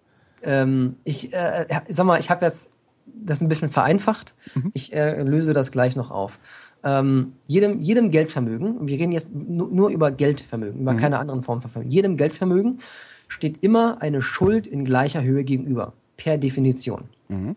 Und wenn ich jetzt ähm, in einem einfachen Modell arbeite mit einer sogenannten geschlossenen Volkswirtschaft, die kein Ausland kennt, also es gibt kein, kein Ausland, mit dem ich irgendwie verkehre wirtschaftlich, dann kann nur innerhalb einer Volkswirtschaft können Schulden und Vermögen entstehen. Also Geld, immer wenn ich jetzt von Schulden und Vermögen rede, mhm. meine ich Geld, Schulden, Geld, Schulden und Geldvermögen. Dann kann nur innerhalb dieser Volkswirtschaft äh, ein Vermögen aufgebaut werden und es kann nur darin äh, Schulden aufgebaut werden. Und wenn ich das saldiere, also miteinander verrechne, muss immer Null rauskommen, mhm. weil die einander gleich groß sind. Leuchtet ein. Wenn ich das jetzt äh, ein bisschen genauer betrachte, muss ich auf die ganze Welt gehen, weil wir haben ja keine geschlossenen Volkswirtschaften, wir haben überall Ausland. Aber ähm, wenn ich denn, äh, wenn ich die Welt betrachte, das weltweit, das weltweite Geldvermögen verrechne mit den Geldweit, mit den weltweiten Geldschulden, das ist auch wieder null der Saldo. Das mhm. ist immer null. Ja, ähm, also dass der Grundgedanke ist, oder was ich vermitteln will, ist erstmal, dass es ohne Schulden kein Geldvermögen gibt. Mhm. Nun, jetzt teilen wir die äh, Wirtschaft mal auf und äh, machen mein, mein hübsches Bildchen. Und zwar teilen wir die Wirtschaft ein in die Sektoren Staat, private Haushalte, private Unternehmen, den Finanzsektor und äh, das Ausland lassen wir mal außen vor. Wir, uns, uns reichen vier Sektoren. Äh, wer danach äh, lesen will, irgendwie, ähm, die Unternehmen werden auch die nicht finanziellen Kapitalgesellschaften genannt und der Finanzsektor, der wird auch finanzielle Kapitalgesellschaften genannt. Also, dazu gehören so die Geschäftsbanken, aber auch die Zentralbanken, Versicherungen. So. Also wir haben den Staat, Haushalte, Unternehmen, Finanzsektor. Mhm. Und jetzt stellen wir uns mal vor, Wasserbecken. Große, dicke Wasserbecken. Jeder Sektor ist ein Wasserbecken. Alle Wasserbecken sind gleich groß. Alle Wasserbecken sind mit Wasser gefüllt. Sagen wir mal zur Hälfte meinetwegen. Sie enthalten, sie enthalten alle gleich viel Wasser. Wobei wir diesen Wasserstand, den wir da jetzt in jedem Becken haben, den normen wir. Mhm. Ähm, wir machen ringsherum, wo der, wo der Wasserstand ist, machen wir eine rote Linie. So, und alle fangen an bei einem Ausgangspunkt von Null. Und jetzt gibt der Finanzsektor, namentlich die Zentralbank, die gibt Geldscheine aus. Die führt Zentralbankgeld ein, Münzen und Scheine. Mach mal nur mit Scheinen, ist es einfacher. Mhm. Dann müssen wir jetzt nicht über Kleingeld reden. Jetzt ähm, sind Geldscheine einer Zentralbank, sind Schuldscheine für die Zentralbank. Das hat einen historischen Hintergrund. Also heute ist es nur noch rein formal, so praktisch nicht mehr. Früher hast du mal eine Gelddeckung gehabt über, ähm, über, über, über, über irgendwelche Wertsachen, wie zum Beispiel Gold, über, über Edelmetalle. Heute hast du sogenanntes Fiat-Geld, wie das Auto geschrieben. Mhm. Ähm, also Geld, das einzig und allein durch Vertrauen gedeckt ist. Während du also früher Tatsache mal zur Zentralbank gehen konntest und hast den Geldschein auf den Tresen gelegt und dafür ein Stück Edelmetall bekommen, kriegst du heute noch ein Lächeln und naja. Und eine, Gedenkmün eine Gedenkmünze. eine Gedenkmünze, ja. Zum Nachdenken. Ähm, ein, ähm, kriegst äh, da also nichts mehr für. Es hat äh, nur noch rein formell den Charakter einer, einer Schuld, dass sich die Zentralbank durch die Ausgabe von äh, Papieren, also von, von, von Geldscheinen verschuldet. Mhm. Äh, innerhalb des Bildes gesprochen, ähm, sagen wir mal, wir geben jetzt den Privathaushalten das Geld, wir nehmen jetzt eine große Schöpfkelle und ohne zu kleckern, schöpfen wir Geld vom Becken Finanzsektor rüber zum Becken privater Haushalte. Mhm. Was sich da getan hat, ist, dass die, die Wasserstände, die haben sich verändert. Im ja. äh, Finanzsektor ist das Wasser unterhalb und bei den privaten Haushalten ist das Wasser oberhalb der roten Linie. Das Ganze ähm, sieht das also so aus, dass wir bei den Privathaushalten einen, einen positiven Saldo haben. Die Vermögen überwiegen äh, die, die Schulden. Die privaten Haushalte haben noch keine Schulden und im Finanzsektor ist es umgekehrt. Insgesamt haben wir aber nicht mehr Wasser. Mhm. Das heißt, wenn wir das gesamte Wasser wieder miteinander verrechnen, also die Wasserstände, um genau zu sein, mhm. dann kommt wieder Null raus. Was wir bei dem einen raufgetan haben, ist bei dem anderen weggekommen. Wir, wir tun also am Ende nichts anderes, als einen Umverteilungsprozess in Gang zu setzen. Es ist die ganze Zeit nichts anderes als ein Hin- und Herschöpfen von, von Geld, ja. von Geldvermögen, also in meinem Beispiel von Wasser. Ja. Und wenn jetzt irgendjemand sagt, dass der Staat so viele Schulden hat, das heißt also, der Staat hat einen sehr niedrigen Wasserstand, dann geht es nicht anders, als dass es irgendjemand anderes gibt, mindestens einen Sektor oder es kann auch immer mehrere Sektoren verteilt sein, zum Beispiel, wie das in äh, äh, Deutschland ist, die über die Privathausen, über die Privathaushalte, die im Wesentlichen auf den Sparvermögen sitzen, äh, die über die Unternehmen und der Finanzsektor hat noch einen kleineren Teil. Ähm, dann gibt's keine andere Möglichkeit, wenn der Staat so hoch verschuldet ist, also wenig Wasser hat, als irgendjemand anderes oder mehrere andere sehr viel Wasser haben. Mhm. Und deswegen sage ich, wenn irgendjemand darüber klagt, dass die Verschuldung eines, eines Staates zu hoch ist, dass ist gleichbedeutend mit das Vermögen, das Geldvermögen von irgendjemand anderem ist zu hoch. Ja. Dahinter ja, es sind zwei Seiten eine derselben Medaille. Es ist das, dasselbe Wasser aus äh, anderen Wasserbecken. Mhm. Ja, und ähm, daraus Wobei da, aber Daraus, daraus ergibt sich dann natürlich, äh, dass wenn du sagst, naja, wir wollen, dass der Staat weniger Schulden hat, dann musst du halt irgendjemandem sein Vermögen wegnehmen. Genau. Und dann kommen aber wieder die Individualisten rum und sagen, ja, nee, äh, das hat er sich ja schwer erarbeitet. Mit welchem Recht nimmst du ihm das weg? Ja, ähm, die Sache ist gar nicht so sehr mit, mit welchem Recht, sondern ähm, es stellt sich ausschließlich die Frage, wen belaste ich. Mhm. Ja, also wenn ich sage, ich, ich will äh, in einem Sektor und der Staat ist ein ganzer Sektor für sich, ich will die Schulden senken, dann muss ich da muss ich an das Vermögen irgendjemand anderem von irgendjemand anderem ran. Ich kann mhm. jemanden nehmen, der einen positiven Saldo hat, ich kann auch jemanden nehmen, der einen negativen Saldo hat. Ich könnte ja auch sagen, der verschuldet sich jetzt jemand auf zu Lasten eines äh, der, der entschuldet sich der eine Sektor, zum Beispiel der Staat, zu, zu Lasten eines anderen Sektors, der in seiner Summe auch schon verschuldet ist. Ja, klar, geht stimmt, geht auch. Aber das wäre ja die ähm, Mehrwertsteuererhöhung. Jemandem das zu nehmen, der es hat. Ja. So, und es ist nur noch die Frage, wem nehmen wir es halt. Und das ist eine Frage der Politik. Ähm, sinnvoll ist es sicherlich, da irgendwie Geldvermögen und, und Geldeinkommen zu besteuern, solche Sachen, ja, Vermögen zu besteuern. Ja, also in Deutschland ist es halt wirklich so, dass die privaten Haushalte auf einem gigantischen Geldberg aus Sparvermögen ähm, mhm. sitzen und das ist ausgesprochen ungesund.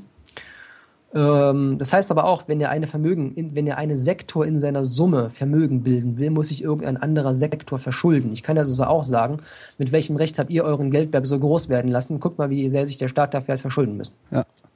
Ja, also das ist halt das. das Schönes das Gegenargument. Gefällt mir. Das ist dasselbe in Grün. Ja. Ja, ähm. Ah, das ist gut, das ist schön, das ist echt ein schönes Gegenargument, weil an der Stelle komme ich häufiger mal ins Stocken, wenn ich sowas diskutiere. Okay. Sehr gut. Ähm, ich ich werde dann mal noch ähm, später eine, eine Quelle bereitstellen. Ähm, ich glaube, die ist schon ein paar Jahre alt. Da kann man sich diese Finanzierungssalden für Deutschland mal anschauen. Mhm. Ist eine ganz einfache äh, zusammengestellte Tabelle. Da kann man dann auch mal sehen, dass die wenn man, äh, die sind so in, in mehreren Spalten, sind die Sektoren abgebildet, wenn man dann eine Zeile nimmt, also ein Jahr und über alle Sektoren hinweg das verrechnet, dass dann null rauskommt. Mhm. Wobei, ähm, das ist eine richtige Tabelle, das heißt, da gibt es noch einen weiteren Sektor und der Sektor heißt Ausland. Auch das Ausland kann sich gegenüber irgendeinem Land in seiner Summe er kann ein Vermögen aufbauen oder kann sich verschulden. Das ist das, was die Chinesen gerade mit den USA machen, ne? Genau. Mhm. Ja, okay. So viel also zur allgemeinen Staatsverschuldung und äh, äh so, so Saldenmechaniken, Blakeks. Ähm, kommen wir mal zu äh, einer, zu meiner Hassabkürzung, zu, zu der EFSF. Ich hasse diesen EFSF oder ESFS? E, äh, Emil Friedrich, Siegfried Friedrich. Ähm, ich mag auch europäische Finanzstabilisierungsfazilität viel mehr, weil sich europäische Finanzstabilisierungsfazilität viel leichter sprechen lässt als Stimmt. IFSF. Wobei ich immer an Fazialpalmierung denken muss. Also es ist ja, ja, ja. vielleicht sogar zu Recht. Okay. Ähm, das Ding wird umgangssprachlich auch als Euro-Rettungsschirm bezeichnet. Mhm. Das Ganze ist einfach äh, bloß ein Fonds in Form einer luxemburgischen Aktiengesellschaft. Und das Ding verteilt, äh, verteilt Notkredite an bedürftige Euro-Länder, die dann also äh, sagen, hier, ich brauche Geld. Mhm. Und ähm, ja, normalerweise ist es so, dass ein, ein Staat seine Staatsanleihen selbstständig imitiert, also an den, an den, äh, äh, an den Markt rausgibt. Und ähm, ja, jetzt muss ich mal erklären, was ein Primärmarkt ist und was ein Sekundärmarkt ist. Hatte ich, genau, hatte ich habe vorhin irgendwie schon vor ein paar Stunden mal kurz angesprochen. Also der Staat, der gibt halt an, da ist so, so eine kleine 30, äh, so eine, so eine 30er, 40er Runde von, von Finanzinstitutionen. Äh, da sagt der Staat also hier, ihr könnt jetzt meine Staatsanleihen kaufen und dann dürfen die bieten. Und zwar ist das ein Unterbietungsverfahren. Mhm. Das ist der Primärmarkt, ähm, da werden, äh, werden die die Staatsanleihen los und ähm, danach haben die Versicherer und die Banken diese Staatsanleihen und verkaufen die weiter an alle anderen, die die haben wollen. Das ist der sogenannte Sekundärmarkt. Mhm. Und die EZB zum Beispiel, die darf auf dem Primärmarkt nicht mitspielen. Und jetzt geht es zum Beispiel bei dem ISM, zu dem kommen wir ja gleich, um die Frage, ob der mitspielen darf, wenn er eine Banklizenz hat. Also wenn er eine Banklizenz bekäme, dann dürfte der da mitspielen. Das ist das, was Sie, was Sie in den letzten Tagen diskutiert haben. Genau, auch, ne? aber ähm, Draghi wollte das, glaube ich, so, ne? Wie bitte? Draghi wollte das, glaube ich, so, ne? Der war er, ich glaube, ich meine, ja. ja. Ja, okay, also normalerweise macht der Staat das halt alleine mhm. und ähm, wenn aber äh, die, die Zinsen zu hoch sind, wenn er sich das nicht leisten kann, dann macht das die EFSF und dann äh, gibt die diese Kredite an den Staat weiter. Wie kann das eigentlich sein? Jetzt will ich mal kurz noch die Funktionsweise des Primärmarktes erklären. Wie kann es sein, dass diese Zinsen da so hoch steigen? Es ist folgendermaßen. Ein Nehmen wir mal ein einfaches mathematisches Beispiel, eine Staatsanleihe in Höhe von 100 Euro, die geht genau ein Jahr lang und ähm, damit haben wir also den nominalen Betrag, diese 100 Euro definiert. Wir haben die Dauer definiert, die ist ein Jahr. Jetzt gibt es noch einen Coupon. Dieser Coupon ist eine Art Zinssatz, heißt aber aus gutem Grunde nicht Zinssatz. Ähm, es ist ein Nennzins, der auf der Anleihe draufsteht. Sagen wir mal, der beträgt 3%. Mhm. Jemand, der diese Staatsanleihe kauft, weiß also, dass er jetzt Geld hingibt und in einem Jahr bekommt er zurück 100 Euro verzinst zu 3%, mhm. weil diese, äh, in Höhe dieser, dieser, dieses Couponbetrages. Es ist aber die Frage, wie viel gibt denn der dafür hin? Der muss dafür nämlich nicht notwendigerweise 100 Euro geben. Ja.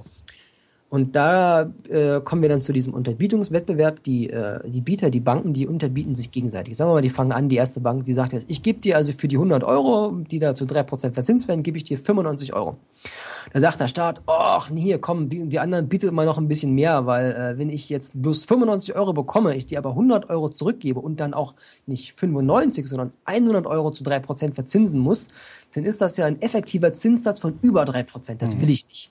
Dann sagt die nächste Bank, naja, hier komm, okay, ich gebe dir 98 und dann sagt die nächste, na, ich gebe dir 100. Und bei dieser 100 sind wir jetzt genau, wo, wo, der, wo, der, wo der Bieter übereinstimmt mit dem, mit dem Nennbetrag, der auf der Staatsanleihe steht. Und wenn es noch weitergeht, also an der Stelle stimmen auch genau Coupon überein und effektiver Zinssatz. Also mhm. Coupon, das was draufsteht und das, was der Staat am Ende effektiv Tatsache an Zinsen zahlt. Wenn jetzt noch eine Bank dazu kommt und die sagt, ich biete noch ein bisschen mehr, zum Beispiel 101 Euro, dann bekommt der Staat 101 Euro, muss aber nur zurückzahlen 100 Euro und muss mhm. auch nur verzinsen 100 Euro zu 3 Prozent und nicht 101 Euro zu 3 Prozent. Das heißt, der effektive Zins, der liegt dann Tatsache bei unter 3 Prozent. Und ja, dadurch kommen diese, diese unterschiedlichen Zahlen zustande und ja. Okay. Ja, und dieser IFSF, der emittiert also die europäischen Staatsanleihen und ähm, reicht die dann weiter. Ja, und die Haftung dafür, die übernehmen ähm, sämtliche Euro-Staaten mit einem ganz unterschiedlichen Anteil. Der deutsche Anteil liegt bei ca. 28 Prozent. Mhm. Und der Haftungsanteil ergibt sich analog aus der Beteiligung des Staates an der EZB. Ne? Also die Euro-Staaten, so. die sind an der EZB beteiligt mit einem gewissen Prozentsatz und dieser Prozentsatz, der bestimmt dann auch die Haftung. Das heißt auch, die, äh, die Nehmerländer, die was vom ISFF bekommen, die haften auch teilweise selbst dafür. Jetzt zum ISM, das ist der Europäische Stabilitätsmechanismus. Äh, das ist ebenfalls eine Finanzinstitution in Luxemburg und nichts anderes als die dauerhafte Fortsetzung des IFSF, also der dauerhafte europäische Rettungsschirm. Ja, ähm, das Land, äh, das Land, das Geld stammt auch von den Euro-Ländern, das äh, der ISM da zur Verfügung hat, ähm, auch wieder inklusive der Länder, die Geld aus dem Fonds erhalten. Liegt das Geld da oder sind das Bürgschaften?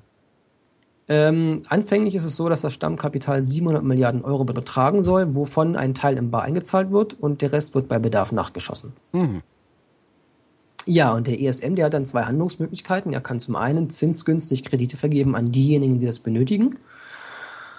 Ähm, und zum anderen kann er am ähm, Primärmarkt ähm, von hilfebedürftigen Euro-Ländern ähm, Staatsanleihen kaufen. Also der tritt einfach als weiterer Akteur in Kraft. Also die, die Nachfrage danach erhöht sich bei gleichbleibendem Angebot, also senken sich die Zinsen.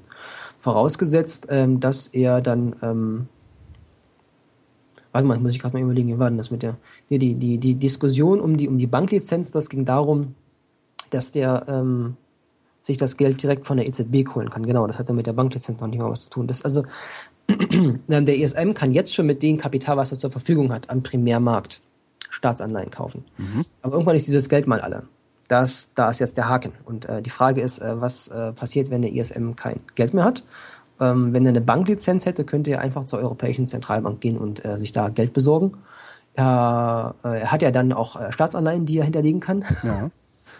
ähm, die er gekauft hat. Und ähm, ja, dann kann er dann halt die Finanzierung der Staaten preisgünstig durchführen. Was würde er jetzt machen? Er müsste zu Banken gehen und sich dann, also er muss es sich auf dem Sekundärmarkt holen dann. Ja, genau, er muss sich halt irgendwo anderweitig dann äh, refinanzieren oder er kann halt dann irgendwann nicht mehr, wenn das Geld alle ist. Ne? Und dann müssen die Staaten wieder nachschießen. Ja, also könnt ihr das, wenn er Staatsanleihen jetzt aufkauft, ähm, könnt ihr die weiterverkaufen am, am, mhm. am Sekundärmarkt und mit dem Geld dann weiter agieren, aber irgendwann ist halt mal Schluss. Und mhm.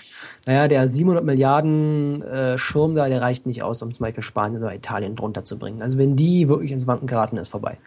Also zumindest wenn er nicht aufgestockt wird, massiv. Ja, dann die 700 Milliarden reichen vorne nicht. Ähm, mhm. Glaube, Italien hat allein über, über 1000 Milliarden Verbindlichkeiten. Äh, das, das wird nichts. Ja, ähm, wie gesagt, Geld erhält also, wer dann einen Antrag dazu stellt und ähm, ja, Hilfe gibt's halt natürlich nur, wie das immer so ist, wenn dafür was getan wird, nämlich wenn äh, die Regeln des, Fiskal, des Fiskalpaktes umgesetzt werden.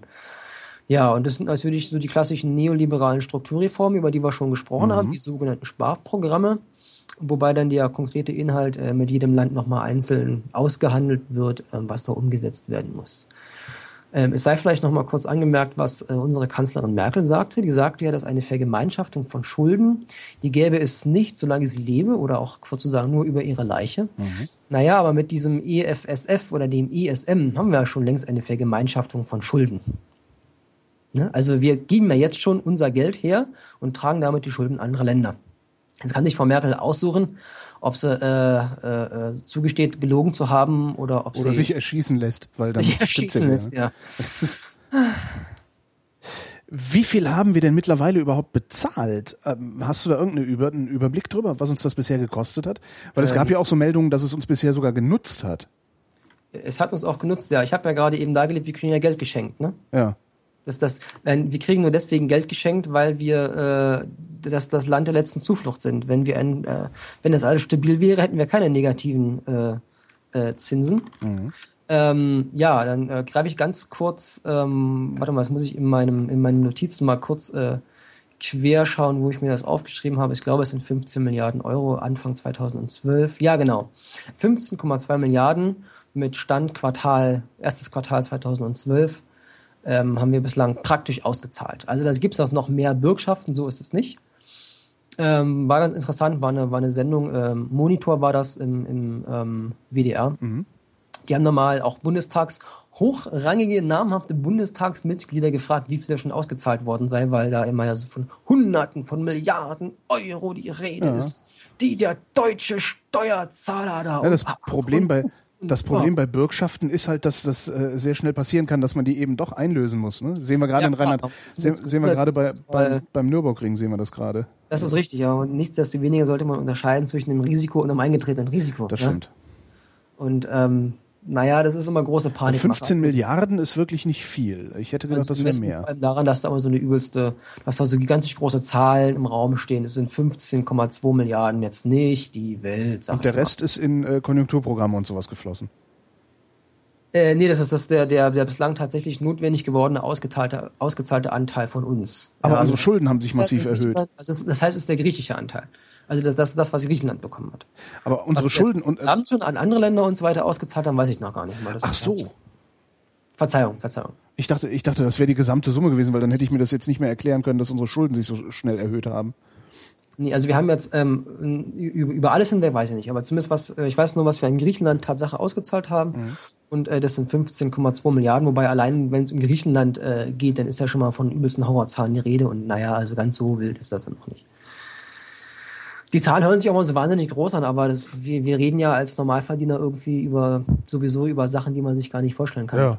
Aber, wenn ich das höre, aber 15 Milliarden, ich meine, wenn ich mir angucke, wie man die Stadt, in der ich lebe, Berlin, ist, glaube ich, mittlerweile mit 65 Milliarden verschuldet. Ähm, da ist das dann nicht mehr viel. Ne? Ja, also ich, ich habe mir mal, ich habe gehört, ähm, hab mir mal sagen lassen, für 15 Milliarden kriegt man ein niegelnagelneues Universitätskrankenhaus. Ah ja. Immerhin. Äh, für eine Milliarde, für 15, für eine Milliarde. Also das sind so 15 niegelnagelneue, dicke, fette, gut ausgerüstete Krankenhäuser, die wir da an Griechenland transferiert haben. Das, ist, das kann man sich vielleicht schon eher was darunter vorstellen. Mhm. So, jetzt haben wir so viel über Griechenland gesprochen, jetzt können wir mal ein bisschen näher auf Griechenland selber eingehen und noch mehr darüber reden. Ähm, fangen wir an mit der allgemeinen Wirtschaftsentwicklung in Griechenland. Das ist schon ein Grauen für sich. Ich hatte ja gesagt, dass die äh, Staatsverschuldung lange Zeit bei 100 Prozent ähm, lag, gemessen am BIP. Mhm. Ähm, positiv gesprochen, es hat sich halt auch nicht vergrößert in der Zeit, solange wie alles normal lief. Ja, man kann jetzt zwar auch kritisieren, ähm, dass es nicht abgebaut worden ist, aber auch positiv gesprochen, um noch auch was, was Positives zu Griechenland zu sagen. Es hat sich zumindest in der Zeit auch stabil gehalten und sich nicht irgendwie groß verschlimmert. Mhm. Kann man ja auch mal erwähnen. Ähm, nichtsdestoweniger, aktuell gibt es da in dem Land ähm, seit einiger Zeit drastischste Ausgabenkürzungen. Äh, war ja auch lange genug groß in den Nachrichten und ist es immer wieder und aktuell ja auch, wenn ich nicht irre. Ähm, was ganz interessant in diesem äh, Zusammenhang ist, die Rüstungsausgaben, die werden nämlich irgendwie so gut wie gar nicht gekürzt. Und ja. zwar, es ist völlig kaputt. Äh, 2010 hatte Griechenland einen, einen Rüstungsetat in Höhe von 7 Milliarden Euro und 7 Milliarden Euro sind so circa 3 Prozent des, äh, des griechischen Bruttoinlandsproduktes, der griechischen mhm. Wirtschaftsleistung. Ähm, jetzt muss man einen Vergleichswert ranholen. Also innerhalb der NATO gibt es nur noch die USA, die mehr von ihrem BIP ausgibt fürs Militär. Warum macht Griechenland das? Stehen die irgendwie, aber die, die stehen jetzt nicht irgendwie, die sind doch jetzt nicht der Brückenkopf zum. Äh, die sind der also Brückenkopf zur verhassten Türkei. Ja, aber Entschuldigung, die Türkei wird sonst, die, die Türkei ist NATO-Mitglied, oder nicht? Ja, dass die Türkei in Griechenland nicht einfallen wird, ist mir auch klar. aber das hält den Griechen nicht ab, äh, äh, den, ja. den Türken doof zu finden und ordentlich aufzurüsten. Mhm. Und ähm, uns Deutschen ist es sehr recht, denn äh, Griechenland ist immerhin der zweitgrößte Abnehmer unserer deutschen Waffen. Also ah, das ja. deutsche Interesse daran, dass, das, dass der griechische Rüstungsetat nicht zusammengestrichen wird, dieses Interesse ist sehr groß. Mhm. Ja? Und ähm, wenn ich so Zeitungen lese, äh, in, der, in der Zeit konnte ich lesen, ähm, dass äh, die deutsche Regierung wohl auch regelmäßig, wenn sie sich mit der griechischen Regierung trifft, beziehungsweise wenn sich der Regierungsvertreter treffen, dass dann regelmäßig darauf gedrängt wird, doch einst mal zugesagte, aber vertraglich noch nicht festgemachte Verkäufe doch bitte mal noch nicht wahr. Also man könnte ja noch ein bisschen.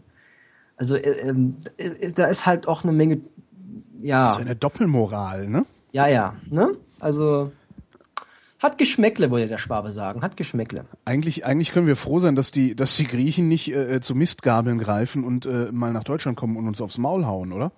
Ähm, ich glaube, die haben für die deutschen Panzer, für die alten keine Munition, wenn ich das noch richtig Kopf. Ah, okay. ja, also die haben dann nicht nur ein Finanzierungsproblem und ein Rüstungsetatproblem, sondern sie bestellen auch irgendwie in den falschen Kombinationen. Ja, ähm, ein weiteres Problem ist äh, die Korruption und äh, auch vor allem im Zusammenhang mit den Finanzbehörden äh, in dem Land. Ähm, wobei man auch da zugutehalten will, dass die EU-Kommission da zur Lösung eine Taskforce vor Ort geschickt hat, die, was allerdings auch die Dramatik bei den Finanzbehörden nochmal sehr schön widerspiegelt, die Finanzbehörden werden jetzt von der EU-Kommission mit, halte ich bitte fest, mit Computern ausgestattet. Ja, das hatte ich neulich auch gesehen. Äh, ja, also ich weiß gar nicht, ob es im Fernsehen kam oder sonst wo. Äh, die haben ihre Buchhaltung ja mit Hand gemacht und die haben ja, auch also Bilder Bilder von den Aktenkellern gezeigt, wo einfach alles reingeschmissen worden ist und egal. Ja. Also dass sowas natürlich nicht effizient laufen kann und äh, ich, das weiß ich nicht, ob die griechische Finanzverwaltung da die einzige ist, die da so hinterm Mond ausgerüstet ist. Ähm, das würde zum Beispiel auch erklären, warum Eurostat von der griechischen Statistikbehörde regelmäßig äh, Daten einige Zeit später bekommt als von allen anderen Ländern. Also wenn die überall noch mit Hand arbeiten, mhm. dann ähm, ist ein effizientes Arbeiten natürlich nicht so richtig möglich. Schwierige Sache. Ähm, ja, nebenher wird er, äh, erarbeitet diese Kommission auch noch ähm, neue Methoden, dann um, um die Steuerschulden zu erfassen und um die Steuern einzutreiben, was ich sehr, sehr ähm, bildhaft fand. Da ist ja eine, eine Immobiliensteuer oder irgendwie sowas ist da eingeführt worden. Mhm. Und die wurde erhoben mit der Stromrechnung. Die war auf der Stromrechnung mit drauf und die Drohung war dann, und die ist dann auch umgesetzt worden, wer die Steuern nicht bezahlt, dem wird der Strom abgeschaltet. Das klingt jetzt zunächst mal nach äh, einer, einer drastischen und wirksamen Methode. Mhm. Nur auf der anderen Seite muss man sich halt auch darüber klar werden, wenn eine Finanzbehörde so weit gehen muss, dass sie die äh, auf, auf eine Stromrechnung noch den Steuerbescheid mit draufschreiben muss und damit drohen muss, äh, den Strom abzuschalten, dass die Finanzbehörde das äh, äh, als Akt der Verzweiflung tut. Ja. ja, die sind nicht in der Lage, äh, die Steuern einzutreiben. Das ist halt ein ja. sehr, sehr ernsthaftes Problem. Also das, es ist auch nicht so, dass die, also das, das potenzielle Steueraufkommen ist halt auch viel höher. Es wird noch nicht, sie, sie kriegen es nicht hin, die Steuern einzutreiben. Das kann sich durchsetzen. Kein ja. Druckmittel. Ja. Ähm, aber zumindest mit, mit Blick auf diese Sache mit der, mit der Computerausstattung will ich mal noch ein Zitat von Schäuble äh, bringen, was er, glaube ich, auch danach gesagt hat, ähm, um, mal so das, das, das äh, Verhalten der Politiker in diesem Zusammenhang klarzumachen. Schäuble meinte nämlich, ich zitiere, zur Hilfe gehört immer jemand, der sich helfen lassen will. Wir stehen seit geraumer Zeit äh, bereit, den Griechen mit Finanzbeamten beim Aufbau einer effizienten Steuerverwaltung zu helfen. Das Angebot wird bis heute nicht genutzt. Ja, und ähm, das Gegenteil ist dann doch der Fall. Also die werden halt ausgestattet, denen da wird geholfen die wird unter die Arme gegriffen, die bekommen äh, Beratungen und, und so weiter und so fort. In wie gut das läuft, ist eine andere Frage. Mhm. Aber sich als äh, deutscher Finanzminister hinzustellen und zu sagen, da passiert überhaupt nichts und die sind alle doof und nationale Stereotypen zu bedienen, hilft halt auch nicht weiter. Na, vielleicht weiß er es nicht besser. Beim Schäuble, da weiß man ja nicht so genau. Der konnte sich ja nicht mal mehr an die 100.000 erinnern, die ihm zugesteckt wurden. ja, oh, wenn, wenn jemand so an Demenz leidet, dann sollte der ja. also vielleicht ähm, ins Heim genau, Schäuble muss ins Heim. Ja, in Griechenland hat es ähm, auch Massenentlassungen im öffentlichen Dienst gegeben und massive Lohnkürzungen. Mhm. Ähm, und dann ist immer so der Vorwurf, ja, das ist ja auch völlig gerechtfertigt.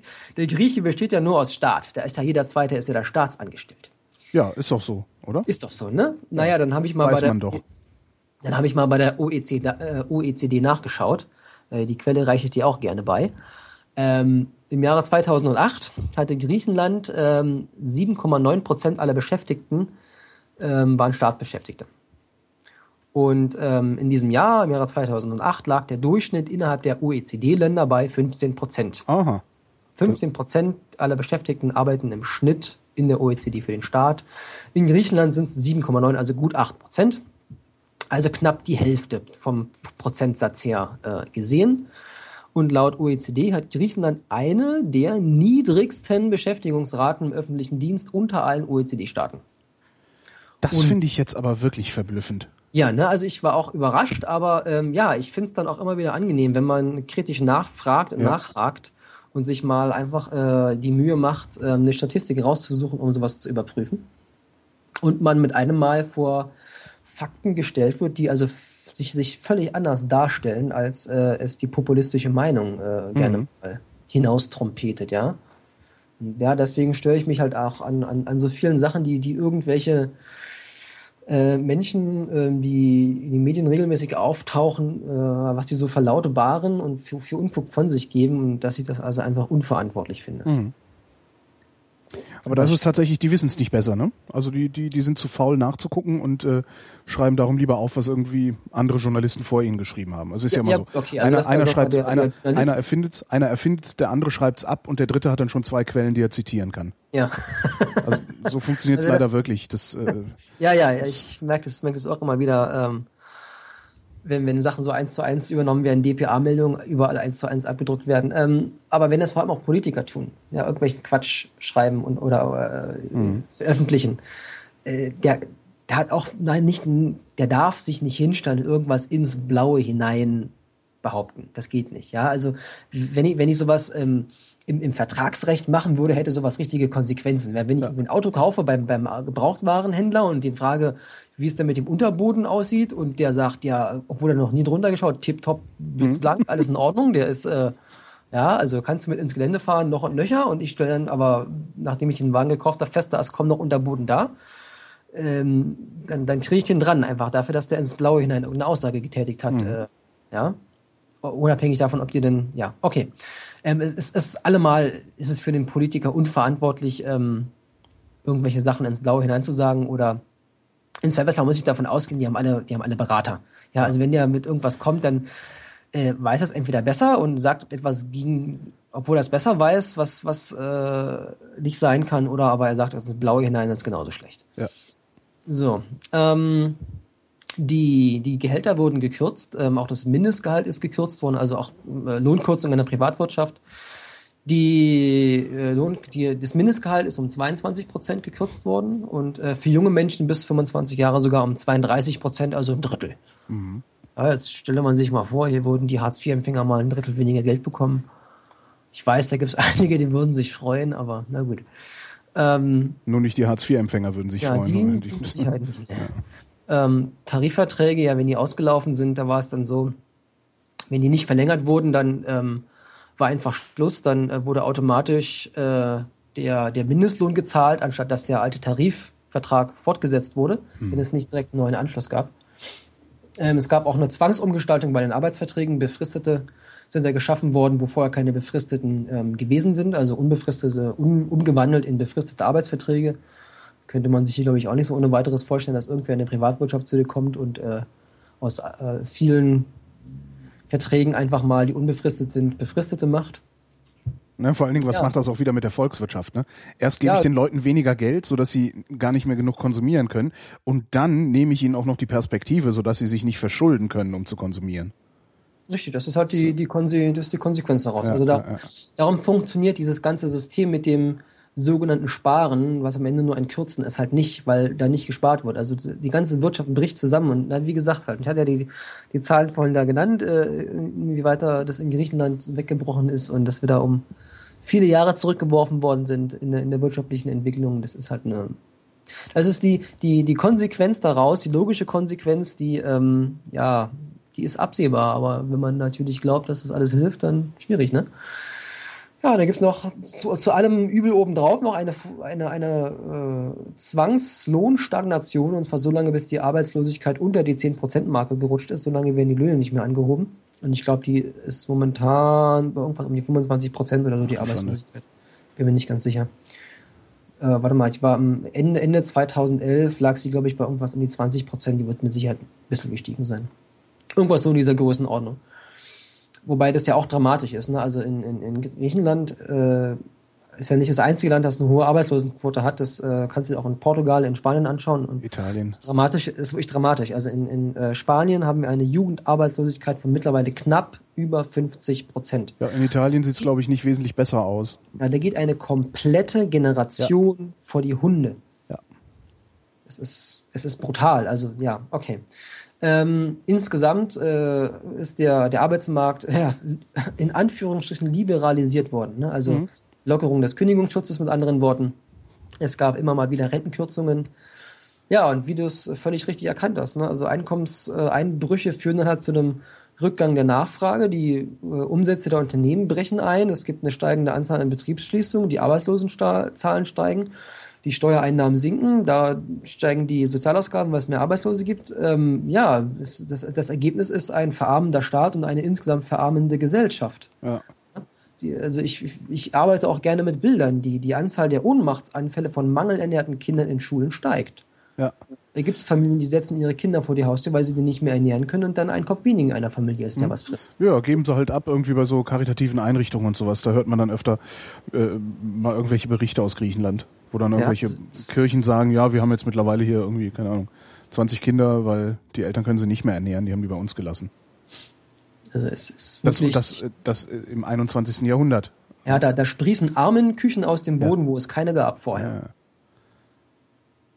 Ja. Ähm, ja, mal am Rande erwähnt. Ich hatte es mittlerweile schon zum zweiten Mal. Ähm, deutsche Politiker erwähnen ja ganz gerne, darunter auch unsere Bundeskanzlerin. Ähm, die verbreiten gerne mal, ja, ich, ich will es vielleicht zurückhaltend formulieren. Die äh, reden gerne vom arbeitsfaulen Griechen. Mhm. Wobei das ist ja dann tatsächlich sogar von unserer Presse um die Ohren gehauen worden, relativ zügig, ne? Ähm, weiß ich jetzt gar nicht mehr, ähm, kann sein. Ich, ich will ihm zumindest erstmal nicht widersprechen. Ähm, auf jeden Fall ist es, und, und also dem gegenüber ist natürlich so implizit der arbeitsame Deutsche. Genau. Ja? Also da sind na, na, nationale Stereotypen noch und nöcher ähm, und dann, ähm, ja. Ein, ein Blick in die OECD-Statistiken ähm, offenbaren da wieder mal das Gegenteil. Über die letzten zehn Jahre hinweg, und ich betone das deswegen, um klarzumachen, dass das kein Momentausschnitt ist, sondern über die letzten zehn Jahre hinweg, war es so, dass äh, die griechischen Arbeiter in Summe pro Jahr 600, äh, nee, warte mal, sogar in, in Summe pro, pro Jahr und pro Arbeiter. Nicht nur, nicht nur äh, über alle Arbeitnehmer, sondern jeder einzelne Arbeiter pro Jahr hat 600 Arbeitsstunden mehr geleistet als jeder deutsche Arbeiter pro Jahr. 600 Stunden mehr. Pro Jahr? Pro Jahr. Ich habe da mal durchgerechnet, weil es auch so mörderisch, also mir, mir, mir erschienen diese, diese Zahlen so mörderisch groß. Da habe ich mir überlegt, okay, dann äh, machen wir mal äh, einen Kalenderjahr auf mit, mit 52 Wochen und rechnen mal. Ähm, 50 Stunden im Monat sind das doch, oder nicht? Rechne das mal runter. Naja, also ähm, die, die äh, Griechen, äh, die griechischen Arbeiter haben ähm, äh, pro Jahr äh, circa über die vergangenen zehn Jahre hinweg circa 2100 Jahresarbeitsstunden geleistet. Das entspricht einer 40-Stunden-Woche über 52 Wochen hinweg im Durchschnitt. Was aber auch heißt, wenn wir ein Jahr von 52 Stunden haben und im Schnitt 40 Stunden arbeiten. Die machen auch irgendwann mal Urlaub, wie jeder andere auch. Aha. Das arbeiten die halt auch irgendwie raus. Also äh, eigentlich haben die mehr als eine 40-Stunden-Woche. Ne? Die Deutschen haben über die vergangenen auch wieder zehn Jahre hinweg Pi mal Daumen mal Fensterkreuz. Ich habe mir die Zahlen nur so angeschaut und äh, sehr, sehr grob gerechnet. Ich habe nicht den konkreten Durchschnitt ausgerechnet. Ich habe das schön gerechnet noch. Also zugunsten der Deutschen. Pi mal Daumen mal Fensterkreuz. Mhm. Für die vergangenen zehn Jahre waren das äh, ca. 1450 Jahresarbeitsstunden, wobei es eine stetig abnehmende Tendenz gab. Also, um es mal kurz gegenüberzustellen, ähm, im Jahre 2000 waren das 1470, also äh, 20 Stunden äh, mehr als der Durchschnitt und im Jahre 2010 waren es noch ca. 1420, also 50 Stunden weniger, ungefähr 3% weniger als vor 10 Jahren. Naja, wie auch immer. Jedenfalls entspricht äh, das beim deutschen Arbeitnehmer einer 27-Stunden-Woche über 52 Wochen hinweg. Eine 27-Stunden-Woche ist Teilzeitbeschäftigung, Holgi. Ja. Und das liegt auch einfach daran, dass wir in Deutschland seit 1991 einen sich immer weiter vergrößernden Teilzeitsektor haben. Hm. Denke nur mal an Einzelhandel. Wer arbeitet denn da? Ja. Wer arbeitet im Einzelhandel? 400 Euro Kräfte arbeiten da, einen halben Tag. Naja, der Einzelhandel der Deutsche ist nicht der einzige. Ja. Ja, also die, die, die Ganzen Dienstleister, äh, äh, Friseure, ja. Wachdienste und sowas, extrem viele Minijobber dabei. Ja, ja also 27-Stunden-Woche versus 40-Stunden-Woche, ähm, so viel zum faulen Griechen. Mhm. Ja, ähm, gut. Kommen wir mal ähm, zu, wieder, wieder zurück zur, zur Wirtschaft, zu den Importen. Die Importe nach Griechenland, ähm, die haben Mitte bis Ende 2008 sind die so ähm, eingebrochen auf ähm, zwei Drittel ähm, des Rekordwertes ähm, dieses, dieses Jahres. Da sind ähm, eigentlich ist das, ist das schön, dass die Importe nach Griechenland eingebrochen sind. Das sind ja unsere Exporte, das äh, äh, im Wert, weiß ich gar nicht mehr. Nee, habe ich, hab ich, nicht, hab ich mir nicht aufgeschrieben. Naja, ähm, das Blöde ist aber auch, dass die Exporte aus Griechenland raus ebenso eingebrochen sind, was jetzt schlecht ist. Das ist wieder das, was wir vorhin hatten. Ne? Also die deutschen Exporte sind zwar gesunken, aber auch die Importe mhm. nach Deutschland. Und es ist, in Griechenland ist das genauso. Und naja, da hat sie also auch noch nicht so richtig viel getan. Ähm, die Importe sind immer noch nach Griechenland hinein immer noch deutlich höher als die griechischen Exporte. Also eigentlich müsste das ja umkippen, wäre vernünftig, passiert nicht, noch nicht. Ja, das, ist, also das, das ist das, was der Effekt ja bringen soll. Ne? Also die Lohnstückkosten sollen sinken, damit die mehr exportieren können. Genau, also, also das ist im Grunde auch der, der Gedanke hinter den griechischen, na, wie wir es vorhin schon diskutiert hatten, hinter den griechischen äh, Lohnkürzungen. Ne? Also dass darüber die Löhne billiger werden, Export leichter, aber wie gesagt, man könnte stattdessen auch die deutschen Löhne anheben, dann ist weniger Bluten angesagt. Ja, ja ähm, im Dezember 2011, also Ende vergangenen Jahres, ist der Export gegenüber dem ähm, Vorjahr nochmal gesunken um 12,3 Prozent. Eigentlich müsste der Export der griechischen Güter ja gerade steigen und stattdessen mhm. sinkt er aber. Also es ist, ist, ist schwierig.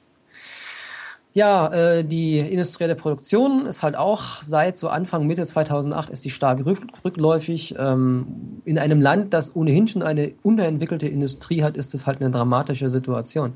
Wenn sich die noch weiter deindustrialisiert, ähm, das letzte industrielle Produktionshoch, das lag in Griechenland im Jahre 2007 und äh, seither und bis Anfang diesen Jahres ist es um circa ein Drittel eingebrochen. Ja, also da herrscht ungebremste Rezession in Griechenland. Leider. Schlägt das irgendwann mal unten auf oder geht, wird das jetzt immer schlimmer? Also irgendwann muss auch immer so eine, so eine Talsohle erreicht sein dabei, oder nicht? Rein logisch, ja. Die Frage ist halt wann, ne? Ja. Und ähm, ja. Ir irgendwann ist halt mal, irgendwann passiert irgendwas, dass das aufhört. Ja. Was das ist, mal schauen, ja. Bei den Investitionen sieht es in Griechenland genauso schwierig aus. Also die, die Investitionen ähm, in Anlagen sind seit, seit der Finanz- und Wirtschaftskrise äh, monatlich zurückgegangen seit 2007. Also seit dem Quartal, seit dem zweiten Quartal 2007, also seit Mitte 2007 äh, bis heute um 50 Prozent die Anlagen, die, äh, die, die Investitionen in Anlagen. Also naja, aber klar, warum soll ein Unternehmer in seine Anlagen investieren, wenn er nichts mehr verkauft? Ja, der hat ja sowieso keine Perspektive. Und selbst wenn er es wollte, würde er wahrscheinlich keinen Kredit bei der Bank kriegen. Ja, das ist das Nächste. ja.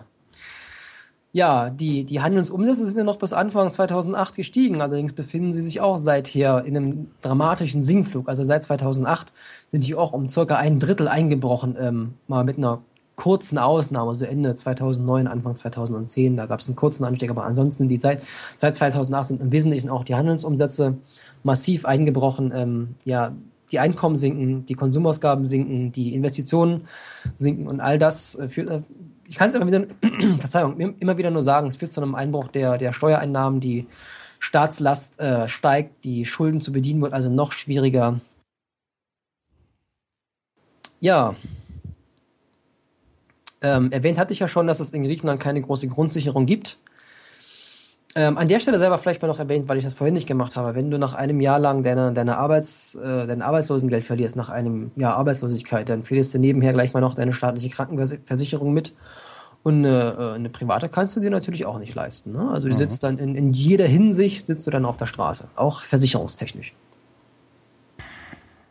Ja, insgesamt ist ähm, zu sagen, dass Griechenland nur wenig Industrie hat.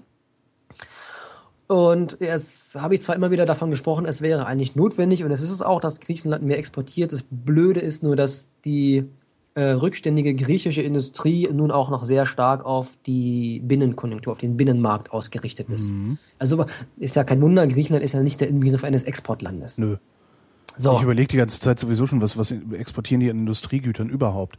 Also im Grunde kennt man die doch nur Lebensmittel halt exportieren. Ja, ich habe hab da auch keinen, keinen konkreten Überblick, aber ja. das hält sich mit Sicherheit in Grenzen. Ja, äh, das heißt aber auch, dass Lohnsenkungen zur Steigerung der Wettbewerbsfähigkeit wenig sinnvoll sind, wenn da gar keine Wettbewerbs- oder wenn da gar keine Industrie da ist, die auf einen Export ausgerichtet ist. Insofern kann ich mir das, kann ich mir das Lohnkürzen auch sparen. Das mhm. Lohnkürzen bringt ja nur dann was, wenn ich wirklich richtig exportiere und dann Griechenland aktuell ganz einfach keine Industrie hat, die auf den Export ausgelegt ist, kann das nur in der Katastrophe, in einer wirtschaftlichen Katastrophe enden, ne? weil ein Export gibt es der davon profitieren kann und, und die Binnenkonjunktur, die geht, äh, die leidet darunter immer. Ja? Was tun wir da? Also was, was, was äh, naja gut, ich wollte gerade fragen, warum gestatten wir unserer Regierung so zu handeln? Aber äh, wir müssen eher gestatten, so zu handeln, weil wir gar nicht wissen, wie es wirklich aussieht da unten. Ne? Ja, also eigentlich müsste man Griechenland überhaupt erstmal industrialisieren, ja. bevor da überhaupt irgendwas passiert. Ja. Ja, also Griechenland ist auch, habe ich das vorhin schon, schon gesagt, ich, ich ins, im Zweifelsfall wiederhole ich mich, mhm. du sagst ja auch mal, Redundanz ja, ja. ist nicht verkehrt, ja. Ähm, die Industrieproduktion in Griechenland, die hatte so ihr Hoch ähm, im Jahre 2000 und mhm. hat sich da auch relativ lange mit gewissen Schwankungen bis zum Krisenbeginn äh, gehalten. auf diesem Niveau so ungefähr und ist seitdem allerdings auch um 33 Prozent eingebrochen ja, und liegt gesagt, heute ja. auf, auf dem Niveau von 1978. Das ist ja katastrophal. Das ist wirklich 35 Jahre Deindustrialisierung. Ja? Wir haben dieses Land um 35 Jahre deindustrialisiert. Ein Rückschritt um 35 Jahre. Im Grunde bleibt uns doch nichts anderes übrig, als denen irgendwann die Schulden zu erlassen. Das sehe ich auch so. Also wir müssen doch einfach, irgendwann müssen wir sagen, also wisst ihr was, komm, seht zu, dass ihr irgendwie wieder auf, dass ihr, dass ihr, alle Schulden sind gestrichen, seht zu, dass ihr es auf die Reihe kriegt irgendwie wieder. Weil ja. die werden es doch nie zurückzahlen können. Egal an wen. Nö, das, heißt, das nächste ist auch durch, durch dieses schlechte Ranking, solange die sich irgendwie selber finanzieren müssen. Nee, also ich, ich halte das für sehr, Und ihre, sehr schwierig. Ihre Reichen, ihre Reichen kriegen die ja auch nicht enteignet, ne? Es wäre zumindest notwendig, dass die mal besteuert werden. Ja. ja. Tatsächlich besteuert werden. Okay, ähm, ich will noch kurz drei Sätze zusammenfassend sagen und dann können wir mal zu dem Schuldenschnitt kommen, mhm. den du gerade schon angeschnitten hast. Also seit Krisenbeginn bis Anfang 2012 ist die griechische Wirtschaft insgesamt um 15 Prozent geschrumpft. Ähm, knapp ein Drittel, nämlich 28 Prozent der 18- bis 64-jährigen Griechen leben mittlerweile an der Armutsgrenze. Ich habe leider keine Zahlen, äh, wie viele mittlerweile schon drunter liegen, aber allein, dass knapp ein Drittel an dieser Armutsgrenze, an der griechischen Armutsgrenze lebt. Das ist unerträglich heftig ja. ist. Also ja, wie gesagt, dass die Selbstmordrate hier so äh, im Zeitraum Januar bis Mai 2011 um 40 Prozent gestiegen ist gegenüber dem Vorjahreszeitraum, hatte ich ja auch schon gesagt. Hast du da eine absolute Zahl? Weil bei sowas. Nee, habe ich nicht. Also ja. absolut ähm, ist es oder äh, auch, auch relativ insgesamt ist es so, dass Griechenland noch äh, zu den schwächeren Ländern gehört. Da ist es noch nicht so dramatisch, aber wenn es innerhalb einer, eines so kurzen Zeitraums, ja, innerhalb eines Quartals um 40 Prozent ansteigt, ja, das, das zeigt halt auch wirklich die Dramatik, mit der, mit, mit der die Menschen da getroffen werden und, und dass die, also man nimmt, sich, man nimmt sich nur dann das Leben, wenn du keinen weiteren Ausweg mehr siehst. Schon klar, ich wüsste nur gerne, wie viele waren es vorher absolut, wie viele sind es jetzt absolut. Mhm. Weil das ist immer so 40, um 40 Prozent mehr Selbstmorde ist halt immer, können auch nur 100 gewesen sein und jetzt sind es 140. Das ist immer noch schlimm genug, natürlich. Ja, ja.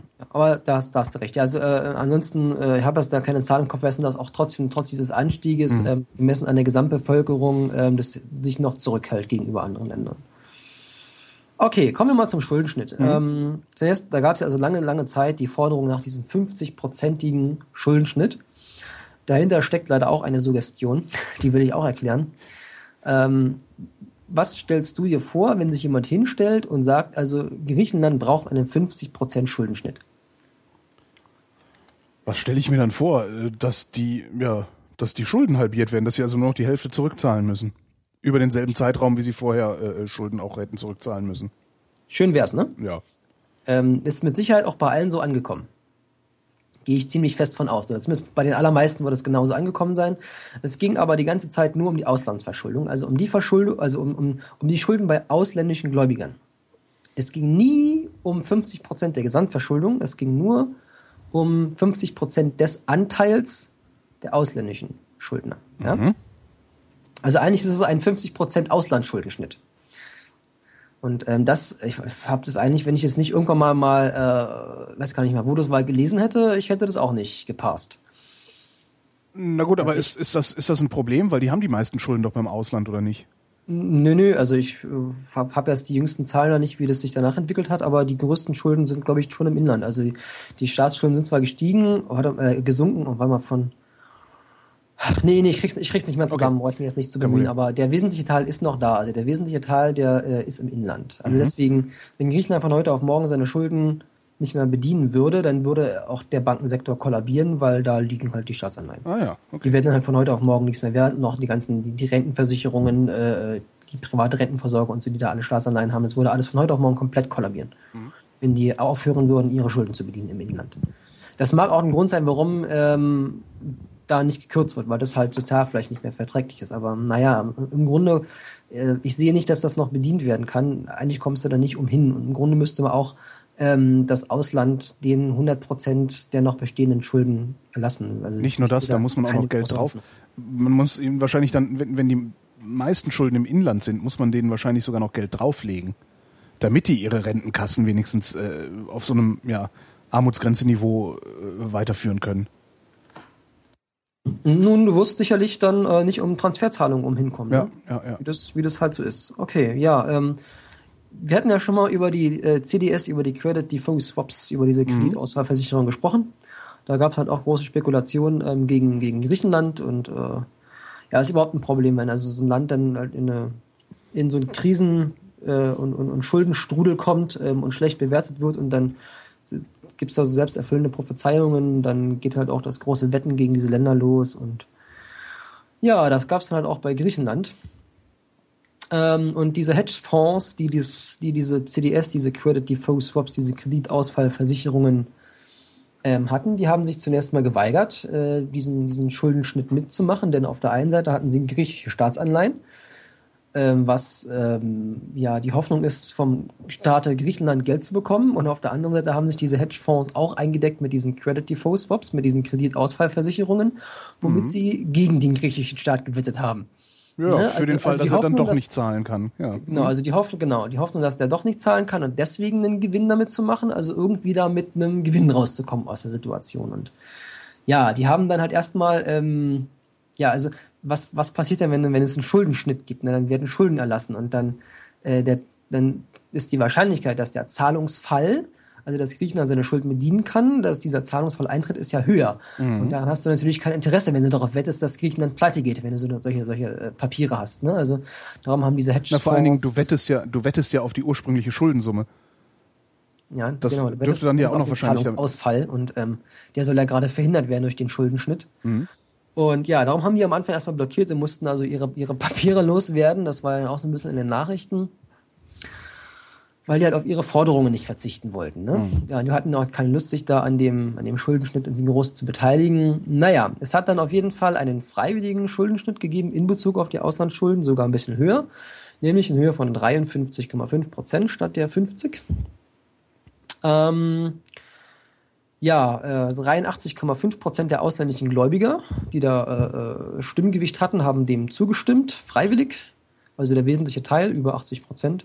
Und die restlichen, die dagegen waren, die sind halt per Gesetz dazu gezwungen worden, dass sie ihre Schulden abschreiben müssen. Und ähm, die verbliebenen Schulden, die verbliebenen Staatsanleihen, die sind umgetauscht worden in neue Staatsanleihen mit einer, mit einer längeren Laufzeit und einem niedrigeren Zinssatz, sodass man die also leichter bedienen kann. Mhm. Und zwar für wen das, wen das jetzt interessiert, ähm, bis 2015 gilt da ein Zinssatz von 2%, also sehr moderat.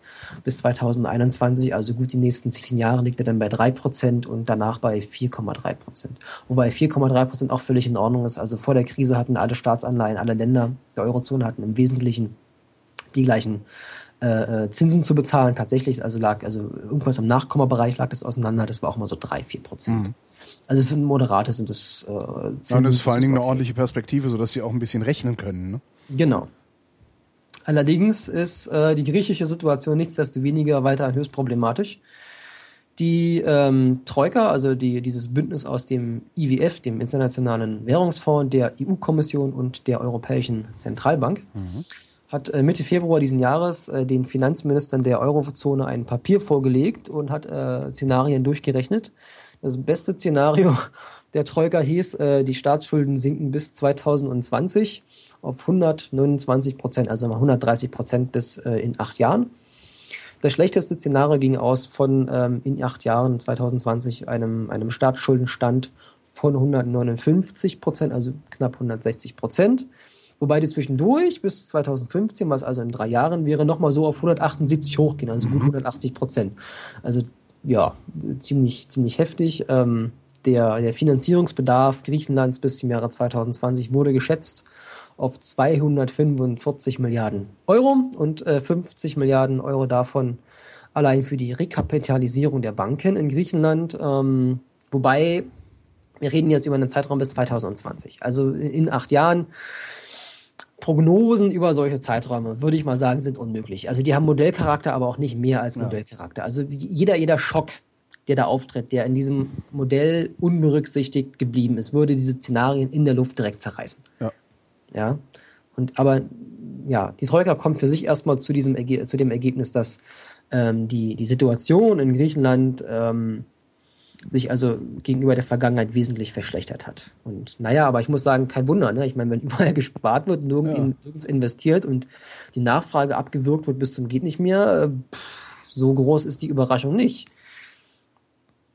Und dann kommen wir gleich zum nächsten Thema. Gibt es immer die große Forderung, naja, wenn das alles nichts mehr wird, dann, dann schmeißen wir die halt raus. Nur kann man denn Griechenland so einfach rausschmeißen? Also es fängt schon damit an, dass es gar nicht vorgesehen ist. Ja, also das ändert sagen, ja auch nichts daran, dass sie Schulden haben. Wie bitte? Wenn wir die rausschmeißen, dann haben die ja immer noch die Schulden. Also es ist ja nicht so, dass dann die Schulden verschwinden. Ähm, also die, die Hoffnung der Leute, die sagen, wir sollen die rausschmeißen, ist, dass, dass wir denen bei deren Schulden nicht mal unter die Arme greifen müssen. Die äh, vergessen aber eine, eine Menge Folgen, die damit einhergehen. Also ich kann halt in einem System nicht bloß an, an, an einem Rädchen drehen und hoffen, dass alle anderen Zahnräder, die damit verbunden sind, stehen bleiben. Mhm. Aber das funktioniert. Aber gut, es fängt erstmal damit an, es ist gar nicht vorgesehen, die Eurozone überhaupt zu verlassen. Es gibt da, es gibt dieses Szenario nicht. Das, das ist rein rechtlich nicht möglich. Jetzt kann man sagen, okay, äh, wo kein Kläger, da kein Richter, wenn die Griechen von sich aus rausgehen und äh, sich da niemand drüber beschwert, also niemand klagt, dann halt who cares, ne? Dann akzeptieren wir das. Wobei ich jetzt neulich gehört habe, wenn die komplett aus der EU austreten würden, was ich für unwahrscheinlich halte, dann könnten sie auch aus der Eurozone raus, aber das halte ich für wirklich unrealistisch. Hm. Ja, ähm, wenn Griechenland insolvent wird, dann müssten die griechischen Banken ihre Staatsanleihen komplett abschreiben. Also die griechischen Banken, die Staatsanleihen halten, die werden dann von heute auf morgen nichts mehr wert. Und wenn Griechenland austritt, wird Griechenland insolvent. Mhm. Ja, und die Staatsanleihen müssten dann abgeschrieben werden. Es würde aber auch ähm, dazu führen, dass von heute auf morgen die griechischen Banken insolvent werden. Es gäbe also in Griechenland einen gigantischen Bankencrash. Ja. Ähm, und damit würde auch die Kreditversorgung zusammenbrechen für die Unternehmen, die die eigentlich ja brauchen. Ähm, es würde also auch auf die Wirtschaft niederschlagen. Ähm, jetzt kann man sich überlegen, wenn Griechenland ähm, noch im Euroraum ist und ähm, äh, sie, sie pleite gehen, also die Insolvenz Griechenlands wird akzeptiert, aber sie sind weiterhin im Euroraum. Wir schmeißen sie deswegen nicht raus. Dann müsste man die Banken rekapitalisieren, zum Beispiel durch einen Rettungsschirm. Mhm. Ähm, wenn Griechenland so ganz grundsätzlich von einem Rauswurf bedroht ist, dann gibt es da das große Wort Bankrun. Also das heißt nichts anderes, als dass die Leute Angst haben, dass sie morgen ihr Geld nicht wiedersehen, wenn, wenn es noch auf der Bank liegt. Also rennen alle los zur Bank und äh, heben ihr Geld ab. Und mhm. dieses Szenario, das ist kein Zukunftsszenario, das sondern das passiert ist passiert doch gerade. Das passiert schon seit einiger Zeit. Das hat schon längst eingesetzt. Ja. Das heißt, ähm, das Problem ist, den Banken wird damit die Liquidität entzogen. Mhm. Und damit droht den Banken auch jetzt schon ein Bankencrash. Und das Ganze wird umso schlimmer, umso öfter sich Personen wie der Rösler hinstellen und sagen, also Griechenland wird rausgeschmissen. Umso größer wird die Angst mhm. davor, mhm. umso realer wird dieses Szenario. Und umso ähm, eher droht dann ein Bankencrash. Noch ist Griechenland im Euro drin und das weiß ich nicht, ob. Also normalerweise dauert es wohl so ein Jahr, bis man eine Griech, äh, bis man eine Währung neu einführen kann. Und äh, keine Ahnung, ob man das mit Ach und Krach dann sagt, okay, Tschüssikowski, äh, seht zu weiß nicht, ob man das dann in, in, auf Tatsache von heute auf morgen so umsetzen kann, das kann ich, ich nicht beurteilen. Ich glaube nicht, dass wir es darauf ankommen lassen können. Aus, tatsächlich einfach nur aus politischen Gründen. Ich glaube nicht, dass wir das machen können. Das wäre, das wäre sowas wie ein Zivilisationsversagen in meinen Augen. Ja, also zumindest würde die europäische, also es geht ja nicht nur um den Euro, ne? Es, es geht um die europäische äh, Einigung, um den genau. europäischen Gedanken und, genau. und, der würde da so brachial drunter leiden. Ja. Ja, okay. Äh, wenn Griechenland rausgeworfen wird, ähm, und dann pleite ist, ähm, dann wäre noch äh, für die Griechen eine Rekapitalisierung der Banken durch die Notenpresse möglich, wurde dann aber notwendigerweise halt auch zur Abwertung. Also da wurde ja. wirklich dann wurde so viel Geld ähm, äh, äh, was es vorher nicht gab, in, in das System reingeworfen und wurde umverteilt und wurde da drin bleiben. Da gibt es dann Tatsache eine Abwertung. Ähm, das stellt aber ein Problem dar. Wenn die jetzt wieder ihre alte Währung einführen, die Drachme oder welche, die neue Drachme, die ND oder was auch immer, ähm, die alten Schuldverträge, die sind weiterhin in Euro. Eben. Ja, also die, die könnten bis dato schon ihre Schulden nicht bezahlen, als sie noch einen Euro hatten. Und wenn sie dann eine noch schwächere Währung haben und die alten Verträge noch in Euro sind, die alten Schulden, dann können sie die erst recht nicht bezahlen. Ja, also keine Chance. Ja. Ähm, nun könnte man argumentieren, naja, das könnte man ja irgendwie alle Eurobeträge äh, ähm, ähm, umstellen auf, auf Drachme und äh, wenn dann die Drachme um äh, abgewertet würde, aber ähm, das würde dann zumindest auch erst einmal einen, einen Wertverlust für Vermögen und für, für Schuldverträge verursachen. Mhm. Und jetzt müssen wir zurückgehen zur Europäischen Union und, und uns mal fragen, äh, wenn wir hier so von draußen zuschauen und, und sehen, ähm, naja gut, es werden diese alten Euro-Verträge umgemünzt in Drachme-Verträge und ähm, die, die Schulden sind dann auch nichts mehr wert und deswegen kann der griechische Staat die wunderbar bedienen. Und was meinst du, was die Portugiesen, was die Spanier, die Italiener, die Iren, äh, die Irländer, ja. die Irländer dann, dann machen werden? Ja, die brechen in Panik aus, die Finanzmärkte, die brechen genauso in Panik aus. Warum sollen die Menschen in, in Portugal, Spanien, Italien, Irland, warum sollen die darauf vertrauen, dass mit ihnen nicht genau dasselbe passiert? Genau. Mhm. Dass sie nicht auch rausgeschmissen werden. Denn wenn es mit einmal gemacht wurde, dann ist das Vertrauen, dass es hält, dass man zusammenhält, ist dann weg. Das, das ist das Problem, ne? Vertrauensproblem. Und äh, wenn, wir, wenn wir die Griechen rausgeschmissen haben, ja, dann eine Variante wäre, dass es dann in diesen Ländern, in Portugal, Spanien, Italien, Irland, auch einen Bankrun gibt. Also ein, ein Bankrun wird auf jeden Fall äh, wahrscheinlicher und damit, dass auch dort die Banken illiquide werden. Und in Spanien und Italien gibt es den ja auch schon. Richtig, ich, ich wollte gerade sagen. Sie sind ja längst dabei. Also auch das ist kein Zukunftsszenario, sondern auch äh, in Spanien hat das schon Mitte 2011 begonnen. Es gibt aktuell die, die schlimmsten Horrormeldungen aus diesen Ländern, dass da Monat für Monat aber Milliarden abgezogen werden. Die werden in andere Euro-Länder oder die Schweiz äh, verliefert, äh, weggebracht, die Vermögen. Ähm, ja, also es ist Tatsache ein, ein, ein sehr, sehr ernstzunehmendes Szenario, dass dann also, wenn wir die Griechen rausschmeißen, mal eben ähm, die Banken in, in den anderen besagten Ländern kollabieren und da wir alle untereinander verschachtelt sind und auch deutsche Banken Kredite an ausländische Banken gegeben haben, man, man, da braucht man nicht die Hoffnung zu haben, dass, dass wir da unverschont bleiben, dass das mhm. äh, nicht auf uns überschlägt. Ja. Äh, zum Zweiten, die Finanzmärkte werden panisch die Zinsen erhöhen. Ja, weil es dann ein, ein, größeres Ausfallrisiko gibt. Wenn Griechenland rausgeschmissen worden ist, dann, dann ist das Risiko, dass es anderen Staaten passiert, die unter Beobachtung stehen, ist ja größer und äh, Zinsen sind da nichts anderes als eine Komponente des, also in Zinsen stecken Risiken drin, mhm. also die Zinsen sind die Verkörperung von Risiken, mit steigendem Risiko steigen Zinsen und ja, dann steigen aber auch, äh, wenn ich mir neue Staatsanleihen besorgen will, steigt, dann steigen die Kosten. Und äh, das heißt, ich müsste eigentlich weil dann die neuen Staatsanleihen nicht mehr äh, zu bezahlen sind, müsste ich diese ganzen Länder im Zweifelsfall unter den ISM holen, der aber viel zu klein ist, allein schon viel zu klein für Italien oder für Spanien. Ja, also äh, die Idee, Griechenland mal eben äh, zu entlassen, ist eine sehr gewagte. Ja. Bist du noch dran? Ich bin noch dran, ja. Ich frage mich die ganze Zeit, wie sieht eigentlich die Lösung aus? Ähm, ja, also die Marktsicht wäre zumindest erstmal, dass es eine Kettenreaktion dieses Ganzen gibt. Ne? Und ja. äh, weil die Märkte ja sowieso schon kein Vertrauen mehr in diese Problemländer haben, dann äh, wäre die Marktlogik, wenn Griechenland rausblickt, warum nicht auch die anderen? Ja, also davon, das, das schließe ich echt aus. Also das kann ich beim besten Willen mir nicht vorstellen, dass äh, die Eurozone aufbricht. Ja, ich das hoffe es auch nicht. nicht, um Gottes Willen. Also das wäre das Schlimmste, was auch uns passieren kann. Ja, ja, ja, ich dann auch noch, wenn ich darüber rede, Nordeuro, Südeuro. Ähm, ja, erstes Szenario, wenn wir äh, Griechenland rausschmeißen, ähm, die Altschulden aus Sicht der Banken jetzt, aus Sicht des Marktes, ähm, die Altschulden bleiben in Euro, na dann äh, wird die neue Währung allein, um den Export ankurbeln zu können und, und Spanien, Italien exportieren hat Tatsache, wird, ähm, würde abge äh, abgewertet werden ähm, gegenüber dem Euro. Und ähm, dann ähm, könnten diese Länder aber ihre Schulden genau wie Griechenland in solch einem Szenario noch weniger äh, bedienen. Ähm, um die, die Marktlogik wäre, allein aufgrund, dass es dieses Szenario gedanklich gibt, muss ich diese Gefahr einpreisen. Dass die Länder rausgeschmissen werden, ihre Schulden nicht zurückbezahlen können, also steigen die Staatsanleihen, äh, die, die, die Zinsen für die Staatsanleihen. Ne? Mhm. Ne? Ähm, Szenario 2, die Euro-Verbindlichkeiten ähm, habe ich jetzt gerade für erstes Szenario gesagt, dass die äh, in Euro bleiben oder dass die. Äh, dass, dass, sie, dass sie in Euro bleiben. Ja, dass sie in Euro bleiben, genau. Also die, die, die, die neue, äh, die neue Währung, also der, der, der, der Griechen wurde ab, abgewertet und die Marktlogik ist das okay, ähm, ich ähm, muss, diese, muss diese Gefahr auch für die, für die anderen Länder ähm, annehmen. Mhm. Ähm, Szenario 2, äh, die Euro-Verbindlichkeiten, ähm, die werden geändert in die, in die neue Währung. Also im Falle von Griechenland wird es dann in, in Drachme umgewertet irgendwie.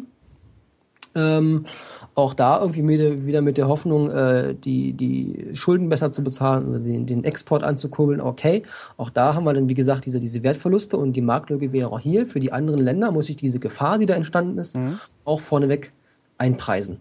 Also egal, ob jetzt die, die äh, Griechen dann ähm, die alten Schulden, wenn sie die versuchen zu bedienen, nun in äh, Euro belassen oder ob sie die in ihre neue Währung ummünzen es führt in jedem Fall aus Marktsicht dazu, dass äh, für die anderen Problemländer die Gefahr besteht, dass sie danach eine, dieses, eine dieser beiden Szenarien auch wählen, wenn sie rausgeschmissen werden sollten. Und dann können sie so oder so ihre Schulden nicht bezahlen. Und diese Gefahr, die da einfach am Horizont erschienen ist, muss eingepreist werden. Also steigen von vornherein die, die, äh, die Zinsen für die Staatsanleihen. Also wie gesagt, Griechenland rauszuschmeißen ist hochriskant. Hochriskant.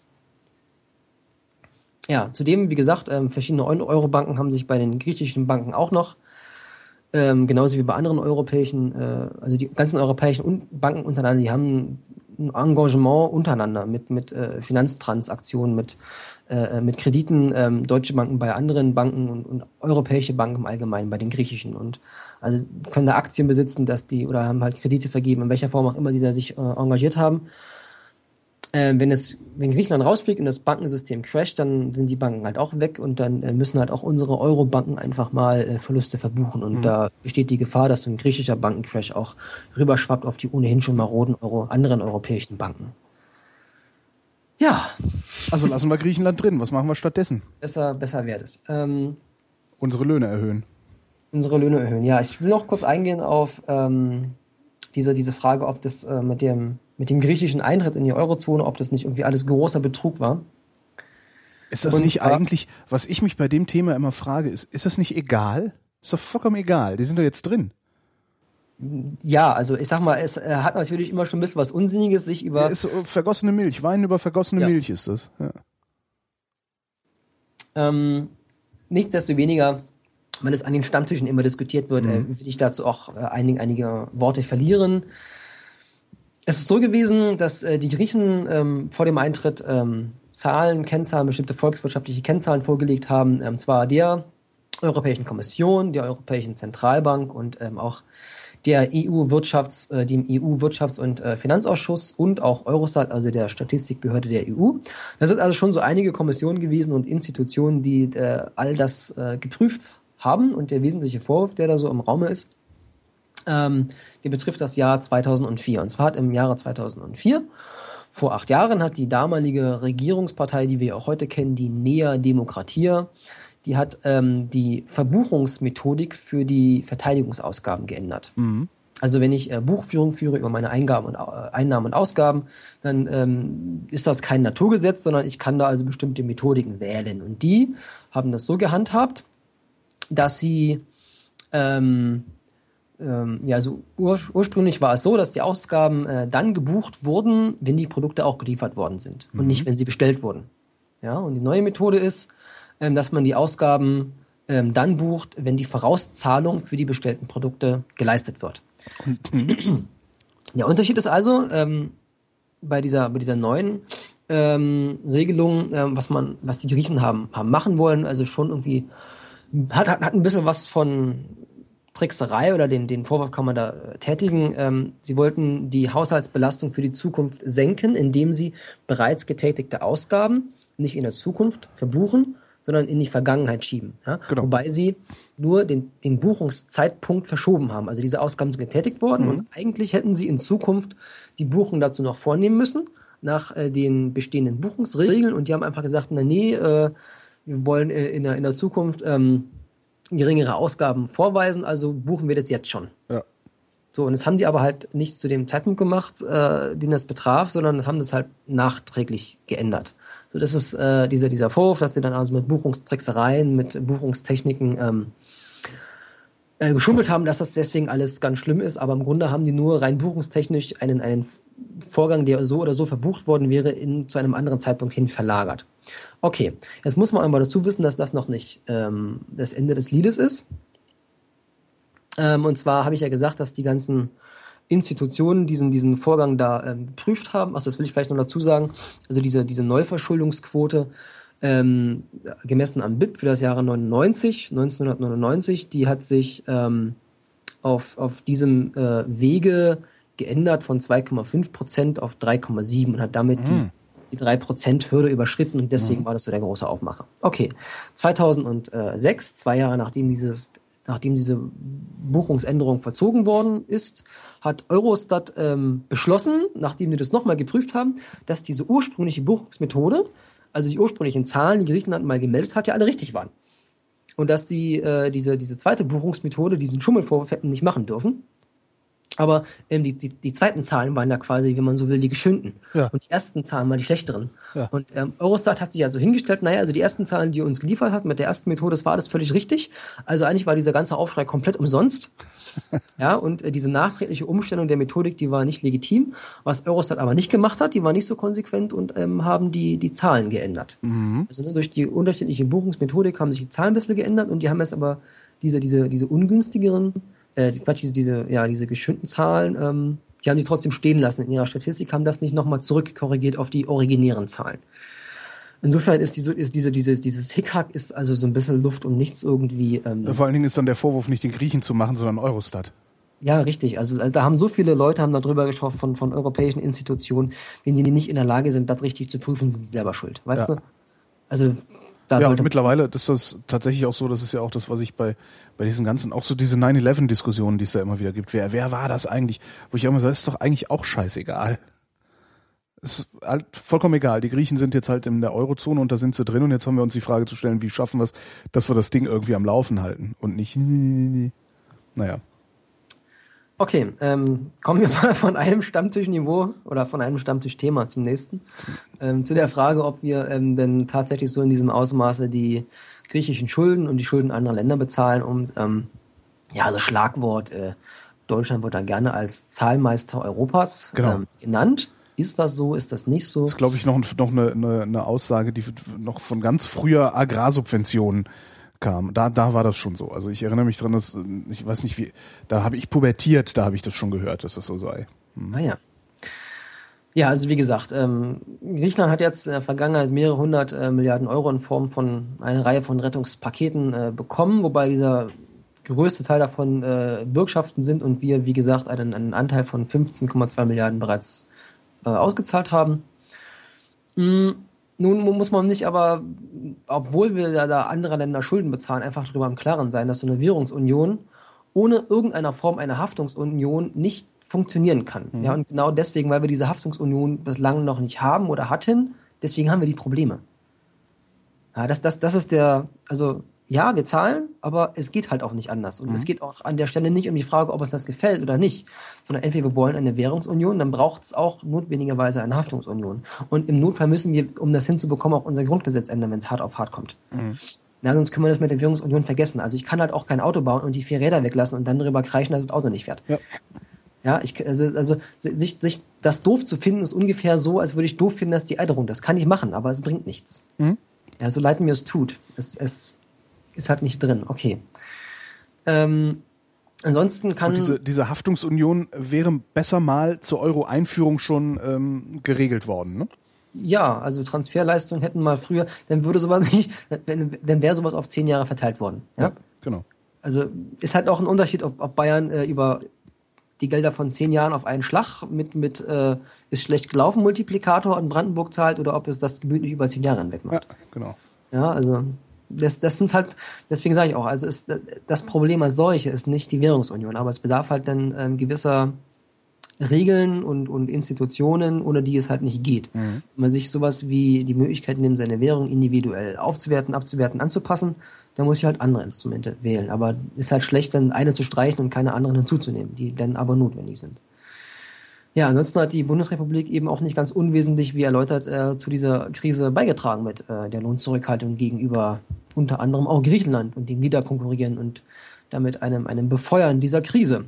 Und ähm, hat damit aber gleichsam auch dafür gesorgt, dass wir, wie wir es beide schon festgehalten hatten, auch profitiert haben. Zum Beispiel, indem wir unsere Staatsanleihen, also vor allem die, die, die kurz- und kurzfristigen von einem halben Jahr und von zwei Jahren, äh, zu Zinskonditionen rausgeben können, dass wir Geld geschenkt bekommen dabei. Und diese Kondition hätten wir nicht, wenn wir nicht Teil der Eurozone wären. Mhm. Ja? Und auch äh, der, der, ähm, der wirtschaftliche Aufschwung, den wir im Wesentlichen äh, verdankt haben durch den Export, unabhängig davon, ob es, wie es zu bewerten ist, ähm, dieser Export ist nur auf Kosten anderer Länder möglich gewesen und damit ist unser Wirtschaftswachstum, das wesentliche Wirtschaftswachstum unserer vergangenen zehn Jahre, basierte auf der Eurozone. Das wäre ohne Eurozone einfach nicht möglich gewesen. Und ich kann, genauso wie bei Staatsschulden auch, kann ich mich nicht hinstellen und immer bloß die Hälfte der Argumente bringen. Das, das, ja, das ist mindestens unseriös. Ja, so ehrlich sollte man sein und nicht nur jammern, wie schlimm alles ist, sondern eben auch mal die, die Vorteile ziehen, die man aus diesen Dingen gezogen hat. Ja, und ich kann halt auch nicht allen Ernstes die Erwartungshaltung haben, dass ich permanent nur von allem profitiere, aber mich jeder Verantwortung gleichsam entziehe. Das, das funktioniert halt nicht. Der Witz ist ja, dass der Stammtisch, der das ganze Ding gerade diskutiert, ähm, gar nicht begreift, dass er noch viel stärker profitieren könnte, wenn wir unsere Lohnzurückhaltung aufgeben. Das ist ja dann Richtig. eigentlich auch noch der Treppenwitz an der ganzen Sache. Richtig. Ja, wir tun den ganzen Tag so, als wären die anderen doof und böse. Äh, ja, und als müssten wir nichts abgeben. Also das ist, ist, eigentlich ist es völlig absurd. Weil ja. wir würden ja noch nicht mal was abgeben, sondern also der, der Einzelne, der Einzelne, der da sitzt und äh, sich über Griechenland aufregt, äh, der würde sogar noch mehr Einkommen haben. Äh, und dem Griechen ging's besser. Das ist äh, Richtig. ja. Das ist noch nicht alles. Da fehlen mir echt also wirklich Worte zu beschreiben, wie seltsam ich das gerade finde. Ja. Ähm, auch das ist immer noch nicht alles. Ähm, wenn wir jetzt erstmal die Schulden betrachten, also das, da, da ist jede Menge Geldvermögen aus allen möglichen Ländern, unter anderem auch aus Griechenland nach Deutschland geflossen. Denn mhm. wir zahlen das ja in derselben Währung mit Euro. Das ist also ungefähr so, als würde Mecklenburg-Vorpommern bayerische Waren kaufen. Ja. Da, fließt einfach Geld, ähm, ja, wo. Und ähm, am Ende ist dieses Geld eine Forderung gegen die EZB. Mhm. Und eine Forderung gegen die EZB zu haben, ist schon mal ähm, eine ganz feine Sache. Ist auf jeden Fall allemal besser, als wenn wir, wenn, wenn Griechenland von vornherein eine eigene Währung behalten hätte, bei der Drachme geblieben wäre. Dann hätten wir auch nach Griechenland Waren verkauft, hätten wir aber keinen Euro bekommen, den wir ähm, gegen unsere eigene Wirtschaft einsetzen können. Also im Sinne von, wir können unsere eigenen Waren von diesem, genau mhm. diesem Geld kaufen. Ja.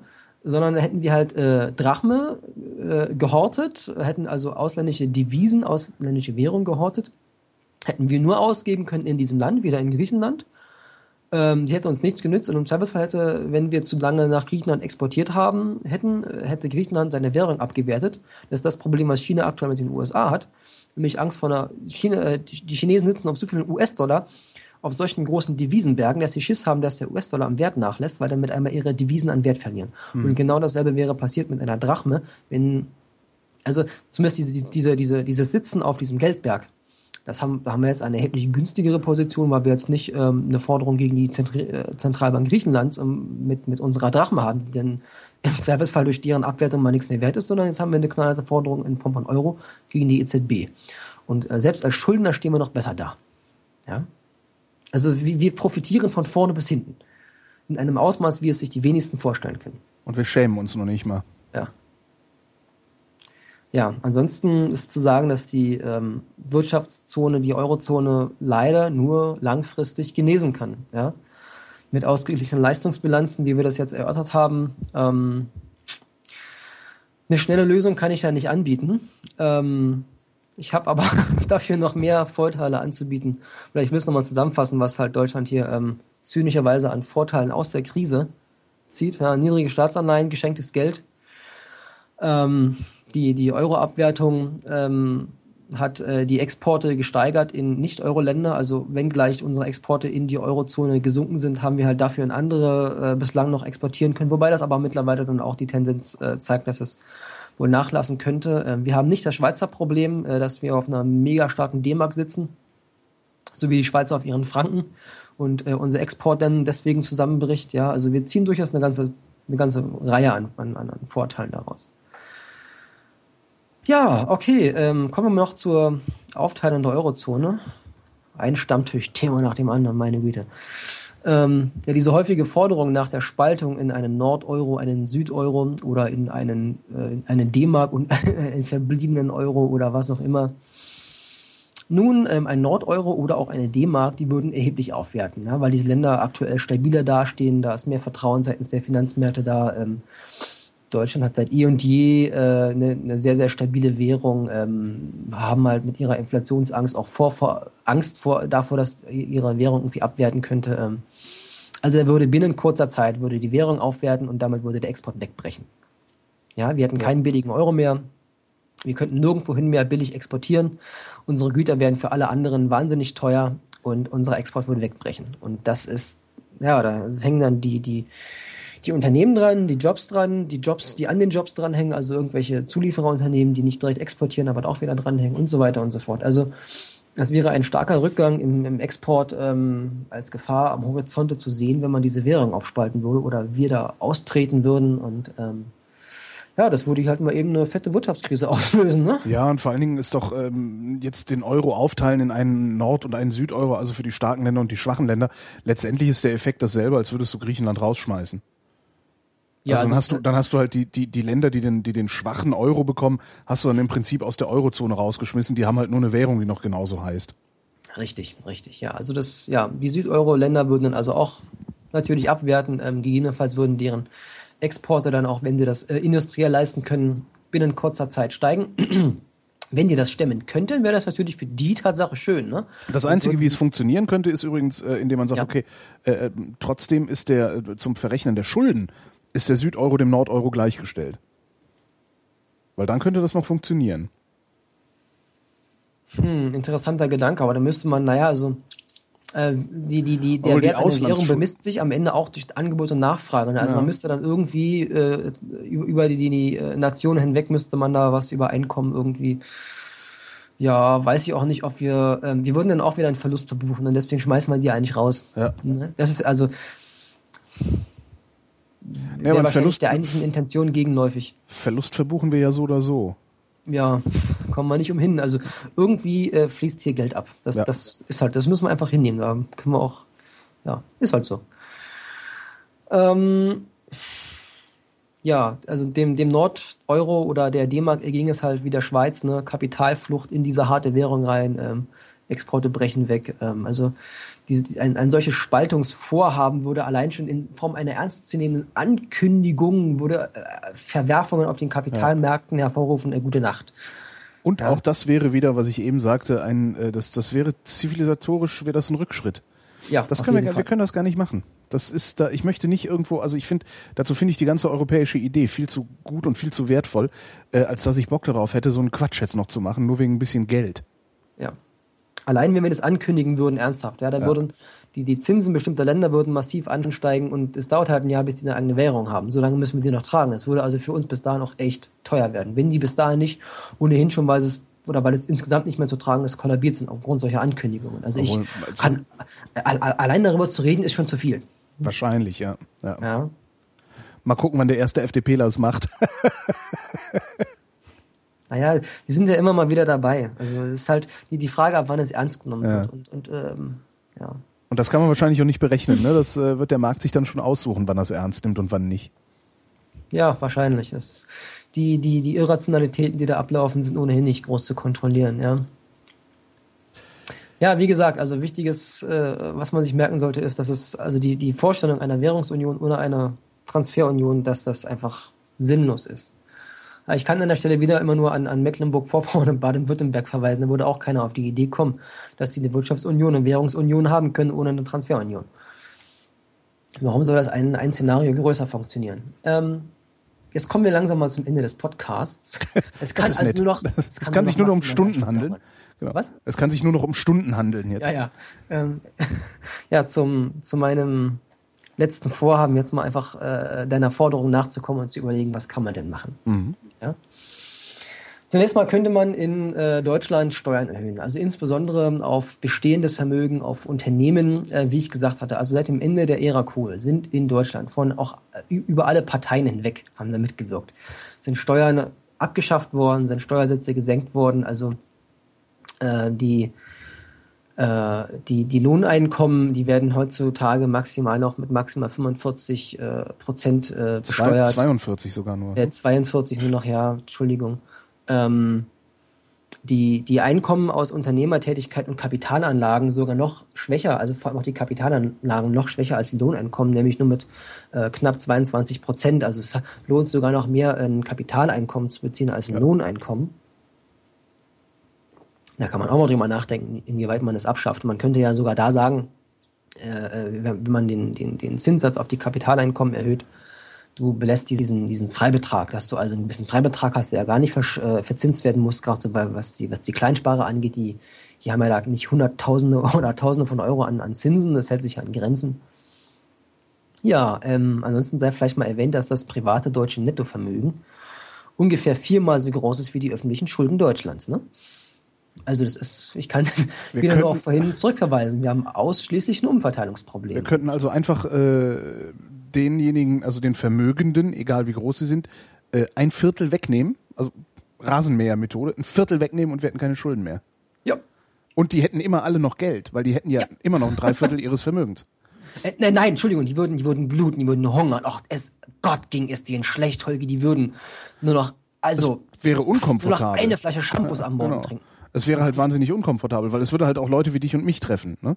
Also von äh, den, naja, weiß ich nicht, von den, von den, äh, keine Ahnung, 4000 Euro, die du auf dem Sparbuch hast, sind dann auf einmal 1000 weg.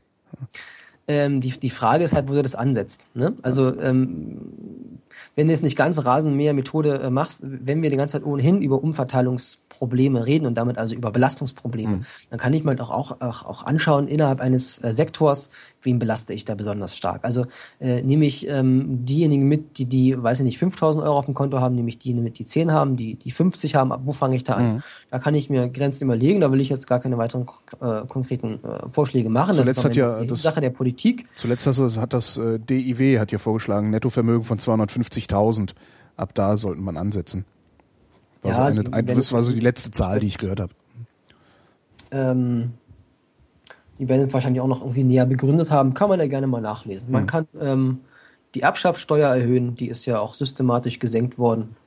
Ähm, da kann man vielleicht auch äh, die ganzen, ganzen Schlupflöcher, die Sonderregelungen mal rausstreichen. Familien GmbHs. Hm. Ja, ähm, also der Einkommensspitzen, der Einkommen, Einkommensspitzensteuersatz, schlimmes Wort, IFSF, äh, Einkommensspitzensteuersatz äh, lag während der Kohl-Ära zum Beispiel bei 53 Prozent. Ja. Und jetzt sei mal vielleicht noch dazu gesagt, ähm, die USA, in der Inbegriff eines kapitalistischen Landes.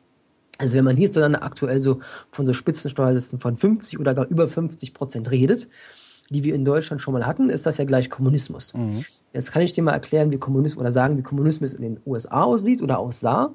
Kommunismus in den USA sah so aus, dass man von 1940 äh, bis 1964, also fast ein, ein Vierteljahrhundert lang, einen Spitzensteuersatz von 75 Prozent hatte. Wow. Und danach, nämlich bis einschließlich 1981, immer noch einen von 70 Prozent. Das heißt, von 1940 bis 1981, über einen Zeitraum von gut 40 Jahren, lag der immer mindestens bei 70 Prozent ja, äh, sind die USA jetzt äh, eines Kapitalisten, Kommunisten? Wie war das? Ich weiß nicht. Das mehr. macht doch nicht den Eindruck, als hätte es ihnen groß geschadet, ne?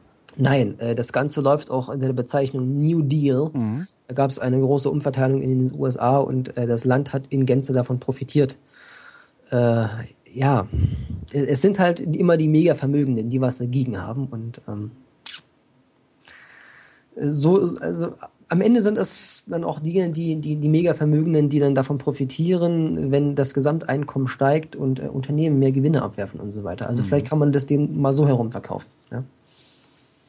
Ist ja nicht so, dass denen nur was weggenommen wird, sondern es fließt ihnen dann ja auch wieder über die Gewinne, von denen sie leben, auch wieder was zu. So ist es ja nicht. Ah.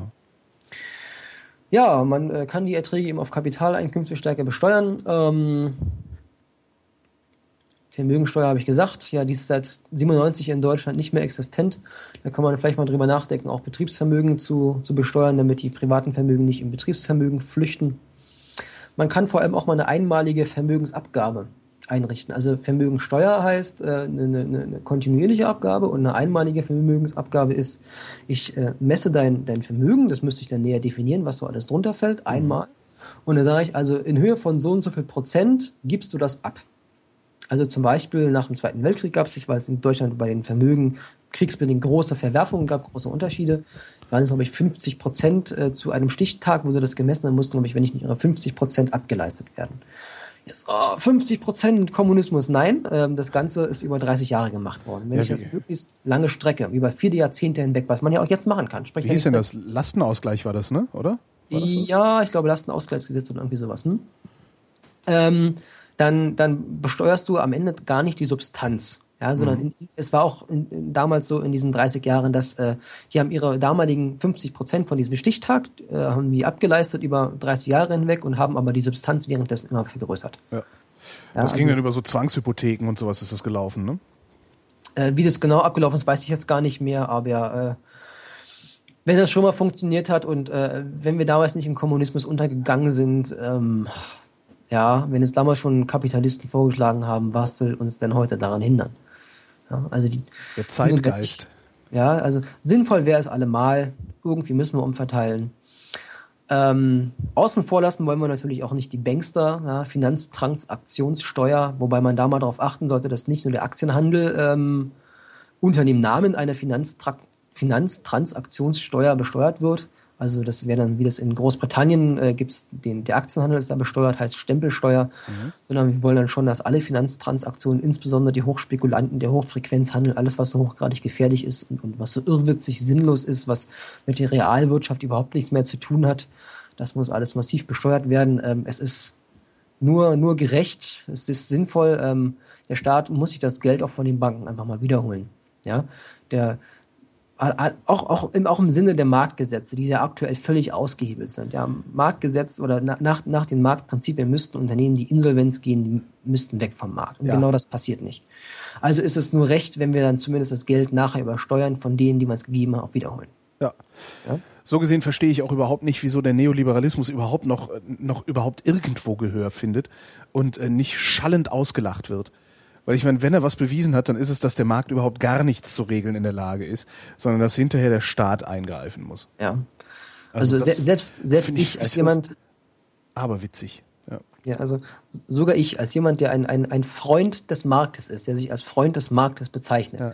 verweise immer wieder darauf, dass ich nicht der Geliebte des Marktes bin, der völlig blind nichts sieht, was falsch ist, sondern wie das bei guten Freunden so ist, man mag sich, aber man sieht halt auch so die, die Fehler, die man hat und macht sich darauf aufmerksam und bemüht sich darum, die abzulegen.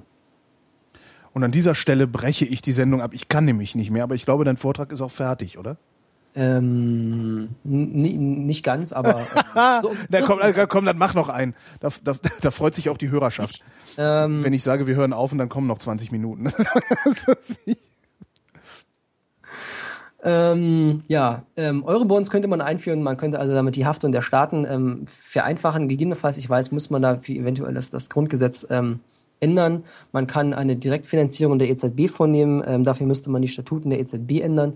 Es gibt, äh, kann ich beruhigen, keine Inflation. Die Bank of England, die äh, äh, britische Zentralbank, die Fed, die Federal Reserve äh, Bank of America, also die amerikanische Zentral Zentralbank und die Bank of Japan machen genau das. Die kaufen mit der Zentralbank am Primärmarkt die Staatsanleihen. Mhm. Es gibt da keine mördermäßige Inflation, es ist überhaupt gar kein Problem. Im Servicefall kann die EZB allein, wenn sie es androht, ja, äh, müssten, müsste sich da schon was tun, dass die im Servicefall lieber ein paar Staatsanleihen mehr kaufen ähm, und, und ähm, davon noch denn ja, ansonsten geht, entgehen den Leuten Zinsgewinne. Ja, auch äh, Versicherungsbereiche müssen Staatsanleihen kaufen. Ja. Per Gesetz. Also, naja, und im äh, Moment läuft es halt so, dass die Banken daran verdienen, obwohl eigentlich ja, wir denen das Geld gar nicht zukommen lassen müssten. Ich kapiere ja. das alles nicht. Ähm, ja, man könnte ansonsten auch noch, ähm, die, die Satzung der EZB gibt es her. Man kann öffentliche, also staatliche Banken, man kann die genauso behandeln wie jede andere Bank auch. Das heißt, man könnte den Niedrigstzinsen, äh, also niedrigst verzinste äh, Kredite äh, geben, zum Beispiel zu 0,01% Zinssatz und die geben es dann direkt weiter an den Staat, also indem sie Staatsanleihen aufkaufen, zu ebenfalls Niedrigstzinsen, also zum Beispiel 0,02%. Mhm wäre auch noch ein Gedanke. Ja, dass ich also äh, speziellen Banken das, das Geld zukommen lasse und die das dann gezielt aufkaufen und dann die Zinsen, die Zinssatz, die äh, Zinslast senken. Ja, äh, man kann den ISM mit einer Banklizenz ähm, ausstatten, was jetzt eine neuere Sache ist. Ähm, da gibt es eine, eine, völlig sinnlose Kritik dran. Ähm, was, was normale Banken machen, habe ich vorhin erklärt. Die gehen zur Zentralbank, hinterlegen da was und äh, holen sich Geld und kaufen damit neue Staatsanleihen. Und genau das würde der ISM auch machen. Wenn die normalen Banken das tun, dann gibt es da keine äh, Inflationskritik. Aber wenn der ISM das macht, was andere Banken auch tun, dann ist das mit einmal inflationsgefährdend. Hallo, sinnlos. Ja, also gleiches Handeln wird da unterschiedlich bewertet. Ja. Das ist einigermaßen bekloppt. Das ist Lobbyismus. Ja, ähm, man könnte mal die, die Banken trennen, die, die Kreditvergabe und die Investmentbanken und was vor allem auch ganz, ganz wichtig ist, man braucht ein europaweites Einlagensicherungssystem. Ne? Wenn in Deutschland Banken pleite gehen, dann hast du ein Einlagensicherungssystem. Allein, dass da jemand sagt, wir haben so ein System, also die Spareinlagen sind sicher, sorgt dafür, dass du keinen Bankrun bekommst oder dass der wenigstens sehr klein ausfällt. Mhm. Sowas bräuchtest du eigentlich auch europaweit. Und wenn du das hast, wenn das funktioniert, was allerdings auch heißt, da muss erstmal irgendwer einzahlen, das ist der Haken daran. Wenn das funktioniert, äh, da kannst du Bank pleite gehen lassen. Und das ist auf jeden Fall, was wir langfristig aufbauen müssen. Ein, ein Einlagensicherungssystem, das ist ganz, ganz das, wichtig. Was, was wir dann langfristig brauchen, ist doch eigentlich eine, eine, eine irgendwie koordinierte Wirtschaft, Wirtschaftspolitik, oder? Wir brauchen eine koordinierte Wirtschaftspolitik. Wir brauchen vor allem eine koordinierte, europaweite, einheitliche Steuerpolitik. Wir müssen aufhören, uns bei den Steuersätzen gegenseitig äh, ein ruinöses Steuerdumping zu liefern. Das mhm. muss koordiniert werden, die müssen koordiniert angehoben werden weitestgehend angeglichen. Also das, das, wir können hier keine gemeinsamen Wirtschaftsraum haben und uns da äh, steuerlich niederkonkurrieren und, und damit durch die Steuersenkung die, die Staatseinnahmen kaputt machen. Das ist ja das ein, ein großes Problem. Ne? Ja, ähm, okay, Holgi, ich denke, dann ähm, können wir jetzt aber Tatsache äh, im Großen und Ganzen das Ganze äh, beenden. Im Großen und Ganzen das Ganze, meine Güte. Ja, bei mir, ich bin auch schon angeschlagen. Ich will aber zum Abschluss noch kurz Werbung machen. Wofür? Für, für viele wird das wahrscheinlich neu gewesen sein, was ich hier so gesagt habe. Verschiedene Aspekte. Ähm, wer sich dafür interessiert, dem möchte ich gerne mal einen Blog empfehlen. Das sind die Nachdenkseiten.de. Mhm. Das ist gemacht von ähm, Juristen und äh, von Ökonomen vor allem. Ähm, die stellen dort in den sogenannten Hinweisen des Tages äh, verschiedene Zeitungsartikel zusammen, die sehr lesenswert sind aus allen möglichen deutschen Zeitungen, die so online erscheinen. Auch quer über alle Lager hinweg ähm, ist sehr lesenswert, ist häufig kommentiert. Man kann äh, als Laie auch mal eine E-Mail schreiben, mal eine Frage stellen. Man ist da häufig nicht der Einzige. Ich habe da schon Beiträge von denen gesehen, wo es also hieß, also hier uns sind Mails äh, äh, haben es erreicht mit den und den Fragen und wir wollen mal diese und jene Sachen erklären, die ähm, viele nicht verstehen und ja, also ich kann die Nachdenkseiten nur sehr, sehr empfehlen. Ich lese sie auch ganz gern. Manchmal, manchmal ist mir das irgendwie so ein bisschen, also der, der, der, der, äh, der Chef von, von dem ganzen Ding, Albrecht Müller heißt der, glaube ich, ja. ne? Der ist mir manchmal ein bisschen zu, ein bisschen zu aggressiv. Also, ja. ja. wobei er dann zumindest auch so lieb ist und dann mal sagt, ja, okay, wenn er da eine Mail bekommt, ich nehme mal dieses und jenes zurück oder so. Okay. Aber also erst, sagen wir mal, ich kann es verstehen. Ja, wenn du, wenn du gegen den Mainstream anschreibst oder, oder da versuchst einfach mal eine andere ähm, Position darzulegen, mhm. Musst du das, wenn du sehr klein bist und es gibt halt neben dem Mainstream nicht sehr viel, ähm, musst du das wahrscheinlich ein bisschen, bisschen lauter tun, ein bisschen aggressiver. Ja. Aber immerhin haben sie es bisher geschafft, nicht in diese Verschwörungsecke abzudriften. Das finde ich schon mal nee, ganz also gut. Ist halt, ist also es Tatsache, gibt ja diese Finanzverschwörer. Sehr, sehr seriös. Ja. Ja, also wen sowas interessiert, solche Themen, für wen äh, Dinge hier neu waren, nachdenkseiten.de. Ja, und Flassbecks 50 Dinge, die Sie über Wirtschaft wissen sollen. Ja, Flassbeck also kann ich auch nur empfehlen. Ja, Holger, ich danke vor allem dir für die Möglichkeit. Aber ja doch, äh, ich danke dir. Äh, jetzt habe ich doch einigermaßen die Krise erklärt gekriegt. Das ist doch auch mal was. Auch wenn mein Kopf ganz furchtbar raucht. Steffen, vielen Dank für das Gespräch. Ja, bitte. Tschüss. Und ich bin Holger Klein und danke euch für die Aufmerksamkeit.